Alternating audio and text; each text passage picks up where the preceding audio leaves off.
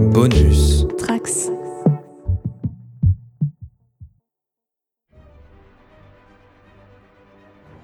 Voici déjà 6 semaines qu'a commencé la série The Falcon and the Winter Soldier et elle nous quitte déjà, même si, comme vous le savez probablement, on retrouvera nos héros dans Captain America 4 prochainement au cinéma. En attendant, on l'a déjà dit, la série été bien plus profonde que prévu, mais nous a laissé un petit goût amer sur la bouche à tous, quel que soit le sujet, et on y revient dans un peu plus de 3 heures de podcast. Je suis Manu et vous écoutez YMCU.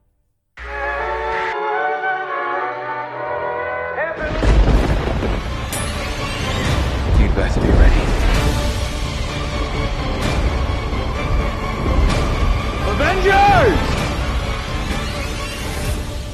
Welcome home.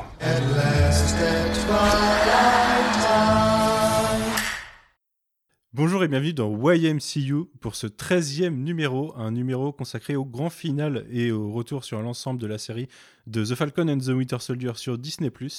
Euh, Aujourd'hui, pour revenir euh, sur ces derniers épisodes et sur cette saison avec moi, j'ai le retour de Clément, salut, Salut, salut Manu, salut tout le monde. De Nelson, salut Nelson. Bonjour tout le monde. Donc vous deux qu'on avait entendu euh, il y a trois, trois épisodes de podcast euh, pour parler uniquement de l'épisode 1 après son, son, son lancement il y, a, il y a six semaines dé- déjà. Et avec moi j'ai trois autres individus qui étaient là un peu plus récemment dans notre dernier numéro pour parler euh, euh, des, de l'épisode 4, l'épisode 3 et 4 même. Euh, Manon, salut Manon. Salut tout le monde. Aurélien, salut. Eh bien, bien bonjour. Et Quentin, salut Quentin. Salut. J'espère que vous allez bien. Alors, vous devriez entendre d'autres voix dans ce podcast, puisqu'on aura, comme pour le final de Vendavision, des capsules de personnes qui n'ont pas pu être là ce soir. Il y en a quelques-unes euh, pour raison euh, de maladies diverses. Et vous entendrez au moins euh, Guigui, Queen et Juliette. Peut-être Océane, je sais pas. On reverra ça plus tard avec elle. En attendant, euh, on va passer euh, au classique tour de table de ce que vous avez pensé euh, jusque-là. Et comme je le disais, Clément Nelson, vous étiez là que pour l'épisode 1. On reviendra plus particulièrement après sur les épisodes 5 et 6 dont on n'a pas du tout discuté dans ce podcast. Donc je vais vous demander à tous les deux ce que vous avez pu penser des épisodes, une fois votre premier avis fait sur le 1, euh, des épisodes 2 à 4. Euh, Nelson, vas-y, je t'en prie, tu peux commencer. Alors, euh, pour, être, euh, pour être honnête, j'a- j'avais euh, beaucoup apprécié l'épisode 1 et je m'étais montré assez optimiste et cet optimisme a baissé après, la, après l'épisode 2. Euh, là, je pense m'être un peu trompé sur, sur les thématiques de la série. J'ai peut-être, je suis peut-être ce qui est revenu avec l'épisode 5 et 6, je, je, je, je, suis très perdu sur euh, mon sentiment sur ces, ces, ces- le 2 et le 3 en, en vérité. La série essaie d'en faire trop sur euh, certains points, elle essaie d'intégrer beaucoup de choses, elle le fait pas super bien. De quel sujet, par Et- exemple? Euh, bah, toute la mythologie autour de Madripour, c'est, c'est, enfin, c'est- je trouve que c'est super mal amené. Euh, le Power Broker, c'est, je, enfin, je trouve qu'il y a pas mal de trucs qui ne marchent pas.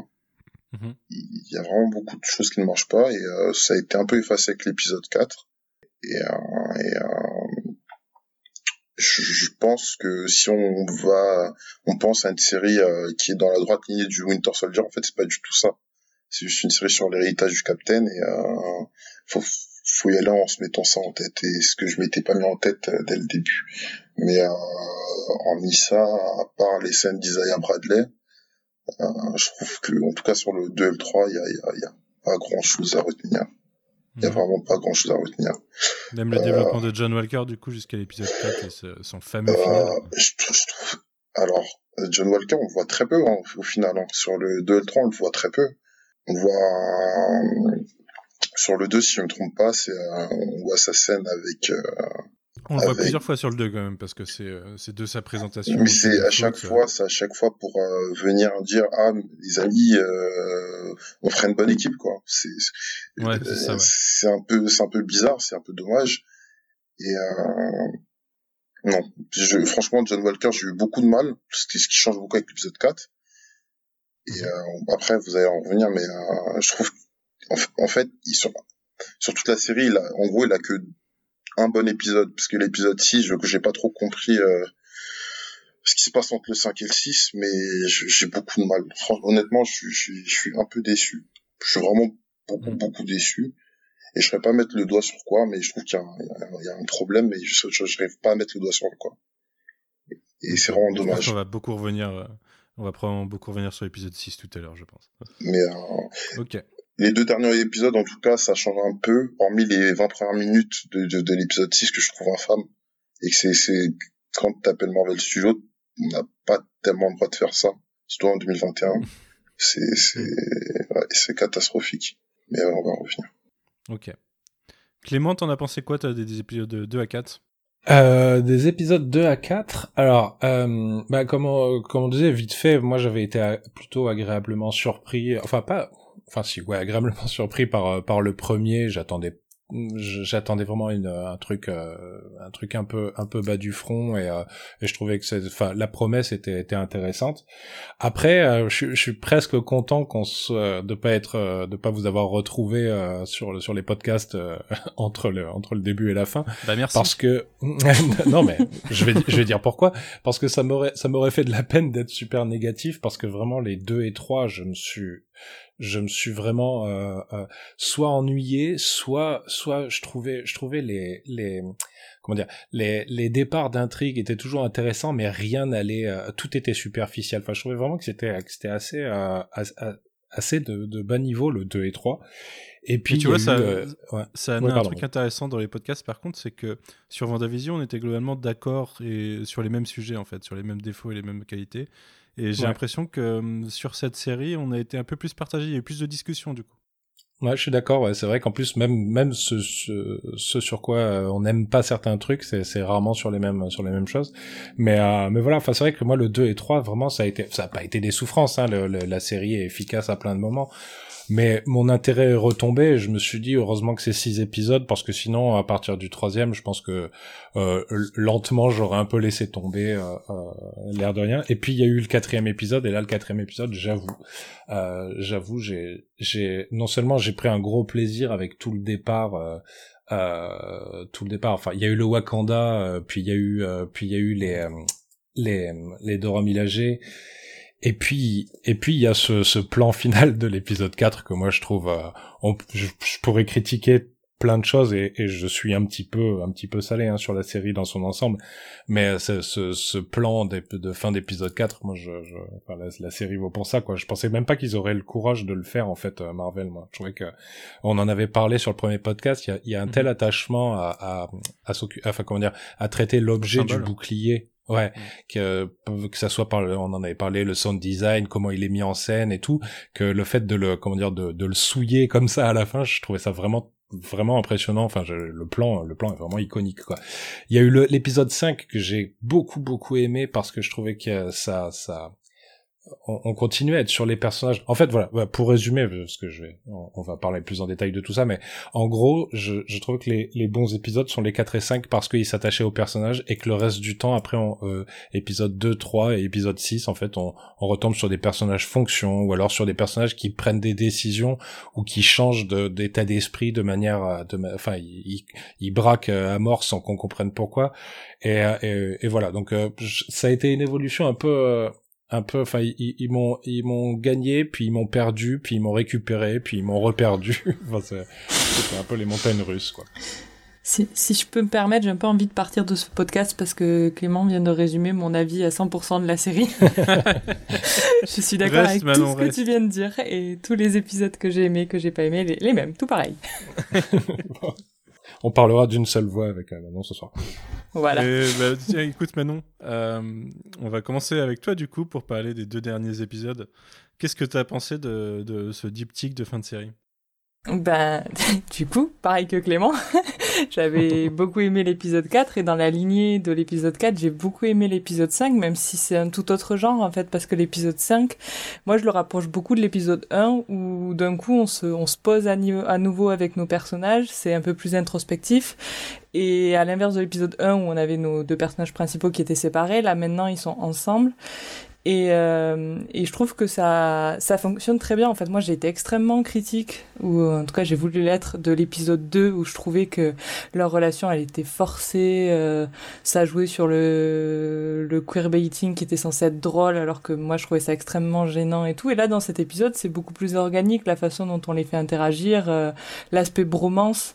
Euh, à ce moment-là, c'est plus justifié, c'est et ça fonctionne beaucoup mieux, quoi. Donc j'ai beaucoup aimé cet aspect de leur relation. On rentre vraiment dans. Enfin, ça faisait quelques épisodes qu'on tournait autour de Sam et la question de son identité et de et des Afro-Américains en, en, en, Amérique, aux États-Unis. Mais je trouve que là, c'est l'épisode où on rentre vraiment dans le dur du sujet et qui nous amène à cet épisode 6 où, en effet, je trouve que ça tombe sûrement pas à plat parce qu'il a cette scène de, de, de, dialogue sur laquelle on reviendra qui est, qui est magnifique. C'est limite plus un monologue qu'un dialogue d'ailleurs. Mais, euh, mais il dans cet épisode 6, il m'a manqué quelque chose de ces 30 premières minutes de, de baston continuel où, euh, alors heureusement de temps en temps il y a un peu d'iconisation, on reparlera du costume qui est, qui est, qui est, qui est super et ce genre de choses, mais je sais pas. En fait, dans la baston, moi, je trouvais qu'il y, avait, pas d'émotion, il y avait pas d'enjeu. Euh, là où dans l'épisode 4, on avait eu euh, de la baston, mais avec des enjeux où à chaque minute, on était tous en tension, etc. Moi, je retrouve, j'ai senti aucune tension dans l'épisode 6 pour un épisode qui est euh, qui est 80% de la baston. Donc, je, je trouve que c'est un peu emmerdant, quoi. Et et voilà, après, je, je, suis très satisfaite de là où vont les thématiques de la série, mais, mais je lui reproche en fait une écriture, et d'où aussi cette euh, qualité euh, très inégale des épisodes.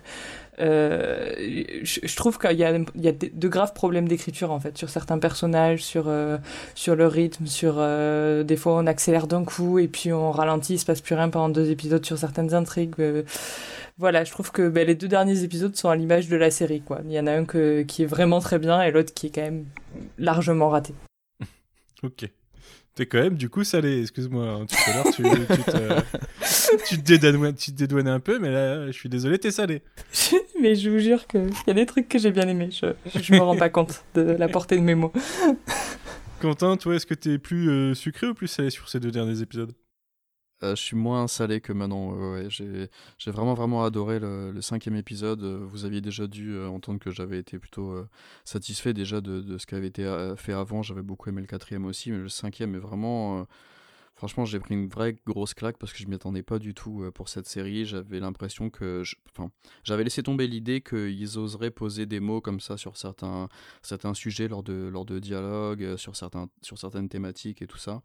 Et l'épisode 5 va à fond là-dedans. On a une super scène d'action au début de l'épisode 5 qui reprend du coup juste euh, après le, cliffhanger très efficace de l'épisode 4. Une scène d'action super énergique, super lisible. Qui, est vraiment super et qui aurait pu être dans, qui m'a fait beaucoup penser forcément euh, Captain America and the Winter Soldier.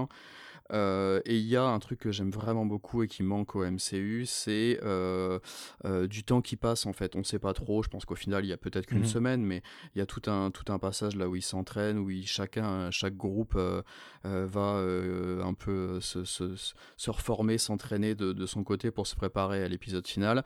Mais ce qui laisse du temps à, à, pour pour des dialogues vraiment super efficaces. J'ai adoré le cinquième et Effectivement, j'étais un peu déçu du, début de l'épisode 6 qui va beaucoup trop vite euh, à, mon sens. Euh, épisode 6 qui est un peu euh, découpé en... Enfin, moi je l'ai un peu ressenti comme ça, un peu découpé en trois parties, avec une première partie bourrée d'action où j'avais vraiment du mal, effectivement, comme vous l'avez dit, à suivre les personnages déjà géographiquement. ça va, ça vient, la moto, machin, ça se déplace. Là, le passage avec l'hélicoptère, je l'ai trouvé vraiment naze parce que Là où sur la scène d'intro de l'épisode 1, euh, c'était vraiment super intelligent cette, cette euh, bataille euh, aérienne comme ça avec Falcon, là j'ai trouvé que la scène avec l'hélico, j'ai trouvé vraiment vraiment ridicule. En plus c'est vraiment illisible, c'est vraiment dommage. Alors que euh, à partir de 20 minutes, euh, à partir du moment où il se retrouve dans, dans, la fumée, là, je pense que vous voyez un petit peu de quoi je parle. et eh ben, et eh ben, là, j'ai beaucoup plus, euh, j'ai vraiment, j'étais vraiment déçu des 20 premières minutes et à partir de là, sur les 20 dernières minutes, parce que finalement l'épisode ne dure que 40 minutes, j'ai vraiment adoré. euh, malgré certains trucs un peu décevants, mais que je- de toute façon j'attendais, comme Sharon, on en reparlera euh, tout à l'heure, ou, euh, ou Walker, euh, je trouve que ça va beaucoup, beaucoup trop vite et que c'est pas assez creusé alors qu'il y avait moyen de faire Mhm. quelque chose. Mais là, on retrouve les super moments de, de dialogue, on en reparlera avec Isaiah, avec euh, Sam. Euh, que j'ai que j'aime vraiment beaucoup et qui m'ont fait euh, frissonner là où je m'attendais pas du tout à ressentir ce genre je m'attendais plus vraiment à ressentir ce genre de choses sur une série pareille. Et euh, il y, a, il y a ce côté MCU qui, qui me plaît toujours de, de me dire qu'il y a des choses que j'attends vraiment avec impatience et que pour lesquelles je suis peut-être que je les attends trop et que je suis déçu comme euh, je sais pas Spider-Man Spider-Man Far From Home que j'attendais énormément et que je, je déteste euh, euh, WandaVision qui m'a quand même sacrément déçu alors que je l'attendais énormément ouais ouais. Euh, c'est un, un des MCU que j'aime le moins. Euh, et là j'attendais pas du tout enfin très très peu cette série je vous l'avais dit il y a, six mois euh, sur le podcast Zéro. Et au final bah, une très très bonne surprise sur la globalité. Ok, très bien. Aurélien, toi, tu as été déjà partagé aussi sur les épisodes précédents. Que t'ont inspiré ces deux derniers? Eh ben, c'est dans la continuité, je suis partagé. Euh, ouais, je, je, j'avais plutôt bien aimé ce qui certains trucs de l'épisode 1, puis dès le 2, ça commençait à être, à être, je trouvais, mal écrit, et puis avec beaucoup de scènes, toutes les scènes de combat des premiers épisodes étaient, étaient brouillonnes et tout ça. Et après, le, reste de la série m'avait complètement euh, chopé, et justement, je trouvais avec des scènes de combat, entre autres, beaucoup plus lisibles. Et euh, là, voilà, comme, comme ça a été dit, on se retrouve avec bah, en fait, les ouvertures des deux épisodes, pour moi, les 5 et 6, résument un peu tout ça.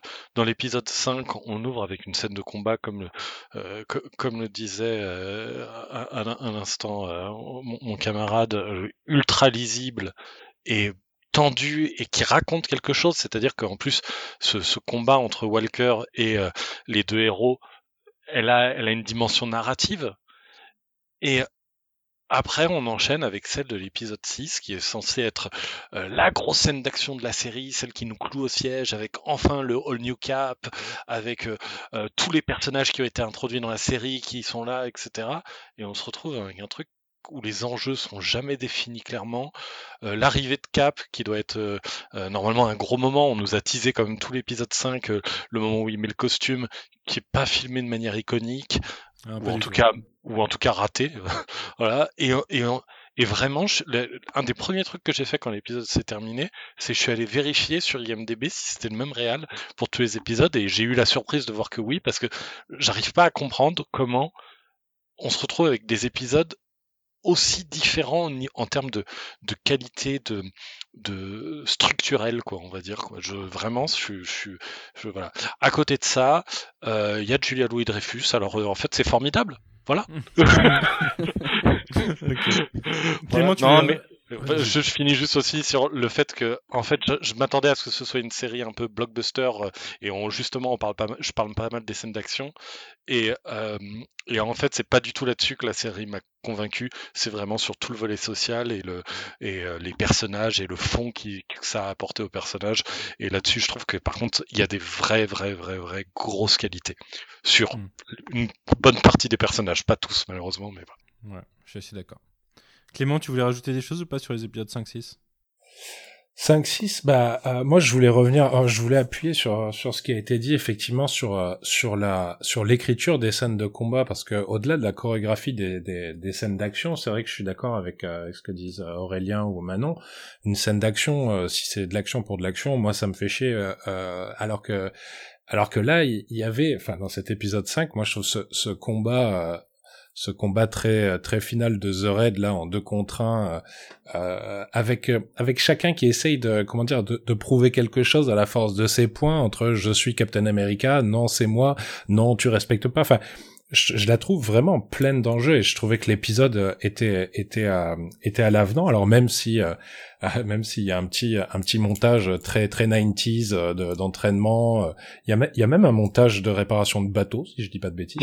Oui, oui, Euh, tout à fait. ouais ouais donc, donc ça c'est ça ça pourrait être très euh, très euh, à limite ringard et pourtant je trouve que ça marche bien parce que je trouve que l'épisode il est généreux et surtout encore une fois cet épisode 5 bah il se pose et euh, moi je trouve que la la discussion entre entre Sam et euh, et Bucky euh, en même temps qu'ils s'entraînent au lancer de bouclier bah je vraiment, je l'ai revu trois quatre fois cette scène. Je me dis, c'est c'est vraiment un, un, îlot de subtilité au, au, sein de au sein de trucs vachement euh, et maladroits. Enfin, et puis en plus, des mecs qui discutent et qui s'excusent l'un l'autre. Ouais. Mais alors, alors ça, moi, je voulais, je voulais revenir sur ça parce que pour moi, ça a été le grand moment. Enfin, au-delà du combat de l'épisode 5, je trouve que voir Bucky euh, et ça, va au-delà de la série. Hein, je trouve que c'est voir un mec blanc qui dit, bah, je suis, on est désolé avec Steve, on n'a pas compris euh, qu'est-ce que ça représentait pour un homme mm. noir, quoi. Je trouve que c'est vraiment j'étais sur le cul c'est-à-dire je, je, me disais c'est c'est d'une maturité pour du pour du Marvel qui est qui est qui est assez impressionnante donc l'épisode 5 ça a vraiment été moi un un, bonheur de chaque instant, du début, enfin surtout la scène d'intro. Euh, je, j'y reviens, mais juste ce combat qui finit par le titre qui apparaît, enfin après ce, ce combat qui est qui est, fratricide et, symbolique. Enfin bref, c'était génial. Et puis et puis bah je vais pas redire tout ce que tout le monde a dit sur le sixième. Hein. Moi le sixième, je, je l'action l'action est pas lisible. Je comprends pas pourquoi les personnages font des choses et pourquoi ils vont à des endroits et comment ils font ça. Je trouve qu'encore une fois c'est c'est vraiment en termes d'écriture elle est elle est elle est c'est c'est un peu saccagé ce sixième. En termes de réel c'est pas terrible. Et bah oui il y a ce il y a ce monologue à la fin mais qui qui finalement moi a eu l'effet inverse j'ai l'impression par rapport à vous. C'est-à-dire que moi il m'a plus énervé parce que je trouve que il met le doigt exactement sur ce que je, je vais reprocher à la série, puisque j'imagine on fera un bilan après sur la série dans son entièreté, mais c'est d'aborder des choses, mais euh, mais de jamais aller au fond, quoi. Tout est toujours superficiel, très artificiel, très euh, euh très précipité, et, et, ça nuit à ce que à la à la à l'intention, à la générosité que je que j'avais l'impression de sentir derrière derrière la série. Donc euh, vraiment ouais sur sur ces deux derniers, j'ai eu j'ai eu un, un, un, épisode fabuleux et puis et puis le soufflet est retombé euh, violemment. Quoi. Ok. Et euh, si je peux me permettre, juste euh, pour, pour rebondir rapidement sur ce que Clément précisait sur l'écriture, juste pour, pour si vous ne saviez pas, sur l'épisode 5, c'est Dalan Musson qui a l'écriture, qui est un scénariste qui n'a pas grand chose à son actif pour l'instant, qui avait écrit, accrochez-vous bien, Iron Sky 2. Ah ouais. voilà. Et euh, c'est pour ça que je voulais le préciser. Et pour l'épisode 6, euh, c'est écrit par euh, Joseph Sawyer, qui est pareil, a très peu de choses pour l'instant sur son CV, qui est un des scénaristes de la série SEAL Team. ok. Avec un, donc, je sais pas si vous voyez ce que c'est. Ok, voilà. ok. Ça explique peut-être ces 20-25 premières minutes. Peut-être. Voilà. Nelson, toi, tu avais des choses à rajouter sur les épisodes 5 et 6 parce que je sais que toi aussi, euh, l'action, euh, le montage, euh, ce, début d'épisode 6, ça t'a pas forcément. c'est un peu refroidi. oui, le, le, le, le, plus gros souci, c'est que c'est pas c'est pas du Michael Mann, hein. c'est un. Ah non, On sait pas qui est qui, où va, on va où. Il y a un, je, je sais pas si vous voyez le moment où un hélicoptère se crache il sauve une personne, mais on comprend pas c'est quel hélicoptère. Il y a, y a euh, c'est très confus les hélicoptères. Ouais, il, sauve deux, deux flics là comme ça d'un autre hélico, mais qui a été introduit en plus une minute avant, donc on n'a même pas eu le temps de comprendre ce qui se passait. Ouais, je vois tout à fait. Ouais, il déclenche le parachute d'un et il sauve l'autre et on n'a a rien vu de tout ça. Il a juste traversé la C'est là que je me dis que je crois qu'il y a une partie de l'épisode qui est... je pense vraiment que l'épisode a été filmé en deux parties parce que sinon c'est pas possible. Il y a, y a, des trucs, euh, le gaz toxique. Euh, euh le gaz toxique qui ne sert à rien au final. Il y a, pas toxique. Ouais, c'est juste pour euh, pour ah, disparaître. vous êtes sûr de ça? Il y a pas. Ah non, tu parles du truc dans la voiture de Sharon Carter. Et moi, je pense vraiment qu'il y a. C'était pas du gaz toxique. Non, celui au GRC. Au GRC, ouais. C'est celui au GRC, non GRC. Ouais. Ah, et qui est pas réutilisé par la suite, donc je comprends pas trop. Et, oublié. et je pense vraiment parce qu'apparemment il devait avoir un, la thématique d'une attaque bactériologique à la base, je crois. Avant que, avant le Covid, du coup, avant les réécritures. Et je pense vraiment qu'il y a une partie, qui, y a une partie de l'épisode qui a changé. Et tout comme, euh, je crois qu'il y a une partie, le début de l'épisode, je pense qu'il manque une partie au début de l'épisode aussi. Pour introduire euh, pourquoi euh, John Walker est là, pourquoi. franchement, il y a, y a plein de trucs que je comprends pas. Par contre, Bah, John Walker, c'est l'épisode 5 et la post-gène de l'épisode 5 qui Mais justifie com- son comment, il sait comment, Après, comment euh, il arrive, le- pourquoi, le- ça- ça- pourquoi il se serre la main avec Bucky, il Ah, rigole ça, avec Bucky ensuite? Il, il y a des trucs que je. Ça, on en reparlera après, oui, Et sa euh, un peu surtout, la l'iconisation du Captain America, du nouveau Captain, c'était drôle, c'était assez marrant parce qu'on dirait un pyjama. Quand il arrive, on dirait un pyjama. et- Je sais que ça a partagé. hein. Moi, j'ai euh, Max Beau euh, qui a fait un podcast avec nous sur WandaVision, euh, qui m'en a parlé tout à l'heure et il me- il m'a il m'a dit à quoi Ah, mais c'est- c'est en- tu vois. En plus, c'est super. le- celui de Schumacher. Alors que Ouais, moi, pas du tout, ouais. parce qu'en fait, j'ai vu le costume et quand je l'ai vu, il Bah, n'a c'est- rien fait. ce parce qui que est je- je super. des comics. En fait, Ouais, tu vas pareil. gagner avec les sur-. Parce que sur certaines, euh, quand c'est en CGI, ça marche de fou. Et quand on le voit de trop près, franchement, GRC, Moi, je sais c'est- pas, ça, ça bien. un peu les yeux. Je trouvais vraiment qu'il y a un problème au niveau des épaules carrées et tout. Ouais. Je- je- je- sur la partie haute, je suis assez d'accord que le, le tour de cou, enfin du coup ce qui fait que ça remonte à l'arrière. La partie blanche en fait supérieure, je trouve en effet par moment fait très bizarre. Mais pour Et, le reste, euh, j'ai mais ça pourtant, va. Les lunettes euh, sont dégueulasses. Passer ces 20 minutes à la fin, quand il fait son discours, euh, genre, je me rappelle pas d'avoir vu une scène de Captain aussi iconique quand il descend du, enfin, je sais pas si vous voyez, euh, il a les ailes écartées, il- c'est super iconique. Voilà. Ouais, ouais. Et Ouais, en pourtant, plus, juste avant, on un a des quoi. scènes un peu, euh, Ouais. un peu bizarres, on comprend pas trop. Mais, euh, Ouais. bon. Oui, oui. Ah, pour Et moi, il y c'est a une marqué justement par, entre par la son première arrivée à la mort de Carly. je trouve que c'est, c'est, marqué par la mort de Carly. Mais sinon, pour l'épisode 5, oui, c'est le meilleur épisode de la série, clairement. Euh, la série marque des points quand, quand, quand elle se pose et quand, quand les dialogues sont bien écrits et quand ça parle, parce quand ça discute et, et quand Bucky parle avec, euh, avec, euh, euh, Sam, ça, ça marche. Il y a, y, a, y a un vrai truc et un truc qui marchait pas sur les autres épisodes marche totalement là. Et euh, faut- honnêtement, c'est pour ça que j'ai du mal à me placer sur la série, c'est que Ouais. des dialogues que je trouvais euh, un peu gnangnan, bêtes sur l'épisode 2, bah, je trouve que ça marche sur l'épisode 5 et ça marche de fou et que j'ai envie de revoir le duo, j'ai envie de revoir ce duo que j'ai vu dans l'épisode 5 et j'ai peur que s'ils font une saison 2, bah on retourne euh, dans les traits euh, du début de la série. Et c'est pour ça que j'ai énormément de mal à me placer sur la série. J'ai énormément de mal. Je je me pose la question si euh, on n'aurait pas gagné à avoir beaucoup moins d'action et euh, plus de parlotte, tout simplement. ouais, c'est souvent le cas. hein. On y gagnerait beaucoup, je trouve. Mais, euh, mais ouais, c'est pas faux.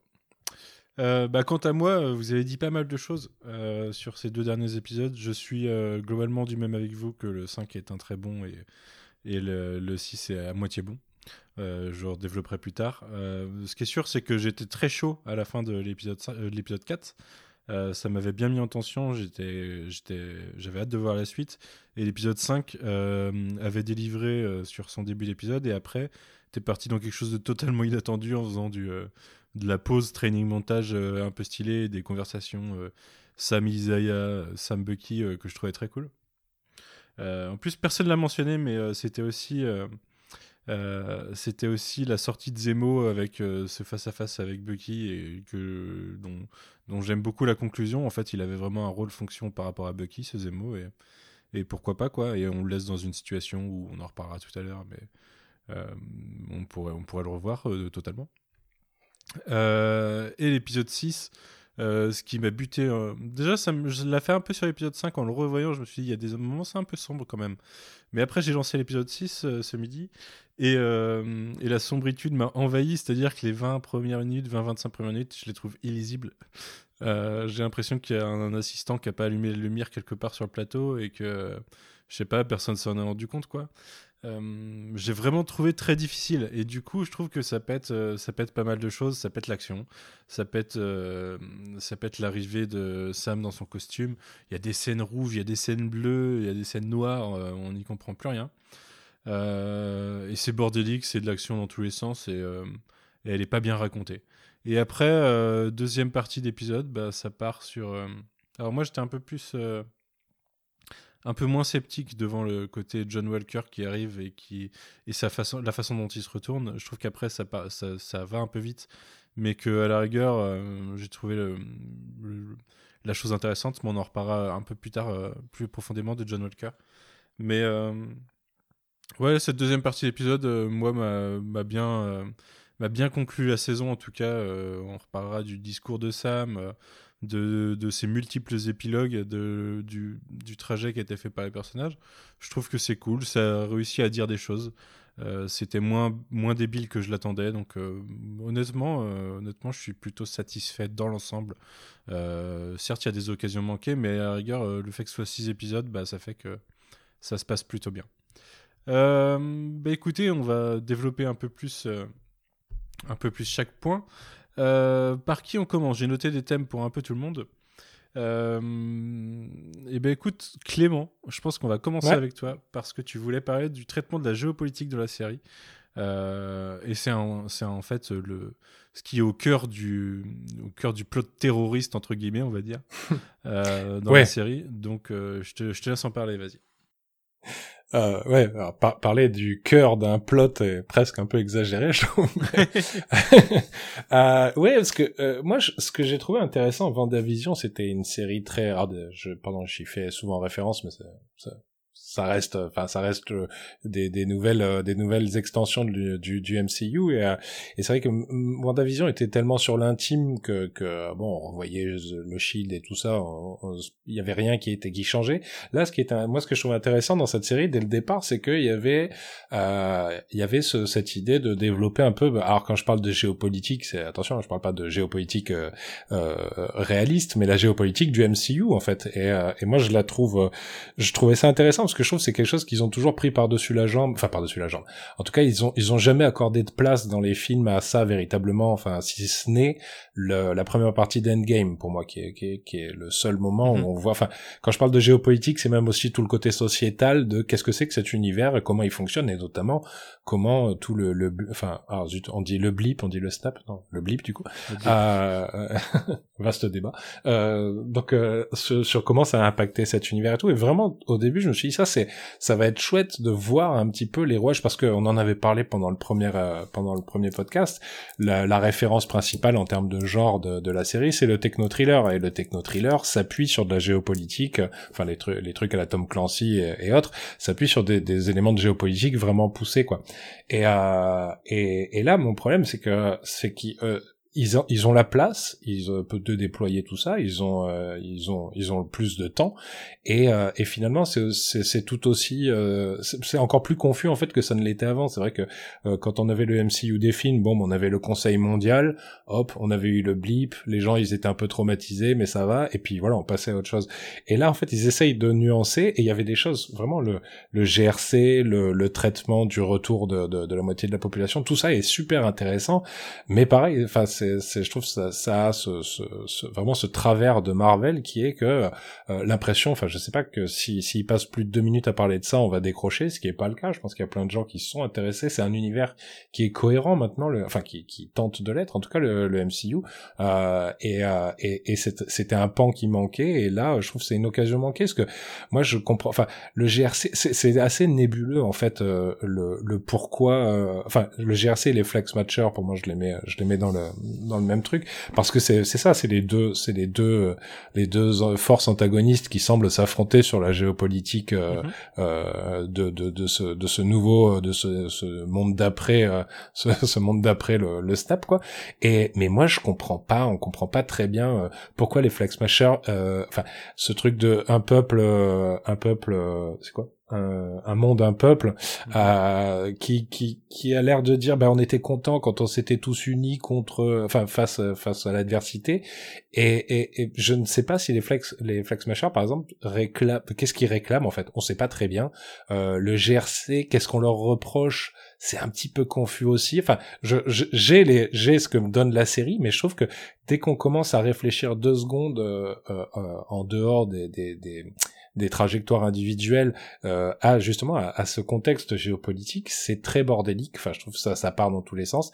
C'est euh, c'est c'est un petit peu ouais ça ça fait un petit peu de, des résumés. Enfin comment dire une vision politique d'un d'un ado de 15 ans quoi. Enfin c'est euh, d'un côté il y a les euh, vraiment, j'ai, alors je, je, parle pas, je parle pas juste, je mets de côté tout le côté sociétal et le rapport à, enfin la question raciale qui est pour le coup là beaucoup plus développé. Pourquoi? Parce qu'il y a une intrigue qui la, qui la soutient, Mhm. c'est celle de Sam. Mais sur sur celle vraiment d'Isaiah ce- aussi, ce con- Du coup, et enfin oui, enfin tout le parcours en tout cas de Sam via Isaiah. Et euh, mais c'est vrai que sur vraiment sur sur ce sur ce ouais ce GRC et ces flex machers, moi j'ai j'arrêtais pas de devoir me redire attends mais pourquoi ils sont là? Pourquoi ils veulent arrêter ce conseil? Qu'est-ce qu'ils sont censés décider à ce moment-là Et en même temps, est-ce que si tu dégommes euh, euh, 10 politiciens, ça fait grand chose Enfin, euh, quand, quand je dis quand je dis la vision la vision adolescente pour moi, c'est que les flag smashers me paraissent être des, es- des des espèces de rebelles adolescents face à une classe politique très nébuleuse. Donc c'est vrai que c'était pas incarné, c'était pas pas détaillé, c'était pas très bien expliqué. Donc c'est vrai que moi c'est pour moi c'est une des, une des occasions vraiment manquées de de, euh, de de de cette série. C'était on aurait pu avoir un petit peu d'éléments sur ça, créer une géopolitique à part entière sur cet univers et finalement on a un truc très très cliché quoi. Mais je suis pas, je suis pas d'accord sur le côté adolescent. euh. Si je peux essayer d'expliquer rapidement moi ce que j'en ai compris, comme ça on pourra Mhm. en discuter si on n'a pas compris la même chose. C'est que, euh, en gros, le, le fait de perdre la 50% de la population mondiale a fait que euh, tous les pays avaient un peu besoin de se reconstruire et que tous ceux qui étaient dans une situation euh, de merde rejetée par la société s'est retrouvés d'un seul coup acceptés volontiers par euh, la société et que les frontières se sont un peu effacées pour que l'équilibre de population se fasse et que la reconstruction se fasse. Et quand tout le monde est revenu, les frontières se sont refaites de facto en fait, et, et ceux qui étaient en surplus sont devenus gênants, et que ce GRC est dans une phase de, de expulser par la force ceux qui sont pas euh, censés être dans le pays, euh, les renvoyer chez eux en gros quoi. Donc c'est clairement une, une métaphore sur, euh, sur l'immigration à travers le monde. euh, euh, poussée par euh, des conditions euh, de guerre, de climat, euh, peu importe, mais euh, les flux migratoires qui sont euh, repoussés par des nationalismes euh, grimpants. Et euh, cette idée que d'un seul coup, euh, imaginons que d'un seul coup tout le monde euh, s'accepte, qu'on devienne vraiment un peuple mondial, et que une fois que la moitié de la population revient, et ben il y a peut-être un peu trop de Zemmour qui sont revenus avec, et ça se passe mal quoi. Mm. Et euh, après, ce qui, le- Moi le- perso, je l'ai perçu comme ça aussi. hein, pour, Ouais. pour tout dire, c'est ce que j'ai ressorti euh, de. Alors après, je trouve que par contre, c'est mal expliqué dans les premiers épisodes de la série. Je Ouais, trouve je que. Ouais. on- euh, je crois, je crois avoir compris ce qui se passait avec le GRC et les Flag Smashers en épisode 4. Donc euh, euh, voilà. Et moi, je trouve que le truc qui explicite le mieux la situation, c'est le discours de Sam à la fin. Donc vraiment à Oui. la fin de la série. Ouais, c'est Il pratique. ouais. explicite vraiment le, ce que ça donne d'être du point de vue des autres. Quoi. Le, le- vous étiez dans la merde, vous vous rendez compte que ceux qui étaient dans la merde depuis le début, vous pouvez peut-être avoir un peu d'empathie. Et ben, je- c'est comme ça que ça m'a vraiment mis totalement la, la vision. Ah, La seule c'est chose que j'ai pas, c'est de qui est constitué le GRC. Par contre, ça, ça m'a l'air compliqué. Bah, c'est plus, c'est euh, extension. Ouais, c'est ce que j'allais dire. Extension de l'ONU pour moi. Mais il y a un sénateur américain dans l'histoire, c'est chelou. Oui, mais sénateur, c'est pas euh, membre de l'ONU, quoi. Enfin, ou alors c'est Ouais, représente- mais après, c'est, ça reste de la géopolitique Marvel. Le but, c'est pas de. Non, mais je pense C'est que vrai, le but, c'est que ce soit simple. J'en demande Euh, peut-être trop. Je- J'allais dire, vous m'avez convaincu, c'est très clair en fait. Mais du coup, ouais, ça te... Enfin, oui, si, ça t'explicite un peu le- l'idée ou pas, du coup? C'est pour ça que moi, je trouve pas que ce soit de la, de la rébellion adolescente. C'est c'est vraiment euh, des gens qui se font expulser d'un endroit où... euh, Ça ils fait étaient 5 ans qu'ils étaient légitimement là, quoi. Non, non, je parle. euh, euh, encore une fois, c'est euh, euh, moi, c'est le, c'est le, con- c'est les flag smashers qui me paraissent. Enfin, tu te dis, mais c'est- quoi, c'est quoi votre votre but? C'est quoi votre votre ligne politique? On comprend pas. On dirait qu'ils ont juste, ils sont C'est juste pas contents contre le GRC. Ouais, et, et ça a ce côté très, ouais, c'est ça, enfin très, euh, ouais, venez, on va aller, on va aller tout péter, quoi. Et euh, et, je- et je trouve que mine de rien, enfin ils essayent. Alors là, moi j'étais rassuré parce que c'est vrai que ça, je vous en ai pas parlé au début. La série, euh, au deuxième épisode, a commencé à m'inquiéter politiquement, moi. C'est-à-dire qu'à un moment, je me suis dit, oula, enfin qu'est-ce que c'est ce, enfin ça aurait pu, enfin c'est un parti pris, mais moi en tout cas ça m'aurait dérangé euh, ce côté euh, les les gauchos enragés euh, euh, contre contre le, le comment dire le, le, le symbole de, de l'armée américaine comme il était montré dans le premier. Et vraiment j'ai commencé un peu à, à serrer les fesses en me disant si, si la série emprunte un, emprunte un virage comme ça là par contre on va je vais je vais plus qu'être déçu je vais carrément euh, carrément être gêné enfin être euh, pas à l'aise quoi. Et finalement euh, on voit qu'il y a il y a comment dire, il y a une forme de, de sympathie pour les Flag mais mais au final ils, ils, sont, ils ont l'air tellement, enfin je suis désolé, mais ils ont l'air tellement bêtes, tellement désorganisés, tellement, euh, en plus, euh, enfin dans leurs moyens, les moyens qu'ils mettent en œuvre, c'est ça, ça part dans tous les sens que que finalement bah c'est c'est une forme de critique de ce qui de ce qui de ce qu'ils prônent et euh, et qu'on enfin on retombe sur ce sur ce côté un peu stérile de cette de cette lutte quoi. Si je peux me permettre, en fait, je pense que le, la confusion que tu as ressentie, elle est, elle est liée au fait que la série n'assume pas complètement son propos, c'est-à-dire que, ça. en fait, la, la série nous tente de nous dire pendant un bon moment, c'est ce qui est répété par Sam, c'est ce qui très souvent est explicité par Carly, c'est le fait que ce sont, euh, c'est un peu euh, Monsieur et Madame tout le monde qui en effet ont été des victimes du blip et puis ont, ont pu s'intégrer et puis qu'on essaie à nouveau d'exclure. C'est ça tout un propos sur l'exclusion sociale, l'immigration, etc.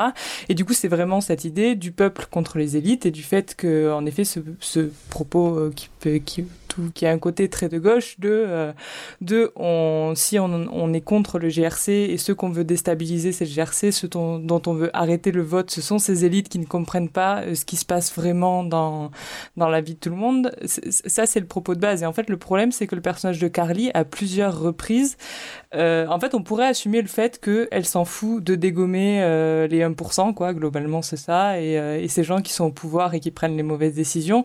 Mais à plusieurs reprises, la série se sent obligée de lui faire dégommer des gens sur son chemin qui n'avaient rien demandé, en fait. Et c'est là où, où le problème, c'est que euh, Sam refuse qu'on l'appelle une terroriste, et, et j'aime beaucoup ce passage de son monologue, mais, mais, mais en fait, la série se sent euh, obligée de l'antagoniser plus que de besoin, en fait. ça. On pourrait Ouais.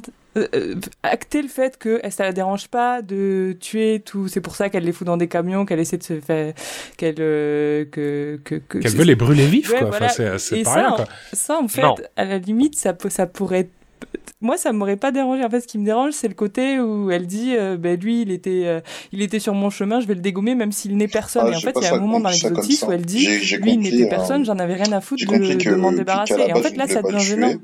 Non, Mais je l'ai tué, enfin, j'ai pas fait exprès de le tuer, mais il était sur mon chemin. C'est une victime collatérale. Mais c'était pas là dans sa volonté de les tuer. Elle, elle veut- Mais du coup, moi, ça m'embête qu'elle regrette pas pour le coup. Euh, mais peut-être parce que c'était une représentation de, du gouvernement et en ce sens, ça peut s'expliquer. Ou du coup, c'est une branche de, de Mais- ce mais elle pouvoir euh, elle étatique qui. elle le regrette et s'excuse auprès de. de, de, Ouais, ouais, elle le regrette, ouais. de- Elle- de mais elle le regrette, euh, je pense qu'elle le À regrette. moitié, C'est vraiment. moins mais, euh, clair dans le 6, je trouve. hein. Moi, j'avais dit Ah qu'elle avait vraiment l'air le de regretter dit, dans le elle- 5. Elle s'excuse littéralement, elle, s'excuse, et justement après elle dit Je voulais pas le tuer, euh, justement parce qu'il n'est rien dans, dans cette lutte. Elle lutte contre les 1%, et lui il représentait pas les 1%, c'était juste un pauvre soldat, et elle le, elle, elle le dit comme ça, justement. Mais Mais cinq, c'est peut-être mais cinq minutes plus tard, cinq minutes plus tard, elle dit quand même on exécute les otages, ça fera passer le message. Non. Est- Ah oui, le- oui, mais les Ah, otages. si. Oui, oui, les otages. Non, non, mais les otages, c'est les 1%. C'est justement. littéralement la définition du terrorisme. quoi. Oui, mais, mais- bon, oui, mais mais là- c'est pas très grave. Je, Ouais, je- moi, franchement, ça, m'aurait- ça, ça me dérange pas. Là, je- après, c'est nos. réussis à dire un truc.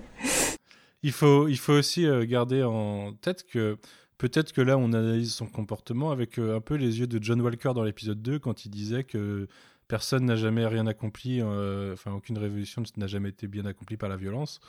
Et que Sam lui rétorque que euh, c'est c'est purement un point de vue de ceux qui ont le pouvoir, quoi. Mm. Et, Ouais, pour moi, c'est juste que ce discours, on le retrouve à travers les actes de Carly où euh, il y, a, euh, il y a une quasi. euh, euh, attention, c'est. C'est compliqué ce que je veux dire, mais il y a, dans le discours de Sam à la fin, il y a une quasi Et ça, je trouvais ça cool. Ça, je trouvais ça acceptation cool, de pourquoi les terroristes Ouais. nous attaquent euh, au quotidien, tu vois. Pour-. Ouais, Mais oui. c'est vrai. Je Mais trouve c'est ça intéressant dans le assez intéressant, discours, tu ça, vois, pour le mais euh, Et d'ailleurs, ils Mais- disent d'arrêter de les appeler terroristes. exactement. Ouais. Ouais. Et Donc c'est fort, je- quand même, J'étais ça. assez, euh, assez abasourdi de le voir dans le discours de Sam, en fait. Mm. J'avais l'impression qu'ils essayaient de suggérer son, euh, son approbation, on va dire, depuis quelques épisodes, mais je m'attendais pas à ce que ça soit un discours télévisuel euh, à la Nick Spencer à la fin, quoi. Mais là aussi, je trouve que ça va pas assez loin dans le sens où il fait son beau discours et derrière, en fait, les flag smashers qui sont arrêtés, ben, il les confie au même gouvernement qui viennent de dire vous faites de la merde et, et il a et, du coup on a l'impression qu'il a pleinement confiance dans le fait qu'ils vont arrêter de faire de la merde. Et du coup c'est là où la série encore une fois elle est elle est bizarre, elle assume pas son propos jusqu'au bout parce que du Bah, coup je euh, sais pas, parce Captain que- America devient pas un gros révolutionnaire, il il leur dit ben les gars je vous fais confiance pour faire un peu mieux et euh, comme par hasard les gars a priori, prennent la décision de pas faire leur fameux vote. Ce que je trouve quand même un peu bizarre, euh, parce que dans Moi, la vraie vie, les peu élites, elles ont pas tendance à, se euh, laisser convaincre par un le, le, discours. Quoi, mais le discours oui et un non. optimisme qui personne qui est dégouline face à lui est obligée de, de, de, Exactement. de mettre des, euh, Ouais. des, des gants, quoi. C'est ça. Ouais, c'est exactement ça. C'est, c'est pas, ils, ils ont, ils arrêtent le vote non pas parce qu'ils ont été convaincus par euh, Sam, c'est parce que Sam a été trop convaincant pour qu'ils enchaînent avec le vote, alors que tout le monde maintenant est plutôt de, du, de- d'accord avec ce qu'il vient de dire, ou en tout cas a ça. entendu ce qu'il voulait dire. Il- le vote est peut-être que repoussé, mais il, en tout cas, il, il a gagné un petit peu. Vous voyez, on parle de, on parle de ce dialogue, de ce monologue de Sam qui, qui est très bien en plus. hein. moi, je vraiment, je, je l'ai beaucoup apprécié. Mais euh, justement, moi, je trouve qu'ils sont capables de le faire. Ils en ont écrit un. Pourquoi Carly, elle a pas son moment? C'est-à-dire qu'il y a juste un passage où on, euh, qui est plus de l'ordre de l'intime. Encore une fois, je crois quand elle est sur la tombe, euh, sur une tombe avec euh, avec un, un de ses autres euh, comparses, où, où il parle plus de. Enfin, c'est là où d'ailleurs, bah, c'est dans l'épisode, euh, c'est dans l'épisode 4 puisque c'est celui qui va se faire littéralement arracher la tête euh, à la fin de Mm. l'épisode qui est en train de dire qu'il est fan de qu'il était fan de Captain America quand il était enfant, ce que je trouve encore plus triste quand on connaît Ouais. la, la- la fin de l'épisode. Mais euh, mais mais à ce moment-là, c'est plus de l'ordre de l'intime et comment dire de ce qui les pousse euh, personnellement à s'impliquer. Pourquoi Carly elle a pas enfin moi j'aurais aimé entendre un, monologue à la à la euh, alors pas parce que je veux l'entendre mais encore une fois pour clarifier leur c'est vu que pour moi c'est encore euh, enfin tout ce que vous m'avez dit plus plus tôt, moi je suis je, je, je vais dans votre sens et c'est ce que j'avais compris. Ce que je, ce que j'essaye de dire juste c'est que c'est bordélique, c'est amené c'est amené vraiment à l'arrache comme vous le dites. On a on a la plupart des éléments entre l'épisode 4 et l'épisode 6 pour un truc qui est enfin t'as besoin de comprendre central, à la ouais. base quand même quoi. Je pense que c'est un peu l'effet Killmonger. C'est un peu comme dans Black Panther. Tu peux pas laisser un- une personne qui a des idées un peu trop extrémistes. euh, Ah mais je suis, euh, je suis d'accord mais moi Killmonger dire- Killmonger, je l'ai revu récemment. Moi, je suis d'accord avec son discours et on dirait vraiment que le film, à un moment, euh, euh, force le personnage à étrangler une pauvre dame euh, et à foutre le feu à, à- aux, aux fleurs bleues, juste pour rappeler. euh, au fait, bon, c'est vrai que son, ses opinions sont peut-être euh, entendables, mais rappelez-vous, c'est un méchant et c'est tout aussi artificiel, quoi. Ça. Ouais, c'est- Ouais, je sais pas. Moi, ça me perturbe pas qu'elle ait pas de discours de fin parce qu'elle a vraiment, pour moi, euh, on savait qu'elle allait mourir. Déjà, on, en a parlé dans un autre podcast, il me semble, on a, où on a dit que Oui. c'était certain qu'elle allait mourir parce qu'elle a ce rôle de mourir pour la cause, en fait. Elle, elle a pas, elle a, elle, elle a pas, ouais, mais elle a pas envie de. Je pense pas qu'elle a envie de de représenter la cause. J'ai presque l'impression qu'elle a envie de se sacrifier pour la cause et de sacrifier même sa morale pour la ça cause. qui serait, mais c'est ça qui serait passionnant. Mais c'est, pas tant que je veux un dialogue, enfin que je veux un monologue de Carly, mais c'est, c'est au-delà de qui, qui elle est. euh, En fait, souvent, on a l'impression que c'est une gamine qui sait pas trop ce qu'elle fout là. Elle, a- elle agit sur des coups de tête. Elle a des phrases extrêmement profondes suivies de phrases d'une cruauté absolue. Enfin, le personnage part dans tous les sens. Et moi, j'ai, et je trouve que ça nuit finalement au message politique, que, enfin le message politique, pardon, le, comment dire, le, la, la définition des forces politiques qui s'affrontent dans, euh, dans la série.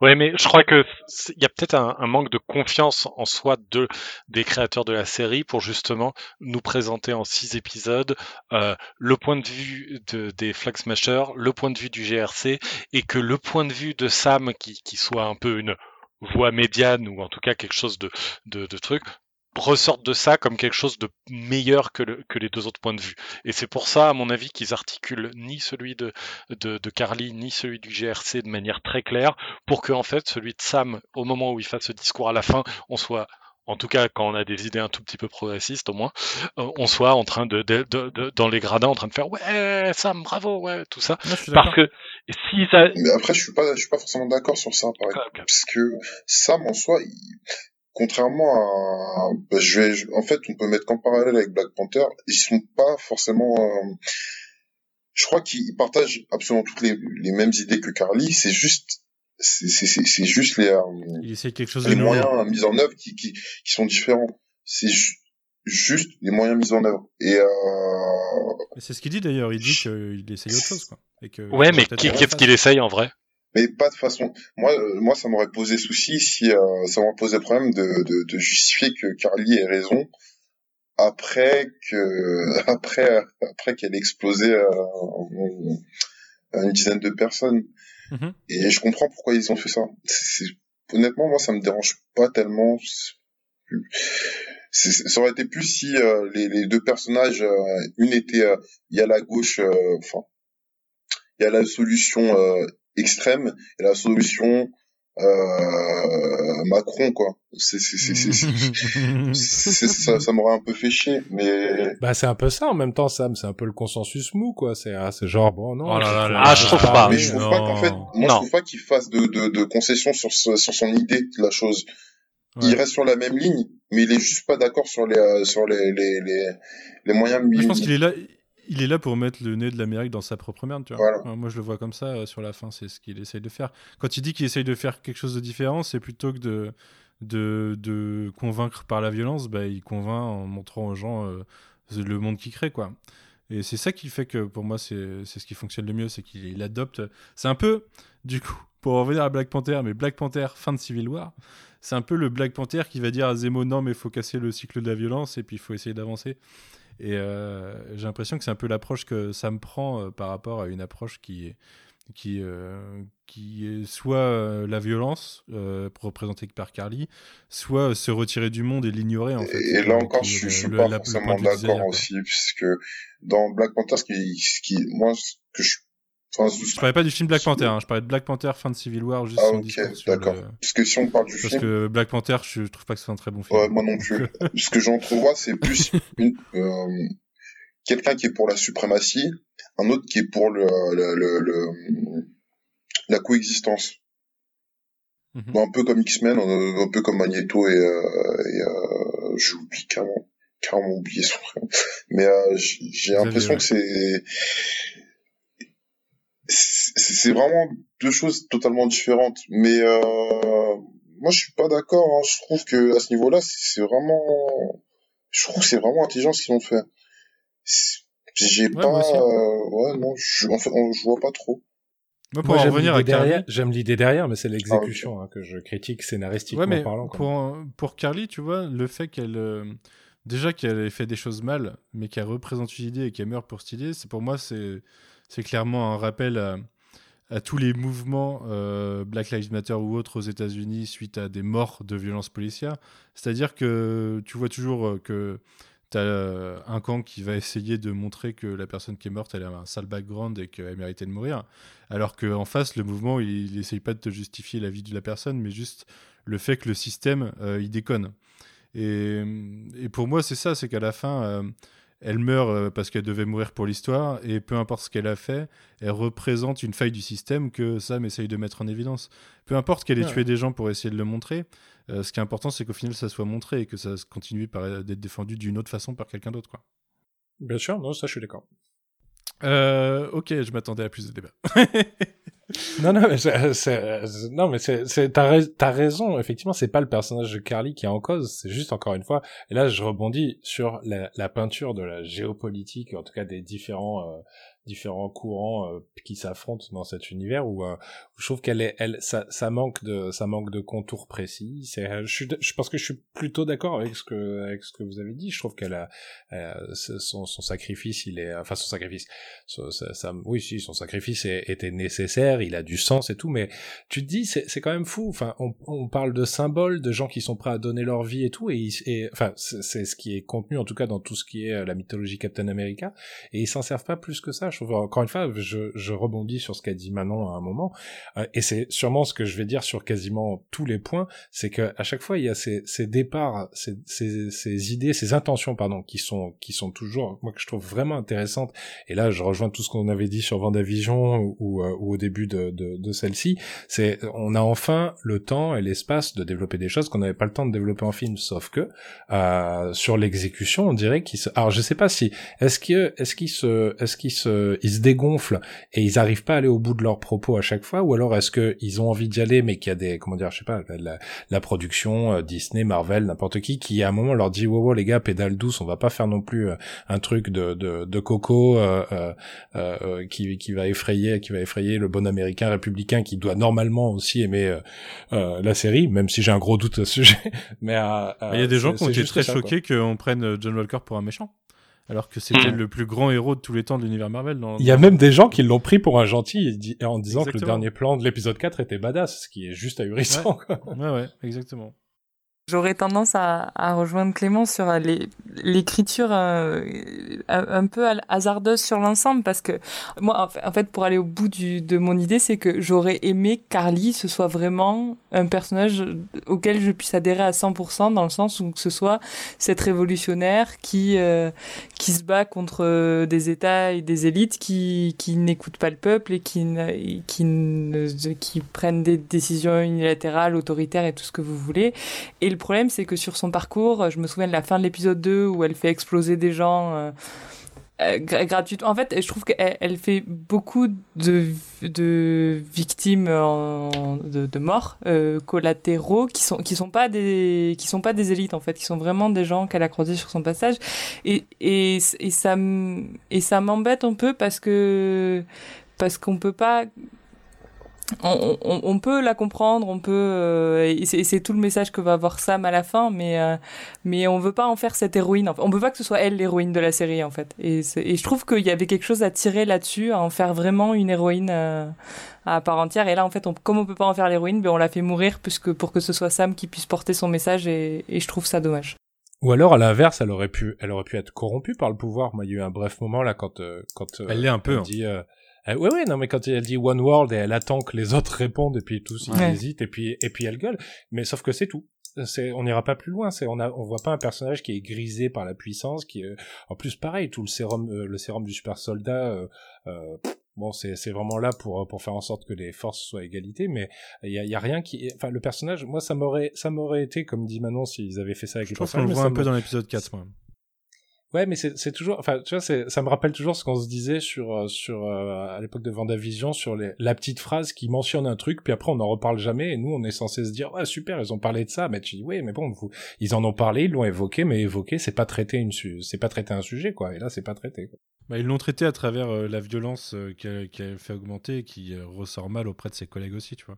Quand elle veut tuer les, les, les otages ou des trucs comme ça ses potes, ils ont pas l'impression, j'ai pas l'impression qu'ils ben ouais. ce plan-là à la base, quoi. Ben justement, j'aurais aimé que ce soit plus que le conflit entre eux soit un peu plus abordé justement sur. Euh, ouais, il y avait pas le ça aurait temps été intéressant. Ben ouais, mais c'est dommage. Et, et, je trouve que justement, le, le, c'est, je crois que c'est Clément qui disait le, sur le, les, les, le, le, le, sérum, on voit pas trop l'effet que ça a. Et c'est vrai que c'est un truc qui est introduit dans la série. Ah, le sérum, ça décuple aussi le, pas que les forces physiques, mais aussi le caractère et tout ça. Et c'est vrai qu'on le voit pas trop quand même dans les, dans, dans, dans les différents euh, personnages de, de, de des Flax Meshers, mais même sur Walker, en fait, c'est introduit au moment où il pète on un le voit câble vite fait et après 4. c'est, c'est Ouais. Puis ça Et disparaît. après, et après, et ça disparaît. Et d'ailleurs, l'épisode 6, au niveau de la construction du personnage, C'est surréaliste. c'est, je, je dis, je dis pas que c'est pas inintéressant l'endroit où on le laisse à la fin, c'est-à-dire que dans cette espèce de zone de gris où on voit qu'il est quand même capable du bon comme du pire et que voilà, etc. Mais en fait, c'est le- l'endroit où il est laissé à la fin me va, mais il y a eu un moment en épisode 4 et début d'épisode 5 où on nous cristallisait une espèce de, de, de, de personnage euh, au- quasiment autodestructeur, et dans l'épisode Ouais. 6, Mm. on perd complètement ça. Et Il a littéralement la métaphore de euh, il prend un chemin plutôt que l'autre quoi. C'est qu'il y a un moment Ouais. il a vraiment un choix, on le voit le choix. C'est marqué Ouais. euh, flè- flèche de gauche, flèche de droite quoi. ouais, et c'est pas inintéressant, l'impression mais que ce qui a été voulu dans la série, c'est de faire, euh, au lieu de, de- d'avoir un grand méchant, et c'est pour ça que je parlais de réécriture, c'était d'avoir euh, peut-être sur la fin une espèce de réconciliation générale, de pas léser une partie et euh, pas dire telle partie est vraiment méchante. Et à sans sens que c'est ce que je comprends en tout cas de la série, c'est que d'où que tu viennes, d'où que tu viens, bah, à la fin on peut se réunir, on peut faire des choses cool quoi. Mais euh, ouais, c'est vrai que ça pose problème. Ça pose problème. Ouais, je trouve que t'as raison, mais c'est c'est c'est c'est tout le souci justement parce que euh, le fait de finir euh, de finir tous euh, tous amis euh, dans la vraie vie c'est génial, mais euh, euh, mais en, en termes de en termes de scénario c'est c'est pas comme ça que ça. Enfin là moi je, je trouve que t'as complètement raison. Il y a pas d'antagoniste dans cette série. En tout cas il y a pas un vrai antagoniste. non. Et, euh, D'un un- épisode sur l'autre, ça change en fait. C'est Ça ce qui fait qu'on a on a un climax qui normalement est le moment où le, le protagoniste et l'antagoniste s'affrontent une dernière fois et que le protagoniste doit arriver à, à, à remporter la, la victoire parce qu'il a appris des choses pendant son évolution qui peut pas avoir lieu. On a juste une espèce de de, ouais, de longue scène d'action stérile où tout le monde euh, tout le monde se, se- enfin, soit est dégagé de scène, soit est, est, est- est remis dans le moule euh, pour, pour pouvoir fonctionner dans les séries ou les films d'après. Et c'est, et c'est pas un climax. Et c'est pour ça, je pense que c'est hyper décevant comme fin. Quoi. Parce que l'antagoniste de la série, c'est euh, c'est le fait c'est le fait pour Sam de ne pas vouloir être Captain America et que toute toute la série c'est pour lui, lui faire combattre cette idée. Je suis complètement d'accord avec ça, de la même façon que dans WandaVision, il n'y a pas non plus vraiment d'antagoniste où il y en a plusieurs à différents moments et que le, et que le vrai combat il est intérieur et je trouve que le parallèle est, est Ouais, assez mais dans- vrai entre dans- les deux séries. Mais dans Vendavision, il est vraiment articulé ce, ce sujet. Dans ouais, Vendavision, il est mieux fait. tout, tout, dès l'épisode 1, on sait que le, le- le sujet de comment Vanda vit son deuil et euh, que- euh, ce qui va en ressortir, c'est central à la série. Là, le, le doute de Captain America, enfin de Sam, de Captain America, du coup, oui, euh, il est, il a l'air d'être en pointillé, c'est-à-dire, on nous dit que c'est ça, puis après on part sur d'autres trucs, puis et au bout du compte, c'est tout est boueux, quoi, flou. euh. Je suis d'accord, en fait, pour moi, ça, ça, te- ça devient clair avec ce fameux monologue où je me suis dit, ok, en fait, ils, ont fait toute une série pour en arriver là. Et, euh, c'est là que je me suis dit euh, que tout tournait autour de ça et que la série, il fallait la lire de cette façon-là. Et on l'avait un peu deviné, mais je pense qu'on se disait pas. De... Enfin, genre la thématique de il allait reprendre le bouclier à la fin et la question est de savoir quel va être le voyage pour aller jusque-là. On l'avait tous deviné dès l'épisode 1, mais, euh, mais on, enfin, moi en tout cas, je pensais pas que ça tournerait autant autour de ça et que tous les antagonistes tourneraient pas aussi autour de cette question en fait pour, euh, Mm. pour euh, amener Sam dans certaines situations en fait. C'est Alors que le, je trouve que le synopsis original de la série était plutôt clair sur le sujet et que c'est plutôt les trailers qui ont eu tendance à nous mentir au final et à nous faire changer nos attentes. Mais moi, euh, si je reviens aux origines de la série, bah, c'était censé nous raconter comment au début euh, Sam n'avait pas le bouclier et qu'il allait finir par l'avoir, quoi. Et au final, euh, du coup, on, a- on nous a pas menti. c'est Il y a vrai. peut-être pas assez de, il y a peut-être pas assez de Winter Soldier, tu- par contre, du coup. Ouais, Bah, clairement. ça, c'est sa, progression est plus en filigrane, mais euh, je trouve qu'elle est développée quand même, mais beaucoup moins, oui, ça c'est sûr. Et pourtant, elle est, et pourtant elle, est, elle est presque aussi bien écrite alors qu'il a, il a moins de temps, je trouve. Ah, je suis Ouais, pas mais- d'accord. On va se battre. Je trouve que je trouve qu'il y a une bascule sur le personnage de, de, de Bucky euh, dans l'épisode 5 peut-être ou 4 justement, je sais pas trop, euh, qui où on passe de Bucky qui fait la gueule et qui euh, se prend la tête avec Sam et qui euh, hein, et d'un d'un coup, ça y est, il a, il a, il a compris que Sam était son ami et qu'il a décidé que lui aussi était son ami et tout va bien. Et vraiment, il y a un point de bascule à un moment. Voilà. Et- Euh, C'est après l'épisode 4, je pense. Enfin, c'est pendant Ouais. l'épisode 4 4, que ça se passe. Mais euh, moi, je sais pas, ça me choque pas. J'aime bien son évolution dans, dans la série. Je l'aime bien. Je la trouve. Je trouve qu'il y a un moment où elle est. Euh, euh, il y a un petit tour de magie, quoi. Elle est, Mm. hop là, il a évolué. Je suis assez d'accord, il, il lui manque du temps et il lui manque, je, je l'avais déjà dit, en épisode 3, il lui, il, lui, il lui manque des choses et en épisode 6 aussi, il en, il en manque. Je trouve qu'on le fait. j'ai bon, une, théorie- j'ai une théorie là-dessus, mais euh, je me demande si à la base on devait pas avoir Chadwick Boseman dans la série et qu'il y ait des discussions entre eux qui le fassent évoluer un peu et qu'on a été privé de ça, quoi. Mais euh, je sais pas, peut-être que je spécule, mais on savait tous qu'il y aurait le Wakanda et il y a eu le Wakanda et c'est juste sous une forme qu'on pouvait pas, enfin qu'on pouvait pas forcément anticiper parce que on savait pas l'état du Wakanda maintenant, quoi. Franchement, c'est possible parce que moi, je le trouve, en fait, je le trouve extrêmement détaché de ce qui se passe, à l'inverse de Sam qui est à fond dans, dont on connaît l'op- en fait, on connaît même pas l'opinion de Bucky sur les Flag Smashers. Moi, ça, c'est un truc qui me, qui me scie, c'est que moi, je serais incapable de vous dire son positionnement, alors qu'en vrai, on aurait pu faire un truc très intéressant sur le fait que c'est un super soldat. Et eux aussi, par exemple, tout ça, c'est pas développé, en fait, le parallèle entre, c'est un chouïa Il l'évoque ça. Hein. Il l'évoque, il dit que le fait que ce soit qu'il euh, y ait des, des super soldats euh, euh, rogues euh, qui traînent partout, c'est une sorte de de euh, enfin de ça salit le souvenir de de, de Steve. C'est évoqué, je crois, dans le 2 ou le 3. Mais Ouais, c'est mais une on, seule fois on- aussi. hein. on, re- on revient pas dessus. Enfin, il a ce coup de téléphone quand même avec euh, qui, qui est pas le meilleur dialogue avec euh, même avec Harley, euh, où il se parle, où il lui demande de se rendre, et elle lui dit non, quoi, ou un truc comme ça. Enfin, c'est pas. Mais c'est pas tout ça, c'est pas. En fait, les bons dialogues de, de Bucky vont être à- avec Sam ou Chez sa psy. ouais ou ouais, dans le premier Ouais. épisode ou par ou par quelques. Je pense qu'on peut surtout dire avec Sam. Mais... ouais. Ouais, avec, euh, avec Zemo. Ouais, avec Zemo, oui, complètement. Je, je- il me semblait bien qu'il y avait une partie Zemo, de truc quand même 5. que j'oubliais. Avec Zemo, euh, mais en fait, ouais, le reste du temps, moi, je le trouve trop détaché et trop. euh, Enfin, on avait déjà eu ce débat. Alors peut-être que moi, dans l'action, j'arrive pas assez à lire ses sentiments. Je sais pas, c'est peut-être que moi, mais je, j'a- j'arrive- son investissement émotionnel dans dans les scènes de baston, dans ce qui se passe, le moment où où il part avec Walker et en effet, ça devient hyper bizarre parce que bon, il y a le petit côté, il dit à Sam, non, non, mais je vais avec lui pour le surveiller. Et puis après, euh, il fait un peu comme si c'était son meilleur ami, euh, il le laisse repartir. Personne se pose la question de pourquoi il est là Ouais, et on est tous d'accord que c'est très bizarre tout ça.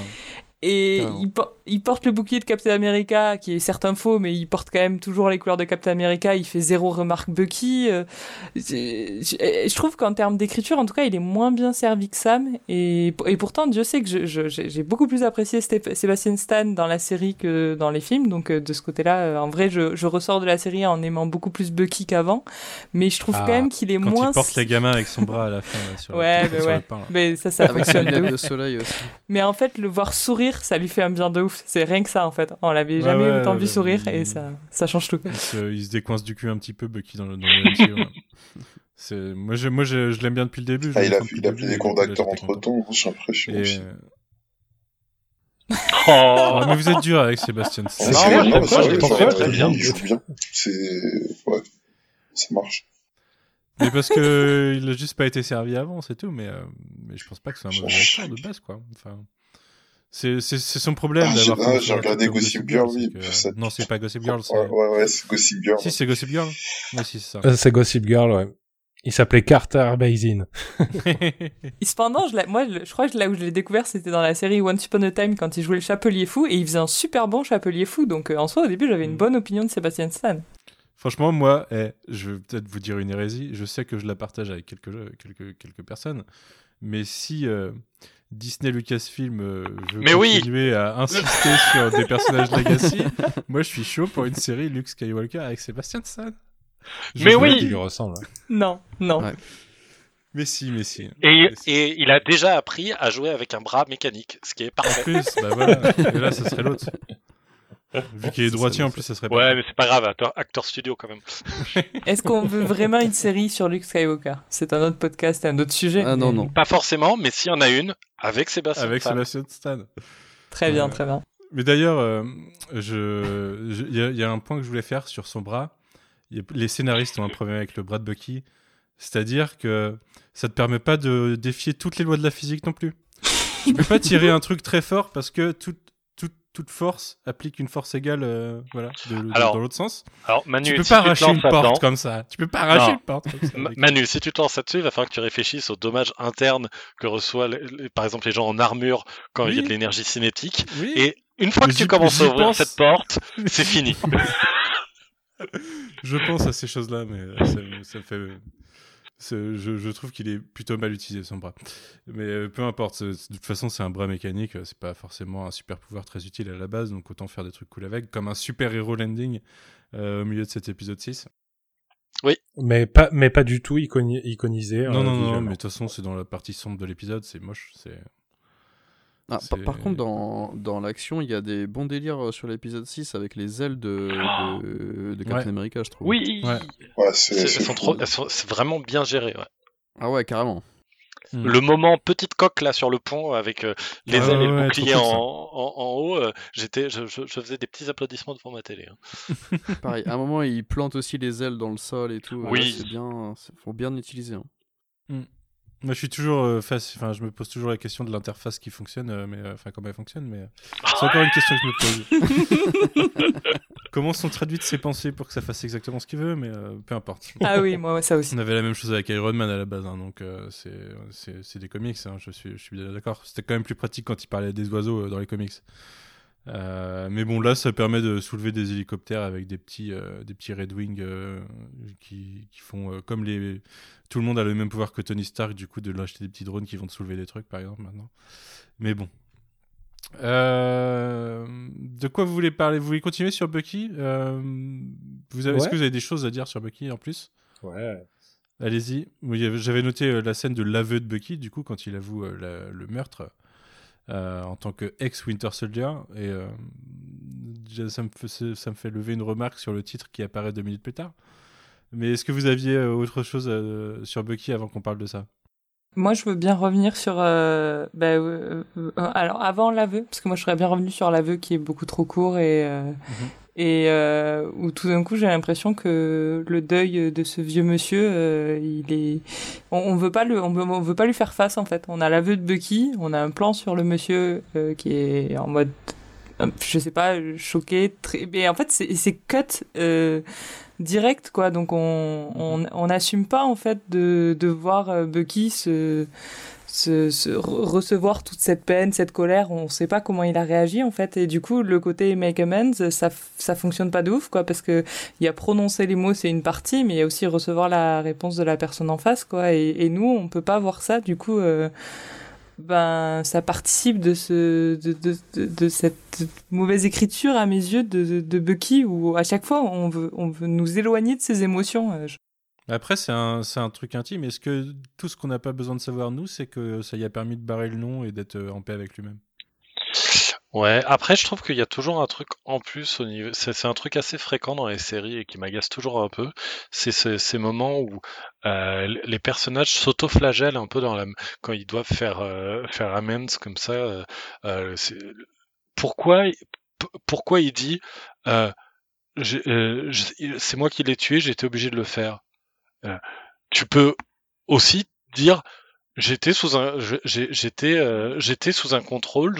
euh, on m'a forcé à le tuer ou des choses comme ça, des, des phrases qui, qui en gros représentent peut-être un tout petit peu plus la vérité et t'auto-flagellent un tout petit peu moins. J'ai toujours un peu du mal avec ces trucs de, voilà, je sais pas, ça me semble. En plus, moi, je m'attendais à ce qu'ils lui disent. euh, en, en effet, je suis d'accord avec toi, le fait que ben, j'ai été sous, le- enfin, qu'il fasse vraiment l'explication de qui était le Winter Soldier, et aussi le côté que son fils était au mauvais endroit au mauvais moment, parce que si je me souviens bien, il y a vraiment ce côté où c'était un mec sur son passage pour aller défoncer d'autres mecs. Ouais, c'était pas ça, le ouais. mec qu'il était censé tuer. Du coup, je trouve que c'était ça qui était important de dire. euh, euh, dans la justification, c'est pas c'est pas je l'ai buté parce que j'étais sous l'influence euh, de, de- des- Russes ou de on sait pas trop qui. euh, C'était pas lui qui était censé mourir en fait. Donc il y a vraiment ce côté. euh, Enfin, c'est pas un accident de voiture, mais je veux dire, il y a ce côté où il faut lui expliquer que oui, c'est à la fois c'est un meurtre et à la fois c'est c'est aussi con que ça, quoi. Enfin, je sais pas, il y a, en effet, il y a, il y a pas le contexte, il y a juste le jeu. C'est moi Ouais, qui l'ai tué. en fait, moi qui me suis fait la passer pour ton pote. c'est La chelou. réponse à ces deux questions, c'est juste que si, euh, si le nom est sur sa liste, c'est qu'il culpabilise pour ça en fait. C'est- Donc c'est que pour lui, il Tout à fait. Donc Ouais. euh, il va pas se dédouaner en disant c'était pas moi. Parce qu'au fond de lui, euh, lui, il ressent pas que c'était pas lui quoi. Il dit Ouais. que c'était quelqu'un qui l'est plus. Euh, élément qui me fera réagir pour le titre Bill Peter. Mais, mais il l'assume quand même au final. C'est pour ça que pour moi, il se dédouane pas. Il va pas dire euh, c'était un accident. Enfin, il était là au mauvais endroit au mauvais moment. C'est juste euh, je l'ai tué en tant que Winter Soldier. Voilà quoi. Dans tous les cas, on aurait pu avoir 2-3 minutes euh, en plus sur ce dialogue-là avec la réponse de, de l'autre. euh, J'ai plus le nom du personnage. euh, Ouais, moi non plus. contre, mais juste sa réponse. euh, on passe quand même plusieurs minutes sur l'épisode euh, qui sont vraiment superbes avec euh, Isaiah. Je pense qu'on aurait pu au moins passer euh, de deux minutes seulement de plus. euh, là, euh, franchement, Ouais. le cut euh, où il ferme la porte de l'appart, c'est horrible. C'est trop bizarre, je trouve. euh. Mais c'est vrai qu'il y a un clair déséquilibre entre l'exposition de Bucky et celle de Sam dans la série. hein. Il y a, y a- y a pas à dire. Et du coup, euh, moi, cette scène me... que j'aimais bien, enfin que je... dont j'étais content parce que ça mettait, euh, il y avait vraiment le, euh, le, Winter Soldier que j'étais, donc euh, qui impliquait qu'il ne l'est plus et que pour lui, il a évolué aussi au sein de cette série. Il a réussi à finir cette, euh, cette espèce de thérapie, enfin cette thérapie même. Euh, et à la fin, quand on nous lâche le titre, euh, le, le Falcon Winter Soldier devient Captain American The Winter Soldier. Et pourquoi c'est pas putain de Captain America et Bucky en fait du coup? Parce que Ou, et White Wolf. ou- Ouais. ouais. ouais mais ça c'est une blague à la rigueur. Euh, le White Wolf. Mais pour moi, il est juste devenu Bucky, quoi. Il est, il est redevenu lui-même. Et même à un moment, euh, quand, euh, on les, quand il se balade dans la rue, parce que quand il arrive sur les lieux de je sais plus quoi, le, du GRC, je crois, Sergent Barnes. on le- on l'appelle Sergent Barnes, quoi. Il est redevenu Bucky Barnes, sergent. euh, il, a, il a un statut officiel, d'ailleurs. Vraiment chelou, hein, ce statut euh, de, de Bucky. euh, Ouais, très bizarre. c'est, euh, est- on dirait que c'est une sorte de, de force militaire un petit peu indépendante. Mais en tout cas, euh, en tout cas, il est Bucky Barnes quoi. Et, et pourtant, on le, on le maintient à Winter Soldier dans ce titre de fin qui était censé pour moi symboliser la transformation des deux personnages à travers la série. Et on Mhm. en officialise qu'une seule. Je trouve ça hyper décevant et hyper. Je trouve ça, euh, j'allais dire maladroit, mais c'est même euh, irrespectueux pour moi. Mais, mais de toute façon, de manière générale, je, là qu'on a tout vu, et j'avais déjà, je, je sais plus si j'en avais déjà parlé au départ ou pas, mais je, je comprends pas trop pourquoi, euh, au niveau marketing, cette série, c'est pas The Falcon et en dessous, en plus petit, And the Winter Soldier, comme on avait. Enfin, je, je comprends pas pourquoi euh, c'est les deux qui sont censés être au même plan, alors que c'est pas le cas du tout sur toute la série, ce qui n'est pas grave, mais ça aurait peut-être dû être vendu autrement, je pense. Je sais pas ce que vous en pensez, je suis peut-être le seul à, à penser ça, mais. Non, Bah, non, parce que j'ai l'impression que la série, elle est quand même écrite pour traiter des deux, mais que scénaristiquement, ils se sont emballés sur un plus que l'autre et... et que ça peut se comprendre, mais euh, je sais pas. Bah, disons que peut-être qu'il y avait une envie au début et qu'ils l'ont pas réalisé, quoi. c'est tout. Ce que porte, ce que porte Bucky en plus comme euh, comme type d'intrigue, c'est le truc euh, super déjà vu, bah, notamment tout ce qui est techno thriller, euh, le, le tueur amnésique qui essaye de, de faire de faire amende honorable et tout ça. C'est vrai que ça c'était très vu, alors que un, un Afro-américain qui devient le symbole d'un pays et tout, c'était quand même vachement plus riche comme sujet. Donc c'est vrai que naturellement, je pense que euh, je suis moi je regrette parce que je trouve qu'il y a plein de il y, a- avait encore des choses à dire sur euh, sur Winter Soldier et que j'adore le personnage et que j'aime beaucoup Sébastien Stan, mais c'est vrai que tu dis qu'en termes d'écriture, ce qui ce qui est le plus riche, ce qui est le plus ce qui a le plus de potentiel, c'est plutôt la partie Falcon. Quoi. Mais alors bon, on va pas refaire l'histoire, mais c'est vrai qu'un titre, par exemple, je sais pas, Captain America Legacy, euh, pour vraiment dire, bah on s'intéresse à l'héritage de Captain America. Ouais. Ça, ça aurait été, ça aurait recouvert tout ça, et en plus en, en termes de, de, de, je sais pas, de, de brand, de marque, euh, avoir Captain America dans le titre, ça aurait été logique aussi. Bon bref, ouais, je trouve c'est vrai que l'équilibre Falcon et Winter Soldier, il est un peu bizarre, c'est un peu du 60-40 quoi. Ouais, moi je suis d'accord. D'autant plus que je trouve. Alors, et peut-être que John Walker est que numéro 3 dans la hiérarchie de personnages, mais il est, il est vraiment. Parfois, il- dans des épisodes, il était plus développé que Bucky, par exemple. Donc je suis d'accord que l'idée Ouais, d'avoir un, d'avoir un titre euh, Captain America Legacy, ou je sais pas comment fallait l'appeler, c'était vraiment ça la question, parce que le, le Legacy. Battle de- for the de- Shield. Ouais. Captains Americas. Alors, alors, je suis pas convaincu à 100% par cette dernière idée. mais ça, ça aurait été plus proche. Ou, alors, ou alors il fallait plus développer euh, son passé, justement, tu parlais tout à l'heure Aurélien du, du, du loup blanc et toutes Ouais. ces choses-là, et peut-être avoir un peu plus de temps avec euh, et, et d'interaction avec Zemo, quelque chose comme ça. euh. Mais là, on rejoint peut-être la, la, la, la théorie de Manu, comme quoi il y avait Ouais. peut-être plus de scènes avec euh, euh, au Wakanda, avec Black Panther par exemple même, et que qu'elles ont été coupées pour les raisons qu'on sait quoi. D'ailleurs, euh, là, l'épisode de, de cette semaine, c'était 51 minutes. Et du coup, ce qui mène la série à 5h15 au total, crédit compris. hein, alors que pour WandaVision, on était à 5h45, crédit compris. compris. Ah ouais, ok. Je me Ouais. demandais justement. sachant que les-. Moi, j'ai fait le calcul ce matin et les crédits de WandaVision étaient beaucoup plus longs que ceux de. C'était quand même pas mal plus long que, que ceux de Falcon Winter Soldier. Ouais, du coup, ça doit se- ça doit s'équivaudre, je pense, ouais, un peu, À peu près, je pense. ouais. en temps de- en temps d'image, ouais. C'est intéressant, je, je réfléchissais au nombre, enfin aux personnages développés dans Vendavision par rapport à, ce- à cette série. Je me demande si on n'a pas un, un pool équivalent de personnages principaux et secondaires au final. Mais euh, faudrait, faudrait que j'étudie ça. On a bien, bien moins de femmes bien écrites en tout cas dans, dans Ah oui, c'est sûr. Ouais. On peut D'ailleurs, on, on oublie, peut- un- on oublie un peu, excuse-moi, on oublie un peu Torres euh, sur la fin. Je pensais qu'il y aurait une petite, Mhm. euh, une petite scène en plus. Il est pas mort sur d'ailleurs. l'épilogue Hein ou en post-credits. euh.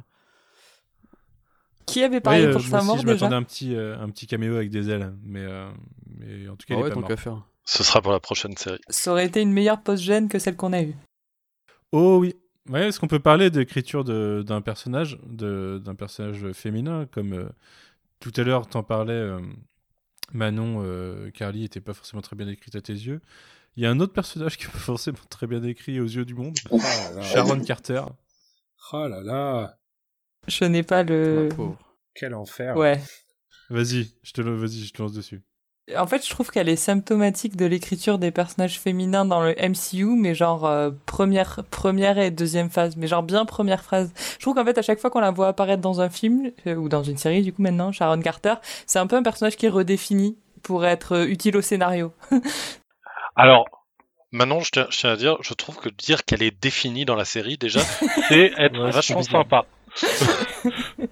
Mais rien ne va. On l'a, on l'avait évoqué euh, dans le précédent podcast. euh, j'avais dit ouais, enfin on en avait parlé le fait que euh, qu'il y avait un peu, je crois, fin de l'épisode 3, la dernière scène c'est elle et, tout d'un coup on, nous- sous-entend qu'elle travaille avec le Power Broker ou que, et du coup ou que c'est elle, mais on se dit déjà cette scène tombe, tombe vient un peu de de nulle part et ok très bien que- quelle sera la suite quoi. On oublie un peu tout ça à chaque fois qu'on la revoit, elle est un peu on s- ils prennent pas le temps en fait c'est ouf et d'ailleurs ça me rend folle qu'elle était sur les sur les posters comme un personnage principal en fait parce que Ah ouais, elle, est hein. vraiment là pour être Ça, c'est un mensonge de la prod, ça. ah non mais c'est Quelle horreur. puis c'est une c'est c'est une insulte ce traitement de personnage où elle elle elle n'est que fonction et en fait au final elle n'est elle, elle est là pour un twist pété dans le dernier quart d'heure du Ah, dernier c'est nul. épisode Ah, mais j'ai même. Ben non, parce que le twist, on l'avait dans l'épisode 5 déjà, on le savait en fait.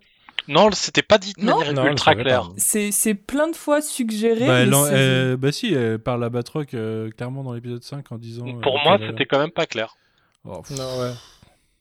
ouais. Déjà dans l'épisode 4, je vous avais dit, c'est sûr que vous, je sais pas si vous vous rappelez, je vous avais Si, dit, si. c'est sûr que c'est. Ouais. moi, je, moi, je ne voulais pas. Je m'en souviens très bien. Et du c'est coup, surtout que ça- elle l'a confirmé à l'épisode Ouais. 5 pour moi, euh, j'étais deg. Parce que c'est même pas Mais un twist en fait. Enfin, je... Non, ça se voit arriver dès le début, ouais, t'as raison. Même quand elle se bat la première fois avec eux, quand elle repart, d'ailleurs, cette scène, moi, elle est surréaliste, c'est vraiment, elle se bat avec elle, fait, bon, ben voilà, ma scène est finie, salut, je m'en vais. Et, euh, et elle rejoint, et elle rejoint, elle rentre dans une voiture et elle a un échange avec euh, quelqu'un et tu dis, bon, bah d'accord, c'est elle la traîtresse, mais euh, ça se voit arriver à des, à des kilomètres et en même temps, c'est révélé que à la fin, quoi. Mais en fait, le pire, c'est qu'on on, on- on nous donne des raisons à sa. Très- Mais j'arrive même pas à savoir ce qui, C'est nul. ce qui fonctionne pas. C'est C'est que c'est. mais, mais ouais, c'est- on, on nous donne des raisons, sauf que comme c'est un personnage qui n'existait déjà pas avant, co- comment vous voulez qu'on achète que qu'il faut tout. Enfin, que. Non, mais même j'arrive même pas à m'exprimer tellement c'est terrible. Un des moments qui l'a défini le plus dans le MCU, c'est quand même quand elle s'oppose à l'Hydra au sein du Shield dans Captain America Winter Soldier, où elle se met du bon côté en mode on va rien lâcher quoi. Alors, Et, euh, alors, Et là, elle a tout lâché, il n'y a, plus- il y a plus personne. Il y a si ça se trouve, c'est un scroll. C'est un scroll méchant. C'est un scroll méchant. Moi, je, je me retire à ça. Il y a Secret Invasion qui sera sûrement là l'année prochaine. Franchement, Et franchement, Aurélien, ça serait nul, mais ça serait mieux. Ah, franchement, je suis pas sûr. D'accord. Ah oui, oui. Ça, ça, je veux que ce soit ça. ah, Déjà, ça me fait flipper, Secret Troll, alors. ouais. Ouais, moi, ça me fait un peu peur, mais euh, à la rigueur, pourquoi pas, mais. euh, bah, c'est un peu un twist pour tous les trucs qui vont nous énerver à partir de maintenant. Ils vont pouvoir nous sortir le twist. eh, vous inquiétez c'est pas, un peu c'était un trop la porte de sortie. Exactement. Ça va, ça va saouler. Mais en tout cas, moi, je dis, physiquement, ça me dérange le traitement du personnage de Sharon Carter. C'est-à-dire que quand je repense à la série, j'essaye de. Tu vois, mon cerveau, il, il bouge ça, il l'enlève. C'est euh, genre Madripour, j'y repense, il n'y a pas Sharon Carter. euh, le dernier épisode, il n'y a pas Sharon Carter. Mais c'est terrible parce qu'elle pourrait. On avait, on avait débattu de si du coup Steve s'était inquiété de son sort ou pas, et on en avait conclu que, Oui, que oui, elle, elle avait pas été effacée par. Et en fait, ça, la série aurait pu s'en servir pour nous expliquer vraiment d'où cette haine. Parce que c'est vrai qu'on part d'une meuf qui est, euh, je veux dire, c'est la nièce de, de, de Peggy Carter déjà, pour commencer. Donc on part de là, on part de, de à plusieurs reprises où euh, elle, elle prend le bon parti. Donc même si on la connaît peu en tant que, en tant que personne, fondamentalement, on a l'impression que c'est c'est un personnage fondamental bon. Du coup, en faire un personnage, une, une, une- j'allais dire une traîtresse, quel- quelqu'un qui trahit ou en tout cas qui change complètement de camp et de penser, ça, ça peut être intéressant, mais en fait, ça demande du temps à justifier, du temps qui ne lui est jamais donné. Ça demande d'utiliser des, des éléments de l'univers qu'on connaît, mais de façon approfondie. Le, le fait Bah, qu'elle ait pu être si déçue par Steve, que- ça aurait été bien, mais dans ce cas-là, il faut admettre Ouais. le fait qu'on aille ju- jusqu'à toucher à, à la figure de, de Steve Rogers, sur laquelle justement vraiment. La, la série, euh, à part dans la réplique de Bucky qui dit que Steve et lui n'ont pas compris ce que ça euh, pouvait représenter pour un homme afro-américain de porter le bouclier, à part celle-là, la série refuse de, euh, de remettre en question Steve du début jusqu'à la fin. Et je trouve que Bah, c'est. hein. C'est peut-être une porte ouverte pour la Mais saison 2. ça aurait été hyper intéressant. ah, si, Parce que c'était de base, il... je crois que les scénaristes s'en foutent. Incroyable. bah, tu vas pouvoir. Euh, Alors, euh, en parlant de saison 2, euh, ça Ah, vient de tomber sur. The Hollywood Reporter littéralement pendant qu'on parle. Euh, ils, ils viennent d'annoncer que le, le, le Spellman, donc euh, le showrunner Malcolm Spellman, écrivait un Captain America, un film Captain Je America suis 4. chaud si c'est celui qui a Je suis écrit je suis l'épisode chaud. 5 je suis un peu Ouais. et l'épisode euh, 1. Euh, il a écrit le premier et le dernier épisode. Ok. on Eh verra. ben, on Laisse alors. Après, c'est pas ouais. On verra. Moi, je voulais dire, euh, je voulais dire, vous disiez qu'il y avait besoin de temps un peu pour développer éventuellement euh, ce côté, euh, ce côté le retournement de Ah, Sharon. attendez, euh, juste deux- deuxième info. Ah bah, il sera coécrit le film avec celui qui a écrit l'épisode 5. très bien. Ouah, c'est beaucoup mieux. Donc euh, Dallan Musson. Ok. Exactement. Ah ouais, je viens de, ça, je viens de sera, voir le truc. ça sera à moitié bien, Et c'est déjà mieux que, que, que ça. comme la série. Ils auraient Non, mis, euh, ils auraient mis dans l'article, euh, ça sera sorti directement sur Disney+. J'aurais pas été étonné non plus, mais euh, je serais content de retourner au cinéma un jour. Comme. Euh, oui, qu'est-ce que je veux dire? Oui, on, on disait il y a un instant que ça aurait peut-être mérité plus de temps de développer le retournement de Sharon Carter, sauf que pour moi, il y a une thématique depuis le début de la série aussi. C'est euh, l'abandon des soldats par euh, leur gouvernement. Et en fait, euh, l'épisode 5 le montre pour John Walker, le, celui qui a été propulsé en Captain America en mode euh, euh, soldat poster boy, se fait abandonner après avoir fait une grosse boulette, hein, clairement. Mais il se fait, il se fait vraiment totalement abandonner, quoi. Là, c'est pas la police qui soutient Morticus que ces gens qui, étouffent des Noirs américains ont juste fait leur boulot. C'est le contraire, c'est ok, là on se dédouane de tout et tu dégages. Et je pense que euh, ce sentiment d'abandon euh, des soldats par leur gouvernement ou par ceux qu'ils ont servi, c'est quelque chose qu'ils voulaient vraiment développer dans la série. Au final, on en retrouve que des bribes. J'ai l'impression que ça a un peu disparu au fur et à mesure. Et ça aurait été intéressant de le développer pour Sharon Carter, sauf que bah on n'en voit rien du tout. On voit juste un résultat qui est mal joué pour moi en plus. hein, je suis désolé. Ouais, ouais, je suis d'accord. je- Ouais, elle est, elle est pas à l'aise dedans, Non. elle est un peu, un peu monolithique, ouais. Ouais, je trouve Mais- que ça, ça rend mal.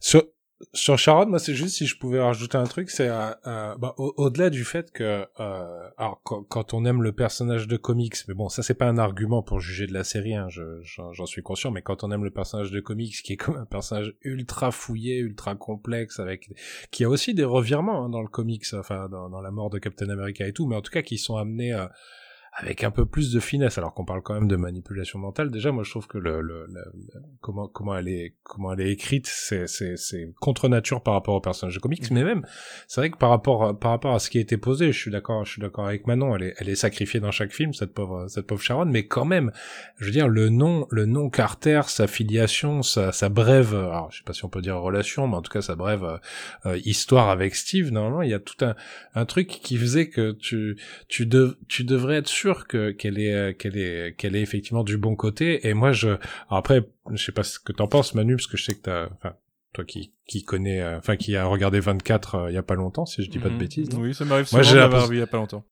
Ouais, c'est euh, moi je je on sent arriver le truc à la Tony Almeida, c'est-à-dire elle fait la méchante pour euh, Mhm. pour un plan qu'on va découvrir dans deux séries ou dans quatre films. C'est euh, c'est c'est vrai que ce personnage, il a été massacré de manière euh, enfin euh, Après, t'as peut-être des mauvais quoi. souvenirs de Tony Almeida, mais il faisait le méchant pour en fait être gentil, pour en fait être méchant. Pour une bonne cause. Oui, c'est ce que je dis. Donc euh, peut-être qu'elle fait, c'était- peut-être qu'elle est un agent quadruple encore une fois. Pour... Mais c'est, mais on y croit. Enfin, on n'y croit pas. Dès le début, quand elle arrive, on sait que c'est la traîtresse et en même temps, on s'en fout parce que. Enfin... Ouais, on s'en fout. Hein. J'y ai cru à ce côté euh, agent double, mais euh, justement en fin d'épisode 3, on est à 100% le fait qu'elle est euh, qu'elle est pas que c'est. Mais en fait justement, moi j'avais cette interrogation de aller euh, chez les gentils, chez les méchants, on sait pas trop. Où elle joue un double jeu, c'est une certitude. Mais euh, à la fin, pour qui? Et en fait, je trouve que l'épisode 6 vient nous répondre, bah non, en fait, elle joue pour elle-même et puis. euh, et du coup, j'ai du mal à imaginer qu'il y ait un plan euh, à, à long terme, quoi. Je, je pense qu'ils savent pas où ils vont. Ils sont juste contents de d'avoir ce, ce, ce, ce, ce Joker qui vont pouvoir nous ressortir à, à droite à gauche. Je, je, mais mais je. À, mon- à mon avis, le mec au téléphone, c'est Michael Keaton à la fin. C'est elle qu'elle vend des armes et qui, qui les. Non, mais c'est horrible. Moi, ce personnage, ça m'a attristé vraiment. En plus, j'aime bien Hmm. Emily, euh, Emily Van Camp. Enfin, c'est c'était terrible. Si je peux, euh, si je peux dire un point juste sur le quelque chose qui pourrait justifier la complexité d'écriture du personnage. Euh, dans les comics, euh, c'est un personnage qui a quand même une relation, un passif lourd avec euh, Steve Rogers. Ça n'a pas été énormément développé dans le MCU et d'ailleurs je suis un peu perturbé qu'il l'ait développé parce que ça reste quand même chelou euh, d'avoir une relation euh, comme ça avec euh, la nièce de ton grand nièce amour. Surtout dans un univers où euh, quelques années après, euh, tu repars vivre dans le passé avec ton grand amour. Euh, donc euh, la tante de la meuf que tu viens de te faire euh, qui a trahi pour toi. Il y a dû y avoir une discussion un peu malaisante quand il est Peut-être revenu qu'ils n'ont pas voulu en discuter justement. Peut-être qu'ils ont voulu. euh, ils se sont dit, il faut, faut qu'on fasse quelque chose avec ce personnage sans trop aborder des points sensibles. Et du coup, ça donne ça. Je sais pas. Pourquoi pas en mettre un autre alors? J'aurais préféré qu'on reste sur l'inceste et qu'on qu'on qu'on qu'on n'ait pas ça. D'ailleurs, Euh. euh, dans la série, euh, petit, petite parenthèse, euh, euh, un peu marketing, mais euh, dans la série, quasiment tous les, les personnages ont des téléphones portables euh, Apple. Et pas le personnage de Sharon qui, en épisode 3, à, à la fin de, de- de la scène des containers, sort un portable qui n'est pas, j'arrive pas à identifier, mais qui n'est clairement pas un téléphone Apple. Et dans une série ou dans un film, quand euh, tous les, tout le monde a du Apple, sauf, euh, sauf euh, certains persos, c'est que c'est des vilains en fait, parce qu'il y a Ouais. ce côté, on veut pas représenter, euh, voilà, on veut pas que no- notre marque soit représentée par des gens pas bien, et du coup, mis à part, voilà, tout, tout ce qui est Flag Smasher et, et Sharon n'ont pas de, de Apple, Mhm. et du coup, voilà, c'était grillé dès l'épisode 3.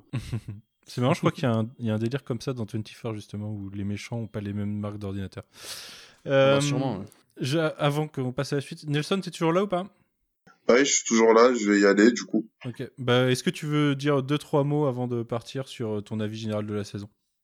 Euh, sur mon avis général, euh, bah, une série très inégale, comme je dit tout à l'heure. Euh, si ça se confirme pour Captain America 4 et que c'est bien l'épisode 5 et 1 qui seront, qui seront écrits, enfin, le, le film sera écrit par les mêmes personnes, bah, je suis vraiment chaud, mais vraiment, vraiment chaud. Et euh, sinon, bah, on a un nouveau Captain America, je pense que tout le monde est un peu content, parce qu'on aime tous Captain America.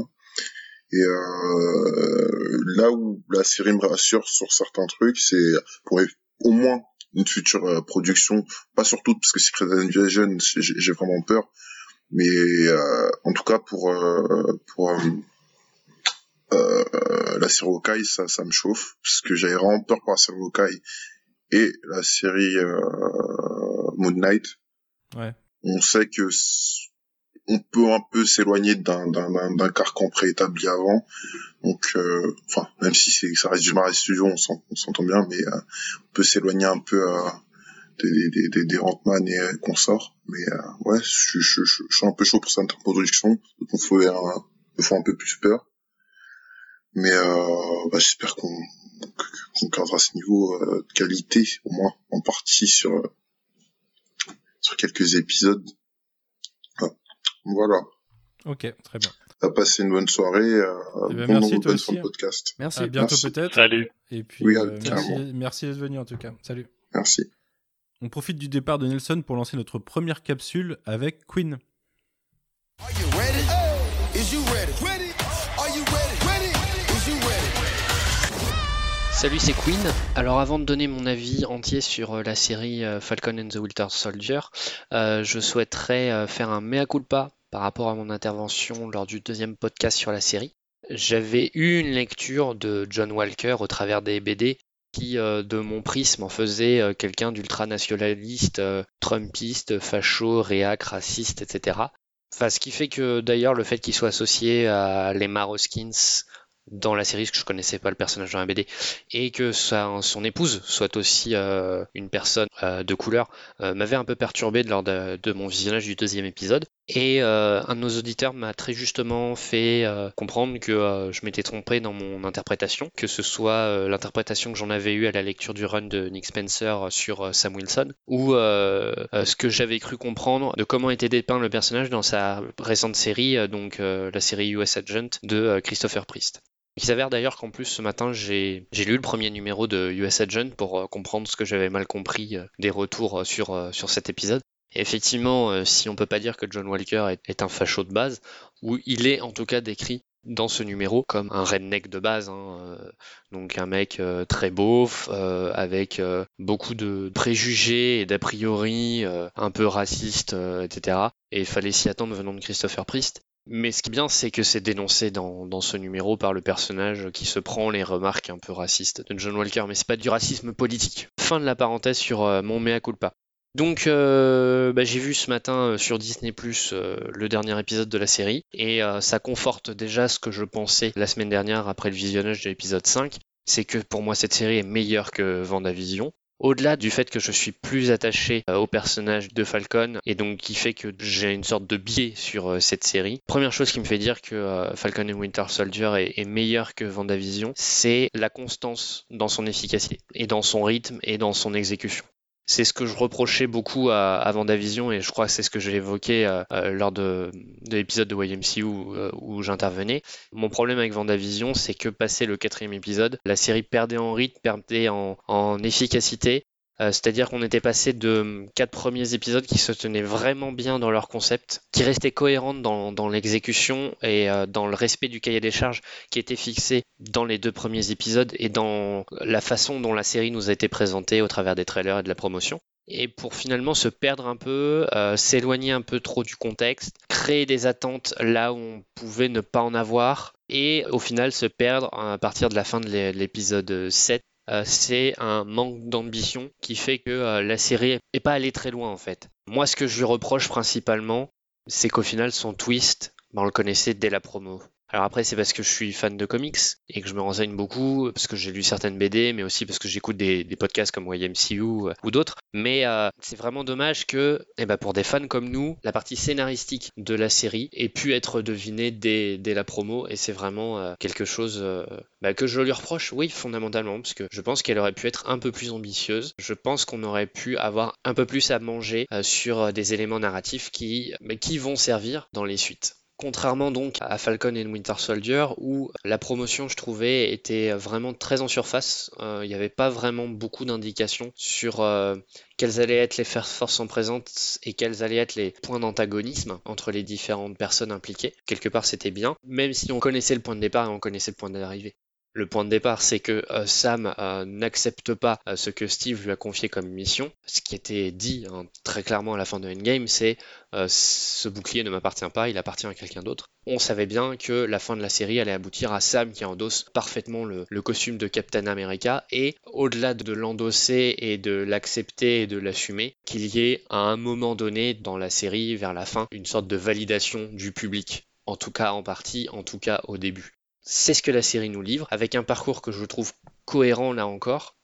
Les problématiques apportées par Sam, que ce soit au niveau du problème du racisme systémique des États-Unis, bien entendu, mais également euh, euh, tout ce qui touche à l'héritage même. Le bouclier appartenait euh, avant à Steve Rogers, qui au-delà d'être un mec blanc, blond aux yeux bleus, était aussi un symbole d'espoir, d'altruisme, un ensemble de valeurs très positives, très encourageantes loin du militarisme forcené comme euh, le représente de son côté euh, John Walker. Donc ça, au niveau du parcours de Sam, vraiment la, série euh, fait un sans faute à, mes yeux. Et le discours que donne d'ailleurs Sam à la fin de l'épisode 6 m'a donné les larmes aux yeux, parce que je l'ai trouvé très, touchant et très efficace.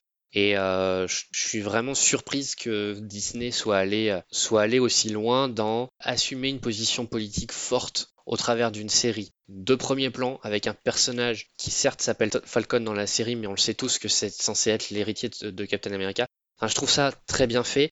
Et euh, pour le coup, ça ne trahit pas ce qui avait été fait avec euh, par Nick Spencer euh, lors de son run sur, sur le personnage dans les BD Marvel. J'aime beaucoup aussi la série pour le traitement de Bucky qui pour moi est complètement réhabilité. J'avais beaucoup de mal avec le personnage dès le premier film Je trouvais que euh, Marvel et les scénaristes ne savaient pas vraiment quoi en faire concrètement. Et là, la série lui a donné un véritable arc scénaristique, là encore, qui est un acte de rédemption complète. L'épisode 6 d'ailleurs apporte une rédemption euh, autant à, Bucky euh, qu'à aussi à, John Walker. Ça m'a un peu déstabilisé, qui est une réhabilitation du personnage après ce qu'il fait dans l'épisode 4. La série est très ambiguë en fait sur ce qu'elle veut faire de ce personnage à la fin. On se doute qu'il va y avoir quelque chose de pas forcément positif, mais il y a une espèce de candeur, je dirais, dans le personnage surtout quand il récupère son nouveau costume, qui me fait dire que au pire, bah, ce sera comme dans, euh, désolé, j'y reviens beaucoup, mais euh, ce run est central dans l'exécution de la série. Dans le run de Nick Spencer, US Agent intervient au nom de certains euh, hommes politiques américains pour contrer Sam, pour récupérer le bouclier, et il faut s'attendre que dans les prochaines aventures qui feront intervenir le nouveau Captain America, eh bien, John Walker, alias US Agent, euh, remet le bout de son nez et est un rôle de pseudo-némésis, enfin pseudo-antagoniste, encore une fois, contre Sam. Voilà, la série joue, beaucoup sur cette ambiguïté, mais elle le jouait dès la première apparition du personnage. Et au final, c'est une très très bonne évocation. Et autant euh, le personnage m'était devenu détestable dans les épisodes 4 et 5, Autant l'épisode 6 me fait comprendre qu'il y a encore beaucoup de choses à dire et beaucoup de choses à faire avec ce personnage, et euh, du coup, euh, je suis très intrigué. Je vais parler par contre d'un autre personnage, où là par contre je suis très déçu sur son exécution, sur ce que veut en faire euh, Marvel et ses scénaristes. C'est le personnage de Sharon Carter. J'ai beaucoup de mal à comprendre ce qu'ils veulent en faire. Donc, spoiler hein, évidemment, Sharon est euh, la Power Broker. Ce qui rend le personnage assez difficile à cerner au niveau des intentions. Si on se dit, bah, c'est elle qui est au centre de l'épisode 3, puisqu'on a l'impression qu'en fait certaines de ses actions vont à l'encontre de ses propres intérêts. Donc c'est très très particulier. C'est vraiment très étrange. Euh, là encore, il y a une certaine ambiguïté qui est cultivée chez le personnage, euh, mais qui, est une ambiguïté dont j'ai du mal à voir la finalité. Mais en fait, mon principal problème avec, euh, avec Sharon, c'est qu'ils sont en train de lui donner un arc scénaristique qui est proche de celui qu'a eu le personnage de Maria Hill dans les BD récentes de Marvel.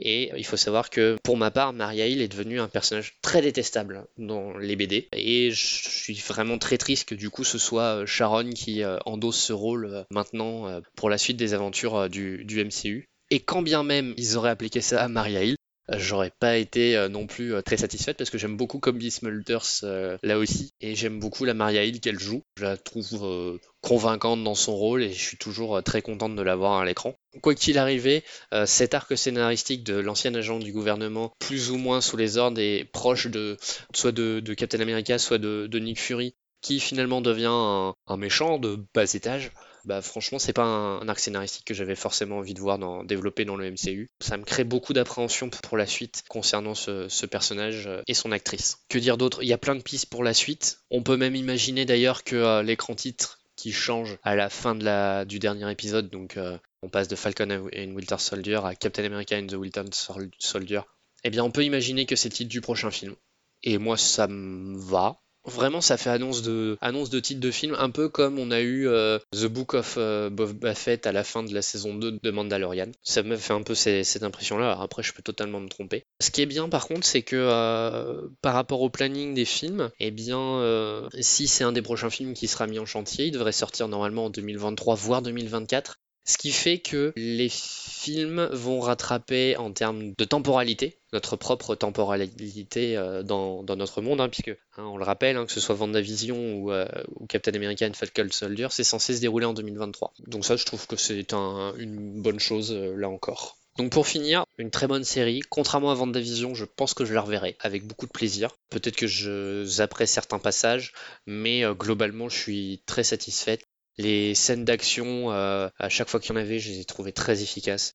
Les chorégraphes ont une imagination folle avec le personnage de Falcon là encore. Déjà que je trouvais que le MCU utilisait de façon à chaque fois très ingénieuse le bouclier de Captain America, le fait de faire combattre Steve avec le bouclier, mais alors là, euh, que ce soit les scènes où euh, Sam ajuste ses ailes et son jetpack, ou là, les scènes où il mélange et bouclier et jetpack, enfin franchement c'est d'une efficacité terrible. Je crois que j'ai même eu les, larmes aux yeux d'excitation au moment de la scène dans ce dernier épisode, euh, la scène avec l'hélicoptère, que je trouvais très bien exécutée.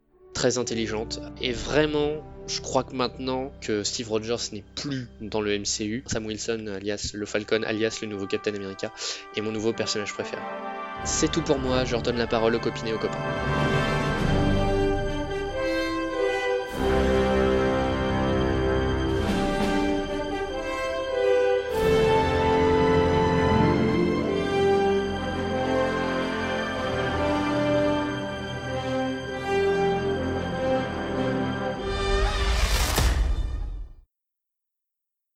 Vous voulez rajouter quelque chose sur John Walker ou pas? Moi, sur John Walker, ouais, je trouve que c'est un peu dommage. C'est vrai qu'on on perd un peu un truc en, cours d'épisode euh, en, cours de euh, d'épisode 6 quoi. Euh, ce que je trouve dommage c'est qu'en fait il y a plein de bons trucs quand même malgré tout dans cet épisode 6 encore. Euh, le, ce moment où on le voit arriver euh, avec son son, son, bouclier en, carton quoi. Ou le, le, moment où il voit son son son insigne enfin l'insigne de Battlestar à l'intérieur du bouclier le, le, le, côté où il doit choisir entre attaquer attaquer Carly ou euh, euh, sauver les gens, etc. Je trouve qu'il y a, beaucoup de trucs où il y, a des, bons éléments, mais c'est vrai que au bout du compte, quand j'essaie de, réfléchir à sa trajectoire sur l'ensemble de la série, je, je sais pas ce qui, je sais pas ce que c'est. En fait, je me demande si le. Enfin, pour moi, le, le plus gros truc qui, qui, qui est bizarre là-dedans, enfin, je pense que hum, ça nous aurait peut-être moins choqué si on n'avait pas eu la scène post-credits euh, de, ouais, de l'épisode. Qu'en fait, dans l'épisode 5, on le voit finalement plus beaucoup sur la deuxième partie de l'épisode. Et il y a cette scène post-credits qui nous le montre vraiment en mode euh, revanchard. Euh, je me reconstruis le bouclier, je vais reporter la tenue, j'arrive pour vous dégommer, euh, je suis pas content. Alors qu'en fait, si on, en fait, si on n'avait pas eu cette scène-là et qu'on l'avait juste euh, vu, euh, par exemple, surpris de, je sais pas, imaginons, il aurait vu à la télé que qu'il y a quelque chose qui est en train de se passer à, Mmh. à, cet endroit-là avec ces persos-là, il se serait peut-être dit, là, on l'aurait vu troublé, merde, je sais pas quoi faire, est-ce que je suis gentil, je suis méchant, machin. Et du coup, là, il aurait pu se dire, bah, j'y vais, je fonce, et en... ça aurait pu être bien, bien fait. En plus, l'acteur joue, joue, bien, je trouve, mais sans ce côté, ouais, vengeance en fait. Il aurait juste fallu qu'ils se disent moi je, je peux y aller, je peux faire quelque chose, euh, je, même si je sais pas trop quoi, parce que je sais pas où me positionner, je suis perdu, mais sans qu'on ait ce côté-là, je suis, je suis pas content, je vais aller, euh, je, je vais refaire le bouclier, surtout qu'on l'a eu que 30 secondes, ce, ce bouclier en carton, c'était Mais c'est parce que au final, ce, ce déclic, il se fait dans sa tête pendant l'action, justement, avant, il est vraiment dans la vengeance. Ouais, mais pendant l'action, en plus... La vengeance de quoi? Ouais, c'est ça La vengeance de la mort de son pote. C'est la vengeance de... de son mauvais traitement. Bah, Ouais, mais c'est pas évident. Ce que ouais. c'est vrai que moi, je, pas je, bien je, je trouve hyper juste ce que dit Quentin, parce que c'est quand tu quand tu le vois revanchard dans la scène post-gène, tu dis mais il en veut à Carly toujours pour son pote, il en veut aux deux de lui avoir pris son bouclier, puisque littéralement il est en train de s'en refaire un et c'est d'avoir perdu son statut de cap. Enfin, et c'est. Il y a un peu, il y a un peu de tout ça. Il y a aussi le fait que dans oui, l'épisode 5, sûr. les parents de Battlestar lui demandent si c'était bien lui euh, qui avait tué leur fils et qui ment en disant oui. Et j'ai l'impression que derrière, en fait, il veut, euh, il veut, enfin, il veut se venger du vrai tueur, quoi. Mais c'est que ça le fait partir sur autre chose, parce que moi je veux, moi je veux le défendre. Franchement, je trouve que l'écriture du personnage, elle marche bien au début. Et il y a un truc que j'adore, c'est euh, il y a à l'occasion de deux ou trois répliques, il y a euh, Do you know who I am euh, et et quand il se bat avec avec Bucky et, et, Sam, il leur dit enfin un truc genre regardez ce que vous m'obligez à faire, enfin regardez ce que vous faites faire. Et, mm -hmm. et c'est c'est l'insécurité profonde de ce personnage, son ah ouais, absence ouais, de, fortement de ouais. confiance en lui et qui est et, et, et c'est vrai que là, moi, je trouve que c'est comme dans la vie, c'est-à-dire les gens les moins sur deux, c'est les plus terrorisants parce que tu sais qu'ils ont trop de choses à prouver, qu'ils sont instables et que, enfin, et je trouvais que le début et en plus Wyatt Russell le joue super bien parce que c'est vraiment sur des petites intonations, un petit regard euh, qui, qui qui part comme ça, qui fuse ou quoi. Enfin, c'est c'est tout en tout en finesse au niveau de l'acting et je, vraiment, je l'ai trouvé très bon. C'est-à-dire qu'il essaye d'en imposer, mais enfin, je le regardais avec ma compagne et, et souvent après beaucoup de ces dialogues, je, je disais à haute voix Steve aurait jamais dit ça. Euh, c'est vraiment le truc où euh, il a besoin. Le, le mec crie je suis Captain America. Tu dis non. Enfin justement la, force du symbole c'est que t'as pas besoin de le dire. T'as un A sur le front qui euh, littéralement le, dit aux gens qui te regardent quoi. Donc euh, c'est vrai que moi j'ai trouvé que le, le, départ je me disais putain c'est super intéressant cet angle. Parce qu'il est pas il est pas comment dire enfin je me souviens de, de US Agent en comics c'est un gros con. Les premières fois qu'on le voit quand il arrive c'est un gros c'est juste un gros con quoi. C'est un gros beauf et, euh, et, et on le déteste immédiatement. Et puis après on peut à la limite apprendre à le découvrir euh, euh, pour, Mhm. sur, sur certains runs. Mais là, là, dès le début, il est, il y a un truc de sympathique chez le personnage et en même temps un truc de profondément angoissant, mais, mais pas parce qu'on se dit il y a un méchant à l'intérieur, c'est parce qu'on se dit il y a, il y a quelqu'un de faible qui, qui pourrait céder. Il y a quel- euh, ouais, il y a quelqu'un qui peut chuter, ouais. Mais parce que j'ai l'impression que hum, ils ont joué avec nous sur cette vision que tu décris de nous du personnage des comics.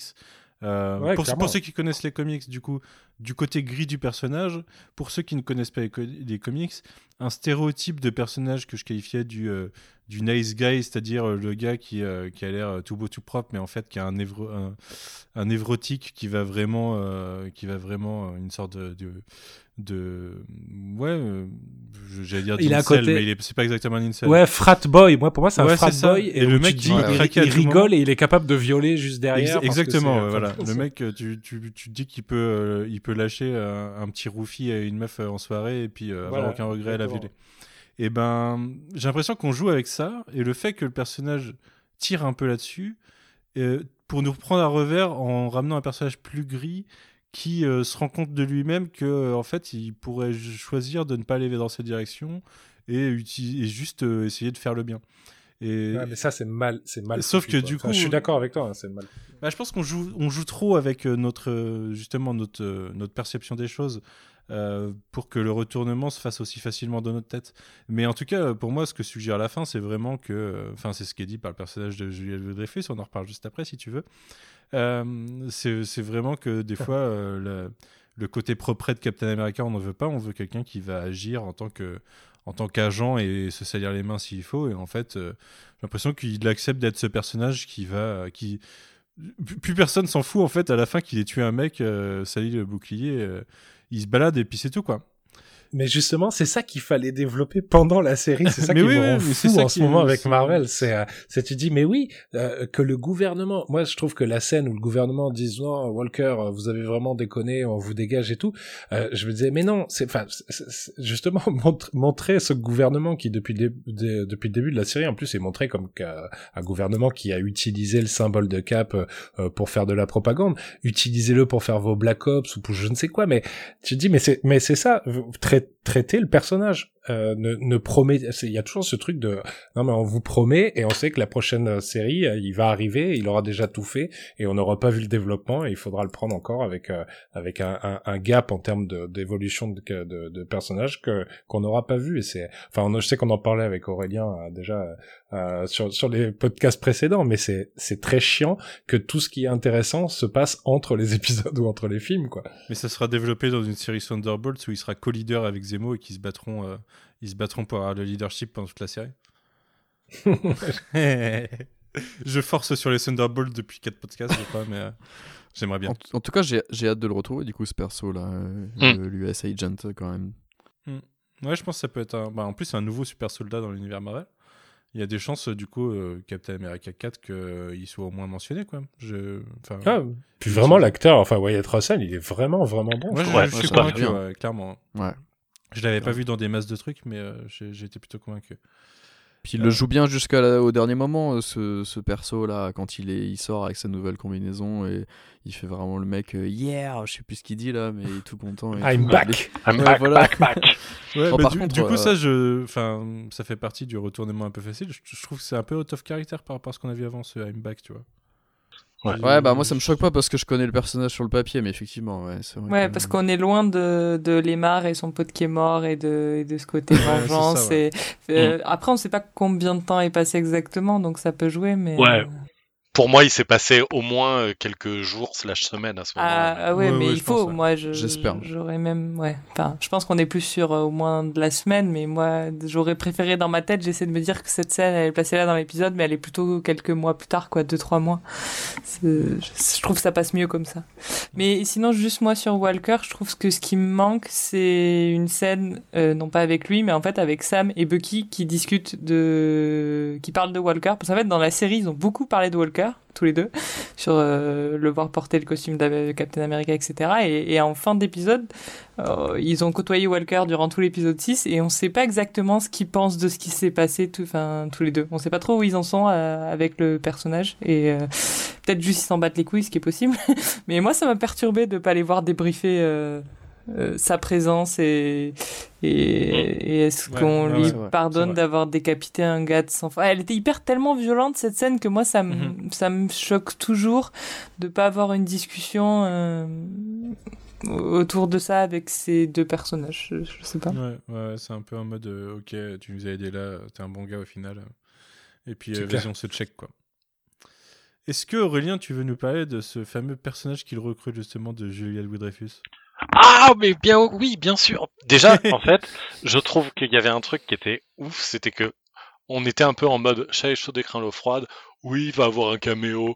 Oui, ok, un acteur, tout ça. Bon, très bien. Allez, euh, je, plus, je sais pas pour vous, mais moi j'étais en mode genre, ça va être euh, un acteur pas connu, ça va être un personnage dont on se fout. Voilà. Et le moment où du coup on va arriver, Julia Louis Dreyfus, j'étais déjà comme un dingue. Quand en plus après on comprend que c'est la comtesse, comme un dingue 2. Euh, donc euh, Julia Louis Dreyfus, bon, euh, pour ceux qui connaissent pas, c'est euh, euh, Hélène dans Seinfeld, c'est euh, euh, Christine dans The New Adventures of Old Christine, c'est du coup euh, la VIP dans VIP, et c'est euh, une des actrices, euh, acteurs et actrices confondus, qui a le plus de prix euh, à la télé euh, de, tous les temps. C'est un peu comme c'est voilà, c'est c'est c'est c'est l'équivalent d'une Meryl Streep pour la télé quoi. Voilà, et aussi en termes de, de jeu et en plus de l'avoir du coup, bah on a envie de dire cabotiner, mais en fait, s'éclater vraiment dans le côté euh, méchant euh, ou en tout cas euh, zone de gris euh, comme ça, c'est vraiment un, un pur bonheur dans les deux scènes où elle apparaît. Et du coup, euh, Valentina Allegra des Fontaines, euh, c'est euh, déjà dans les comics un peu un équivalent de Nick Fury, euh, dans le sens où elle travaille beaucoup avec Nick Fury, même si à certains moments, du coup, on ne sait pas trop si elle est agent double, agent triple. Euh, elle a été euh, très très brièvement à la tête de l'Hydra. Elle a en fait dirigé Léviathan, qui est une troisième entité concurrente du Shield et ou l'Hydra. Voilà, donc elle a un côté pareil, un peu dans les lignes de flou de agent double, agent triple. Et là, moi, je j'avais envie, j'avais envie, je, je, je, rentre dans ton délire, hein, Manu, mais j'avais vraiment envie de, de, de, de l'entendre dire euh, Have you heard about the Thunderbolt Initiative à la fin, façon un peu Nick Fury, avec l'Avengers Initiative. Je m'attendais à ça, j'étais là, allez, vas-y, dis-le, dis-le. Et euh... En tout cas, enfin, je sais pas ce que ça pense, mais elle est là pour qu'on la revoie, quoi. Mais oui, mais oui, c'est. Oui. J'ai hâte qu'on la revoie, j'ai hâte qu'on la revoie partout, tout le temps. Je, voilà, dès qu'elle est là, j'étais vraiment les deux scènes, j'étais le, le son. Euh, ah, euh, on, on, on, pourrait croire que c'est moi qui l'ai fait, mais non, je l'ai pas fait. Mais peut-être que je l'ai fait. Non, en vrai, non, je l'ai pas fait. C'est assez con comme scène et ça dans, dans, les, dans, les, dans la bouche d'une autre actrice ou d'un autre acteur ça pourrait tomber à, à plat mais euh, c'est vrai qu'avec Julia Louis Dreyfus ça, ça, ça fonctionne du feu de Dieu je trouve voilà. je, je, voulais juste voir si euh, tu t'emballais pas un petit peu sur le fait que c'est la reine de la télévision parce qu'il y a quand même Alison Janney elle a quand même gagné du coup 7 Emmy Awards, donc c'est pas mal. Je me demande oui. si c'est pas au moins autant que. Enfin, si, euh, c'est autant. Alison Janney, elle en a gagné 7 aussi. Je ouais, sais et, pas, mais... et en plus, elle en a gagné 6 d'affilée pour le même personnage, ce qui est euh, ne jamais arrivé en ouais, fait. Ouais, ça c'est un, un, record. Par contre, il s'avère que elle, elle a une, un petit paragraphe sur ses, euh, sur ses euh, récompenses sur sa page Wikipédia, alors qu'Alison Janney a une page pour lister ses récompenses, parce qu'elle a 226 nominations et 110 victoires dans des, dans des awards euh, divers et variés. Donc je pense qu'Alison Janney gagne toujours. Désolé, c'était mon point, Alison Janney. Elle a encore du temps. Vas-y, Quentin, je t'ai coupé. Euh, que tout à l'heure, je sais plus, je crois que oui, c'était pour Sharon, on, on rigolait euh, Skrull, pas Skrull, mais euh, j'ai un, oh un, souvenir, j'ai un, un, vrai euh, souvenir, c'est toi qui, qui, qui corrige-moi ou pas, Aurélien, mais euh, d'avoir vu ce personnage de, de, de Val en, en, tant que Skrull dans le, lors de, de Secret Invasion. Oui, si je dis pas de bêtises, c'est le cas, mais après Secret Invasion, c'était un petit peu parfois la fête à la saucisse sur tout le monde était des Skrulls ou pas. Mhm. Et euh, j'ai un peu oublié la liste de ceux qui en étaient, euh, mais oui, je suis en train de j'étais en train de chercher en même temps et ouais, ouais, c'était euh, le cas. c'était bien le cas. Ouais, mais la mèche de cheveux, ça renvoie plutôt à Victoria Hans, non? Plus qu'à sa mèche de cheveux bleus qu'elle a. Ouais, normalement, elle a les cheveux. Elle a aussi une mèche, une de, mèche cheveux blanche. Ouais. Mais je crois qu'ils ont voulu peut-être euh, éviter de faire trop des redites ou des, des, des choses comme ça, peut-être, je sais pas. Ouais. Parce que la mèche bleue, c'est euh, c'est la directrice du Sword, quoi. Euh, non, Abigail Brandt, Brandt, elle c'est vert. C'est plutôt Vert. vert. Ouais. Mais euh, vert, ils auraient fait du vert, ça aurait été Madame Hydra, tu vois. Donc euh, c'est compliqué de s'aventurer dans le vert, dans l'univers Captain euh, américain. hein. Faut, faut faire gaffe, surtout quand t'es passé à Madrid pour avant. Mais euh, ouais, ouais, en tout cas très content de voir ce personnage et de voir cette actrice, euh, c'était cool. Même si euh, pour moi on la voit pas assez, mais euh, c'est là c'est typiquement du teasing pour plus tard et j'espère que ça sera, ça sera assez rapide. Sur la page Wikipédia, elle est marquée comme euh, étant aussi dans Black Widow, mais C'est vrai? je- J'ai entendu ça, ouais, que sa première apparition ouais. aurait pas dû être dans cette série, mais qu'en fait elle est dans le film Black Widow et que du coup on l'a pas vu parce que le film n'est toujours pas sorti, mais que. Ah, c'est ouf ça, je suis passé à côté de Ouais. cette info, mais c'est cool.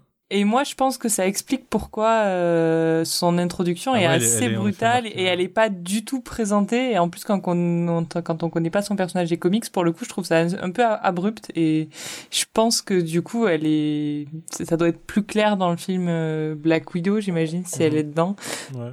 ouais. Ah, on aura peut-être la phrase sur le, le Thunderbolt Initiative du coup dans Black Widow. Mais Voilà. en vrai, en vrai, peut-être. Avec, avec, Bah, peut-être euh, avec euh, Taskmaster. Ah bah oui. Il y a moyen. Oh, Bon, après, ça Oh fait non. trois leaders potentiels de Thunderbolt. hein. Moi, ça me. ce qui pour Mais, une équipe de euh, méchants qui va se taper sur la gueule de toute façon mais est quand très dans, bien. quand dans Black Widow, ils vont nous dire euh, qu'ils emmènent Taskmaster au raft, euh, là, on pourra se dire, allez, eh. En plus, on sait que ce raft, c'est trop facile de s'en évader. euh, franchement, Captain America, il a juste tapé à la porte, il arrive avec son bouclier, avec euh, Falcon et Black Widow, qui sont quand même pas les deux plus. euh, Voilà, il a fait échapper tout le monde. hein. C'est juste qu'il est trop mais fort, mais ça reste une prison au milieu de l'eau. hein. Mais au passage, vraiment, tu dis, il est facile de s'en évader, mais c'est vrai que dans les comics, euh, l'évasion du raft, euh, quand, j'utilise le, le- le- ouais, le singulier, c'est parce que c'est le lancement de la New série Avengers. New Avengers. Donc, est-ce qu'on n'est ouais. pas en train de nous mettre en place une future évasion du raft et avec que- la formation des New Avengers? Euh, euh, Est-ce que par Jamie Foxx? Mais Disney et Sony, ils ont pas signé un méga deal de distribution de leur film, là? Euh, Si, mais juste aux États-Unis. ouais, Ouais. mais aux États-Unis, mais ça, c'est déjà, ils se rapprochent un petit peu. Excusez-moi de rêver. En même temps, Electro dans une prison au milieu de l'océan, ça va pas être très pratique, quoi. Non, mais Electro, euh, c'est celui qui fait évader, je crois. Enfin, c'est celui qui, euh, qui lance, euh, qui fait. Enfin, il y a des scrolls dans l'histoire aussi d'ailleurs, mais euh, Ah oui, c'est vrai. c'est euh, lui qui lance euh, le truc. C'est il est pas, il fait pas partie de ceux qui s'évadent. Est-ce que Charlie Cox sera dans le raft pendant l'évasion Hmm. Ah, on, peut, on peut, rêver. Euh, en même temps, ce serait selon. Et il nous manquerait, euh, il nous manquerait Wolverine pour faire les vrais New Avengers et Spider-Woman. Et... Mais, euh, ouais, Mais pourquoi euh, non, mais il n'y a pas besoin de reprendre l'équipe des New Avengers. Mais c'est vrai que on sait que de toute façon, à un moment, on aura un, nouveau film Avengers. On sait, on se doute qu'ils l'appelleront New Avengers. Donc, Tant qu'ils sont suspendus à poil sur euh, l'île. sur le- la, Terre sauvage. La Terre sauvage, voilà. Terre sauvage, ouais. C'est, euh, c'est- je, je me suis refeuilleté le premier tome de New Avengers il y a pas longtemps, ça m'a fait rire. C'était vraiment cool. J'ai quasiment commencé les comics Marvel avec ça. J'ai eu du Disassembled après ça. J'ai eu beaucoup d'Ultimate, mais. T'allais dire Manon? J'avais demandé si on peut pas faire un mini point Zemo parce qu'on l'a pas. Bah si, vas-y, vas-y, On vas-y. l'a pas trop fait comme on parle du raft et, de, et des méchants. Euh, ben, c'est un mini point Zemo parce qu'on le voit pas beaucoup finalement dans ces deux derniers épisodes. C'est Et, le euh, et ouais, c'est ça. Et du coup, il a cette très bonne scène qu'on a rapidement passée euh, face à Bucky dans l'épisode 5, où on le retrouve face à un- une espèce de monument aux morts euh, sokovien, si je Mhm. comprends bien. Et, et je trouve qu'en émotion, là, on parle, enfin, encore une fois, il est tellement bien écrit cet épisode 5 qu'il y a un enchaînement de chaînes, de chaînes, de scènes où l'émotion fonctionne super bien. Et là, je trouve que, moi, dans ce face-à-face avec Bucky, je trouve vraiment qu'il y a un moment dans les yeux de, de Zemo où, alors que d'habitude, on le sent toujours en contrôle, etc., j'ai vraiment eu l'impression que lui s'est vu mourir à ce moment-là et que, Ouais, ouais, je et pense qui aussi, et ouais. qui se doutait pas que enfin, que justement que de, le parcours qu'avait accompli Bucky qui fait qu'il choisit de pas le tuer et, et, et du coup la surprise enfin l'acteur on l'a déjà dit il est extraordinaire et je trouve que même là où justement il, ça faisait quand même deux épisodes qui cabotinaient de ouf et là pour le coup il est extrêmement sobre et ça fonctionne euh, trop bien j'ai un peu retrouvé le la, le même euh, Zemo que j'aimais face à Black Panther à la fin de Civil War où Mhm. Euh, plus euh, très, très taiseux. Enfin, j'adore vraiment cette scène, mais du coup, j'étais extrêmement frustrée de le voir euh, évacuer de la série comme ça. Mm. Jusqu'à euh, son, son retour du coup. Et d'ailleurs, c'est bizarre qu'on le retrouve au raft et pas. euh, Mais parce oui, qu'il part avec les raft, hein Wakandais en fait. Donc, Mais euh, elles le disent, elles disent qu'ils l'emmènent au raft dans l'épisode 5. Ouais. Je l'avais noté, j'avais noté et j'ai marqué Thunderbolts après. Pourquoi, Ah, pourquoi, les Wakandiens laisseraient Zemo euh, aux Américains? Je comprends pas du tout. Le RAF, c'est pas américain. Ouais, le RAF c'est international. C'est une prison de super vilains quoi. C'est le président du Shield. Après c'est très euh, fortement. C'est le, euh, c'est le meurtrier de, c'est le meurtrier de leur monarque Ouais. et il le laisse. à- moi, je n'y crois pas du tout. Non, mais parce qu'il fallait, parce que je vous le dis, hein, il, il mentionne à chaque fois le raft nommément, comme quand ils veulent emmener au début les mecs euh, avant qu'ils se fassent exploser par Zemo, du coup. Mais ils essayent, de, ils nous, ils nous placent plusieurs fois le petit nom du raft parce que ça va Ouais, servir plus tard, c'est sûr. hein. Mm. Mais euh, Parce que du coup, ça les arrange. Tandis que dans l'histoire, genre les Wakandais, se font chier à aller le chercher à Riga, alors qu'en vrai, Ouais, c'est. ouais, C'est, je veux dire, c'est Bucky qui aurait pu l'arrêter. Enfin, le mec, il est arrêtable. On a... Le fait qu'elle se déplace pour ap- après l'amener au raft, c'est quand même extrêmement chelou. bah, quoi. je suis pas, moi, je suis pas d'accord parce que pour moi, ça respecte le, justement ce que je- ce dont je parlais du- plutôt de la vision de Black Panther euh, en fin de Civil War, de en gros, euh, faut calmer les esprits et juste euh, que la justice euh, soit soit faite, quoi. Je pense qu'elle respecte juste le vœu de Black Panther qui soit enfermé, de, qui subisse sa peine internationale. Ils n'ont pas forcément l'envie de l'emmener chez eux et puis de le faire souffrir, quoi. Ou de l'enfermer chez eux. Ils veulent juste que son crime international soit, soit, soit payé. Et du coup, ça me paraît assez logique au final. Elles sont vénères qu'il soit échappé et du coup, elles partent. Elles y vont et elles, elles le récupèrent. Mais ça me paraît logique qu'elles l'emmènent au raft et pas ailleurs, quoi. À la peut-être que c'était moins logique pour elle qu'elle soit en Allemagne à la base, ou euh, je sais pas. Mais euh, qu'est-ce que je veux dire? Euh, le, côté, je suis un peu partagé parce que le côté, on a le sentiment qu'il va mourir, enfin qu'il sent sa mort venir face à Bucky. Moi, j'ai aussi l'impression qu'il manipule Bucky depuis le début parce que il l'amène là où il veut. hein. quand euh, il le retrouve devant ce mémorial, euh, c'est parce qu'un épisode avant, euh, il aurait fait au fait, il y a le mémorial pour la Sokovie, je suis sûr que vous y êtes pas allé. Après, il s'évade et il le retrouve là, quoi. C'est un peu comme s'il avait dit, vas-y, je vais m'évader, mais tu sais où me retrouver. Et, et pour moi, j'ai l'impression qu'il essaye de, de, faire, de manipuler psychologiquement Bucky pour qu'il ait pas envie de le tuer, quoi. Pour que. Ah, je suis pas que- sûr. Moi, Je pense qu'il essaie surtout de le faire tuer Carly, en fait. Et du coup, Exactement. Il, a, il a cette impression de. Il est prêt à se faire tuer pour laisser Bucky en mode euh, je suis un tueur et que du coup il, il tue les autres euh, super Mhm. soldats. Moi, je l'ai vu comme ça. C'est Ouais. tuer les Ouais, super soldats.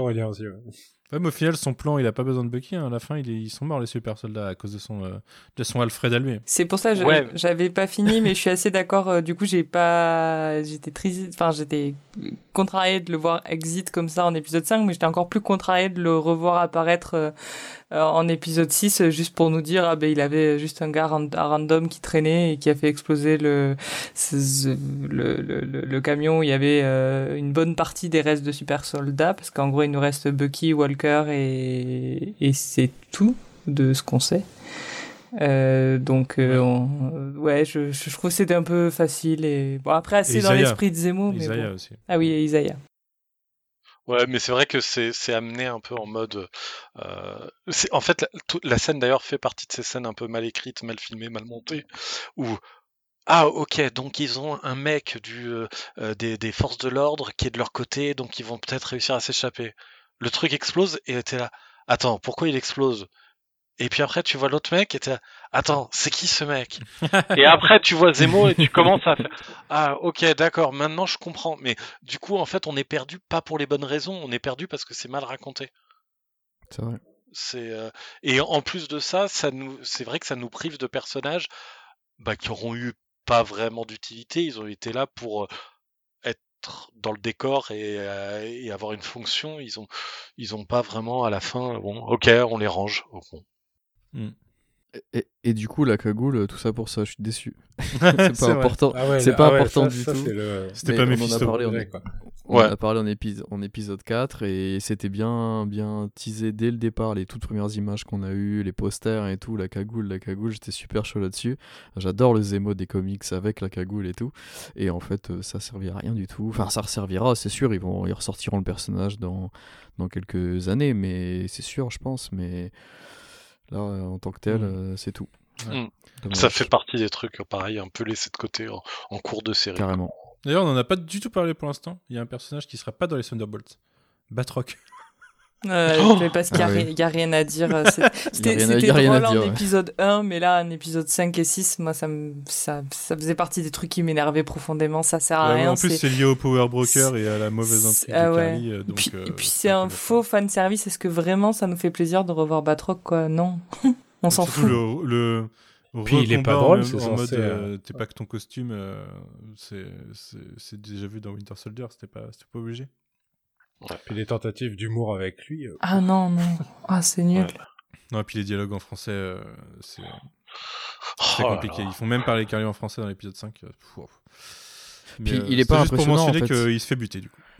Si, si, si au moins on pouvait se dire, euh, putain, euh, il a c'est une force physique, euh, il y a un truc, où il avait un style de combat, ou quoi ou qu'est-ce, mais là en plus il, il est mercenaire pas impressionnant du tout. euh. Ah ouais, carrément, au début, quand il se balance les chaises à travers. dans, le, dans au tout début de l'épisode 6, là c'est un peu laborieux, je trouve. Et en plus, ça, je trouve que ça, ça, ça diminue l'impact de, de Sam en Captain America. J'ai pas très envie de faire des éche- genre des échelles de pouvoir, hein, ça je m'en fous un peu. Mais on a vu comment Steve euh, tabassait quand même Ba- Batroc sans, sans une difficulté excessive dans, dans Winter Soldier. Bon, enfin, c'est un super soldat, Steve. ça- ça Oui. Tout à fait, mais justement, je trouve que là, de voir Sam galérer, ça le, ça, ça, ça met Sam vraiment. en- Oui, bah, c'est un Captain America qui est quand même moins bon que le Captain America précédent. Et ok, on sait très bien que c'est pas que la force qui compte et tout ça et tout ça, mais je trouve que ça, du coup, ça, ça, ça diminue un peu l'envergure de, de, de, de Sam dans, dans cet épisode, je trouve. Surtout que c'est son premier combat euh, réel en tant ça. que Cap. Ouais. Et, euh, et c'est vrai qu'il est pas du tout, euh, enfin, pas du tout iconisé. Bah, on en revient toujours. c'est vrai que de toute façon, je trouve l'introduction du nouveau Cap, elle est, euh, je parle vraiment d'un point de vue mise en scène, elle est ratée de bout en bout, mais même, même un peu au niveau de la narration aussi. Aurait- en fait, elle aurait dû arriver en dernière image de l'épisode d'avant. Euh, on aurait dû juste se voir s'élancer en costume euh, et décoller pour aller voilà rejoindre la, la, la, la- l'intrigue de, de l'épisode d'après quoi. Mais on aurait dû c'est vrai. on aurait dû le voir à ce moment-là parce qu'on était chaud. Il nous avait chauffé dans- durant tout l'épisode et quoi quoi qu'ils auraient fait, ça aurait plus ou moins marché. Alors que là, son arrivée, euh, euh, on le voit lancer le bouclier, on le voit à moitié, ah, après on le voit un peu mieux, mais on est dans une lumière rouge un peu dégueulasse. Euh, c'est oh non. C'est vrai. On écoute la capsule de Juliette. Are you ready? Is you ready? Ready? Bonjour à tout le monde. Euh, du coup, c'est Juliette et je vais donner mon petit avis sur The Falcon and the Winter Soldier. Ça devrait pas être très long parce que j'aime pas dire, j'aime pas être euh, entièrement négative et euh, malheureusement j'ai presque que du négatif à dire sur cette série, qui est une série qui a été un peu une douche froide parce que au début j'étais, j'irais pas jusqu'à dire que j'étais ultra emballée, mais j'étais plutôt satisfaite. Je me disais wow, ok, ça ça peut être bien, ça a l'air bien. Il y avait enfin du développement sur des personnages que moi à la base je n'aimais pas, comme par exemple Buck, qui est un, personnage qui... Enfin bref, j'en ai déjà parlé dans une autre émission, mais voilà, qui était un personnage qui me posait beaucoup de problèmes au sein du MCU, et là enfin il avait un traitement, donc j'étais j'étais plutôt satisfaite. La série prenait son temps. Finalement, elle l'a a priori, je pense, trop pris au début, mais ça j'en reparle après. Et bref, j'étais, assez emballée. C'était pas évidemment de, du level d'une claque Vendavision, mais je pense que Vendavision, c'est le genre de série qu'on n'a pas très souvent, tellement ça fout des claques, enfin pour ma part. Mais voilà, c'était quand même bien. Et en fait, très vite, en ce qui me concerne, à partir de l'épisode 3-4, on va dire, donc vers le milieu quoi, j'ai commencé à avoir beaucoup de problèmes avec cette série. Déjà en termes de rythme, je trouve que c'est vraiment une série qui a un rythme aux fraises qui n'est pas du tout pensée comme une série en fait. Donc euh, on a des épisodes qui n'ont pas vraiment de début et de fin. C'est maladroitement coupé de manière un petit peu cliffhanger. Mais globalement, je trouve que ce n'est pas réfléchi en série, mais plutôt réfléchi comme un long film de 6 heures mis bout à bout. Contrairement à justement, bah, je vais reparler de Vendavision qui est vraiment pensé en série. On en a mille fois parlé déjà. Mais voilà, donc déjà pour moi il y avait un problème de rythme, que ce soit de manière globale sur les 6 heures et que ce soit intra-épisode. Et selon moi, on fait pas une série pour faire un long film, on fait une série pour faire une série, et donc on rythme un peu mieux ces épisodes, bordel. Donc voilà, c'est une série qui m'a souvent pas mal ennuyée, euh, qui était un peu trop lente parfois et dix fois trop rapide d'autres fois. C'est-à-dire qu'à la fois je me plains que c'était pas très bien pensé et parfois un peu lent et en même temps moi je prenais la trois épisodes largement en plus parce qu'on est une série qui est bâclée sur sa fin et euh, a des facilités d'écriture ahurissantes et plein de personnages tous en fait sont éjectés euh, rapidement il y a un énorme problème de développement de manière globale et c'est assez, terrible et, on peut me répondre oui mais c'est pour dans la suite ils auront leur développement je, n'en doute pas. Euh, enfin, si, j'en doute un peu d'ailleurs, mais, mais juste euh, dans tous les cas, un objet, même si il prépare ou annonce des suites, c'est bien quand il se tient tout seul. Et là, je trouve que du coup, la série a du mal à tenir toute seule, malheureusement. Donc voilà, et, je pense que ce qui est symptomatique de ça, c'est vraiment le traitement des antagonistes. Et avant que ce soit trop long, je vais vite me centrer euh, là-dessus, en fait, principalement pour terminer sur mon avis, parce qu'en fait, le traitement des, des, antagonistes dans cette série, qui sont nombreux, est pour moi euh, symptomatique de pourquoi cette série m'a beaucoup dérangée, tant en termes d'écriture que politiquement parce que moi cette série vraiment politiquement m'a énormément, énormément, énormément dérangée. Je préviens du coup cet avis va tout spoiler, mais de toute façon on peut vous, écouter un truc sur le final d'une série, donc j'espère que vous l'avez vu. Euh, bref, en gros, je trouve que les, antagonistes sont extrêmement maltraités. Pour moi, c'est le pain d'air quoi en termes d'écriture. Il y a rien qui va. Petit 1, Zemo. Non. tout simplement non. Alors moi, je veux dire, j'aime beaucoup Daniel Brühl et tout ça, il n'y a pas de problème. Mais euh, Déjà, prendre un personnage qui représente le nazisme dans les comics originaux pour en faire une version beaucoup plus adoucie. Euh... Enfin, je sais qu'il y a des histoires d'adaptation et tout, donc en vrai, normalement, j'ai pas trop de problèmes avec ça, mais là, moi, ça me pose quelques questions euh, par rapport à ça. Ça aurait peut-être été plus intéressant d'en faire un véritable nazi parce que du coup il y a une espèce de confusion et Zemo on sait pas vraiment où il se situe parce que même Carly à un moment elle le traite de nazi mais c'est vrai que techniquement dans le MCU n'en est pas un mais si on a lu les comics du coup on a quand même cette idée et enfin bref euh, Zemo, c'est terrible parce que le personnage est super, très charismatique, etc. Il est éjecté en un claquement de doigts. Donc vraiment, moi j'ai vraiment eu un sentiment de bah, tout ça pour ça en fait. Pourquoi avoir fait revenir Zemo? Ça me paraît extrêmement vain. Et voilà. Il y a ça. Avec lui, donc lui c'est vraiment plus une erreur d'écriture. Enfin, il y a aussi une erreur politique du coup. Et en fait, pour moi, les deux énormes problèmes de la série, c'est les traitements de Carly et de Walker, où il y a bah, rien qui va, en fait, tout simplement. Non, on va pas se mentir.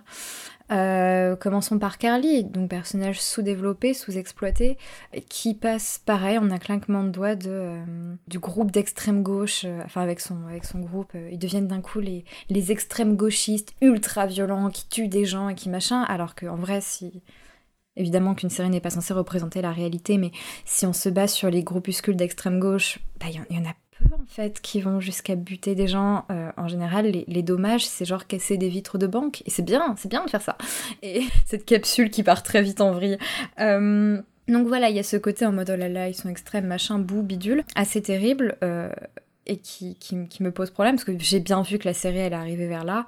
Et en plus là c'est mal fait parce que on a Carly qui d'un coup collabore avec des criminels qui a un, changement d'idée qui est beaucoup trop rapide. Et même si c'est un peu atténué par le fait que le faucon de manière générale est assez d'accord avec elle en fait la soutient et à la fin défend en fait enfin ou, ou du moins justifie ce qu'elle faisait bah ça suffit pas en fait, parce qu'on avait quand même ce personnage extrêmement négatif qui tue des gens et euh, qui est surtout mis en parallèle avec euh, Walker. Et en fait, il y a une scène très précise dans ce final qui est euh, invivable, tout à fait invivable.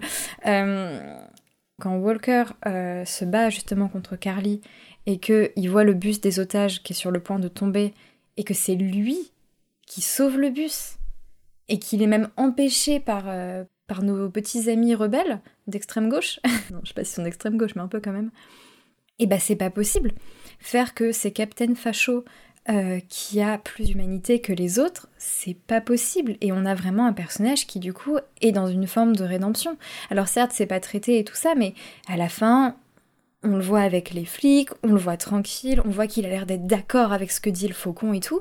Et bah non, c'est pas possible. Comment on en est arrivé au point où c'est l'espèce de capitaine soldat qui, euh, qui a buté un innocent dans sa colère, qui s'est mis du super sérum dans son orgueil Comment on en est arrivé à ce que ce soit lui qui est plus humain que Carly et toute sa bande? Ça me... Enfin, vraiment, ça m'a beaucoup choqué en fait.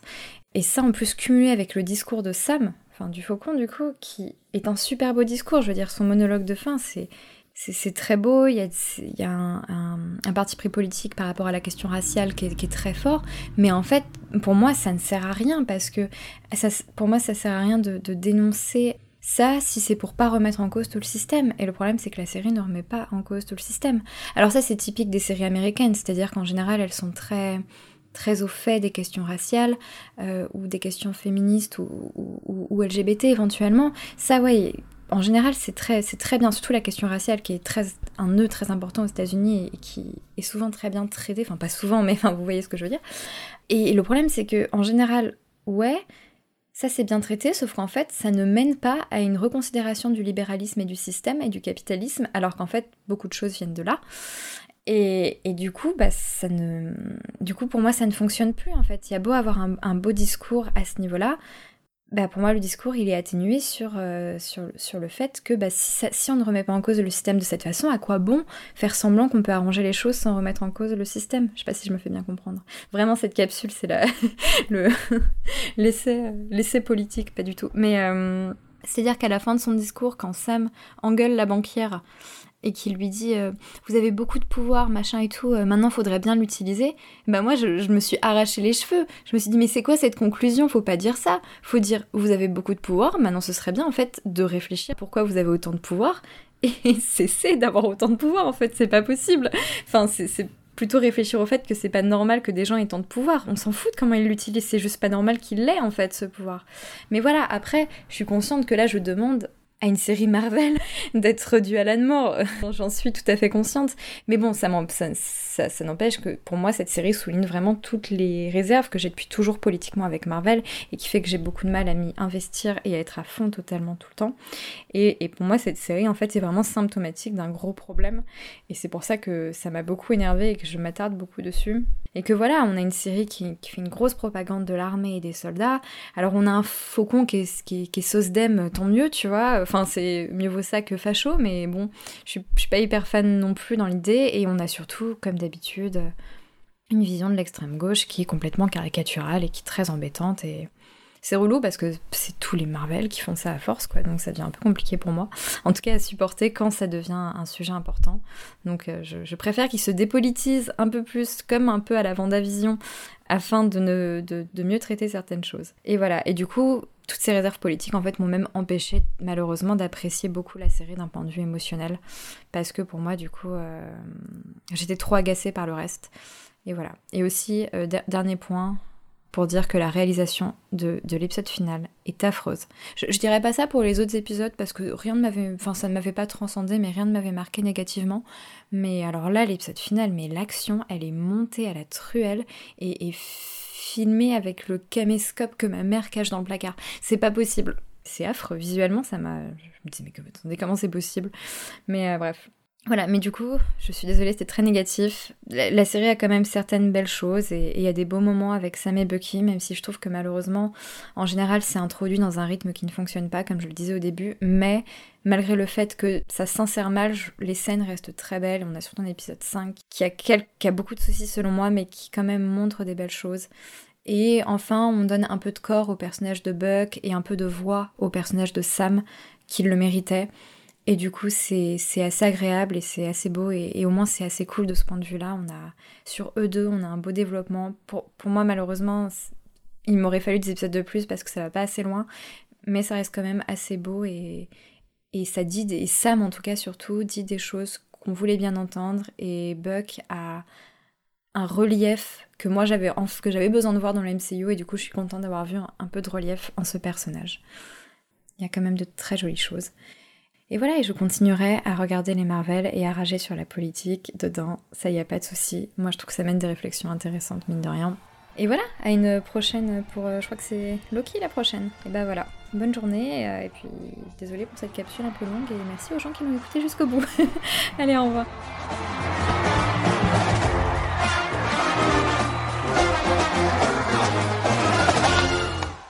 Je, cherchais les sujets qu'on n'a pas abordés, que j'avais notés. En fait, on va finir avec des trucs que j'aime bien, du, euh, discours de Sam euh, euh, au passage dans le musée, des choses comme ça. Il y a un truc que j'avais noté, on en a parlé sur pas mal de personnages, mais on n'a pas abordé dans son ensemble. C'est toi, Clément, qui voulait parler de l'écriture des personnages à la Marvel. Est-ce que tu as des points précis sur lesquels tu voulais revenir? Bah, en, en, fait, c'est littéralement tout ce qu'on se dit depuis tout à l'heure. C'est-à-dire mm. que c'est c'est c'est c'est mettre en germe plein de choses intéressantes. Souvent, d'ailleurs, en allant taper dans les euh, dans dans dans les runs les plus riches de, de, des personnages en question. Euh, mais non, enfin, je, je vais répéter tout ce qu'on tout ce qu'on a dit avant. Mais c'est ça, c'est on a des personnages qui sont souvent hyper bien lancés euh, sur leur arc respectif euh, et euh, et qui euh, et qui déjà alors là c'est je crois que c'est Manon qui qui évoquait ça enfin le fait que on les voyait pas parler de de de Walker ensemble. Je trouve qu'en fait les les personnages sont sont bien lancés mais par contre leur leur dynamique moi je les je, les ai jamais je les ai jamais achetés en fait. Et que ça soit la dynamique Bucky Sam qui qui met du temps à s'installer qui stagne très vite et va pas plus haut que ce que qu'une sorte de d'entente cordiale. La la dynamique Walker avec eux la dynamique Zemo avec euh, avec Sam ou Zemo avec euh, avec euh, Bucky qui aurait pu être beaucoup plus euh, beaucoup plus fouillé parce que je trouvais que euh, c'était très enfin c'était très cliché. Enfin bref toutes les dynamiques de personnages entre eux ne marchent enfin pour moi marchent marchent à peine ou en tout cas s'appuient sur des clichés. Et euh, et donc comme je disais les arcs sont toujours hyper bien lancés. Et puis à un moment en fait il faut que le comment dire le scénario rattrape les personnages là où bon alors après ça, moi c'est personnel mais moi j'aime les personnages dans la fiction. Je trouve que c'est ce qui est censé être le moteur de, de, tout récit. Et et là bah, finalement c'est le récit finit par par broyer les personnages dans ce, dans ses propres impératifs et euh, et, faire en sorte que ben ils prennent des décisions euh, de demeurer ils, ils ont des ils ont des bascules qui sont qui peuvent être cohérentes mais qui en tout cas sont pas sont pas suffisamment euh, alors j'ai pas besoin qu'on m'explique les choses hein, mais par contre les, les, les points de base les moments de bascule des personnages c'est important.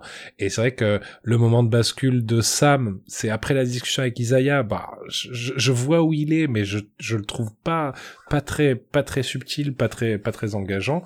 Le moment de bascule de Bucky pareil c'est c'est pas c'est c'est c'est ouais si c'est l'introduction au Wakanda mais du coup tu dis mince c'est un moment de bascule qui nous est montré en flashback. Donc ça veut dire qu'en fait euh, je crois que c'est Juliette qui disait ça la dernière fois. En fait on arrive euh, au début de la série sur un personnage qui a déjà presque résolu sa problématique. On est vraiment sur les derniers instants de son de son évolution ce qui est toujours un peu frustrant. Et euh, et, euh, et, et, donc et le personnage de Walker bon bah on l'a dit juste avant ce moment où il où il débarque où tu dis mais pour moi il vient leur casser la gueule à eux deux. C'est eux deux qui ont brisé son rêve, qui, qui, qui lui ont tout pris. Et puis non, il vient les aider. Et puis, et puis il y a des gens qui crient, donc euh, il va les aider. C'est cool. Et, et, et, voilà. Donc c'est, c'est, c'est. Alors je vais juste, je finis sur ça, mais c'est, c'est symptomatique de ce que je reproche à Marvel depuis quelque temps, mais que j'arrive à verbaliser en fait que depuis presque cette série là c'est euh, c'est c'est euh, à la limite je, reviendrai plus en détail dans, dans, dans la conclusion mais c'est c'est ce truc de de euh, d'une bonne intention et, et d'une exécution paresseuse, euh, maladroite, euh, sans, sans finesse. Et, et, je trouve que les personnages, moi, c'est ce qui me fait, moi, ce qui, ça me fait rester sur sur une série, les personnages. C'est-à-dire le concept m'attire, mais après, c'est les personnages qui me font rester. Et là, euh, heureusement que c'était six épisodes, ça, ça me fait de la peine de le dire, mais je, je, je, pense que j'aurais une série de 12 épisodes, je me demande pas si j'aurais pas fini par abandonner ou me dire tiens bon bah il m'en reste 4 euh, le jour où je serai malade et bloqué chez moi, je le regarderai quand même. je pense que c'est en plus sur ces personnages que le MCU se construit principalement quoi, c'est Bah oui. Clairement.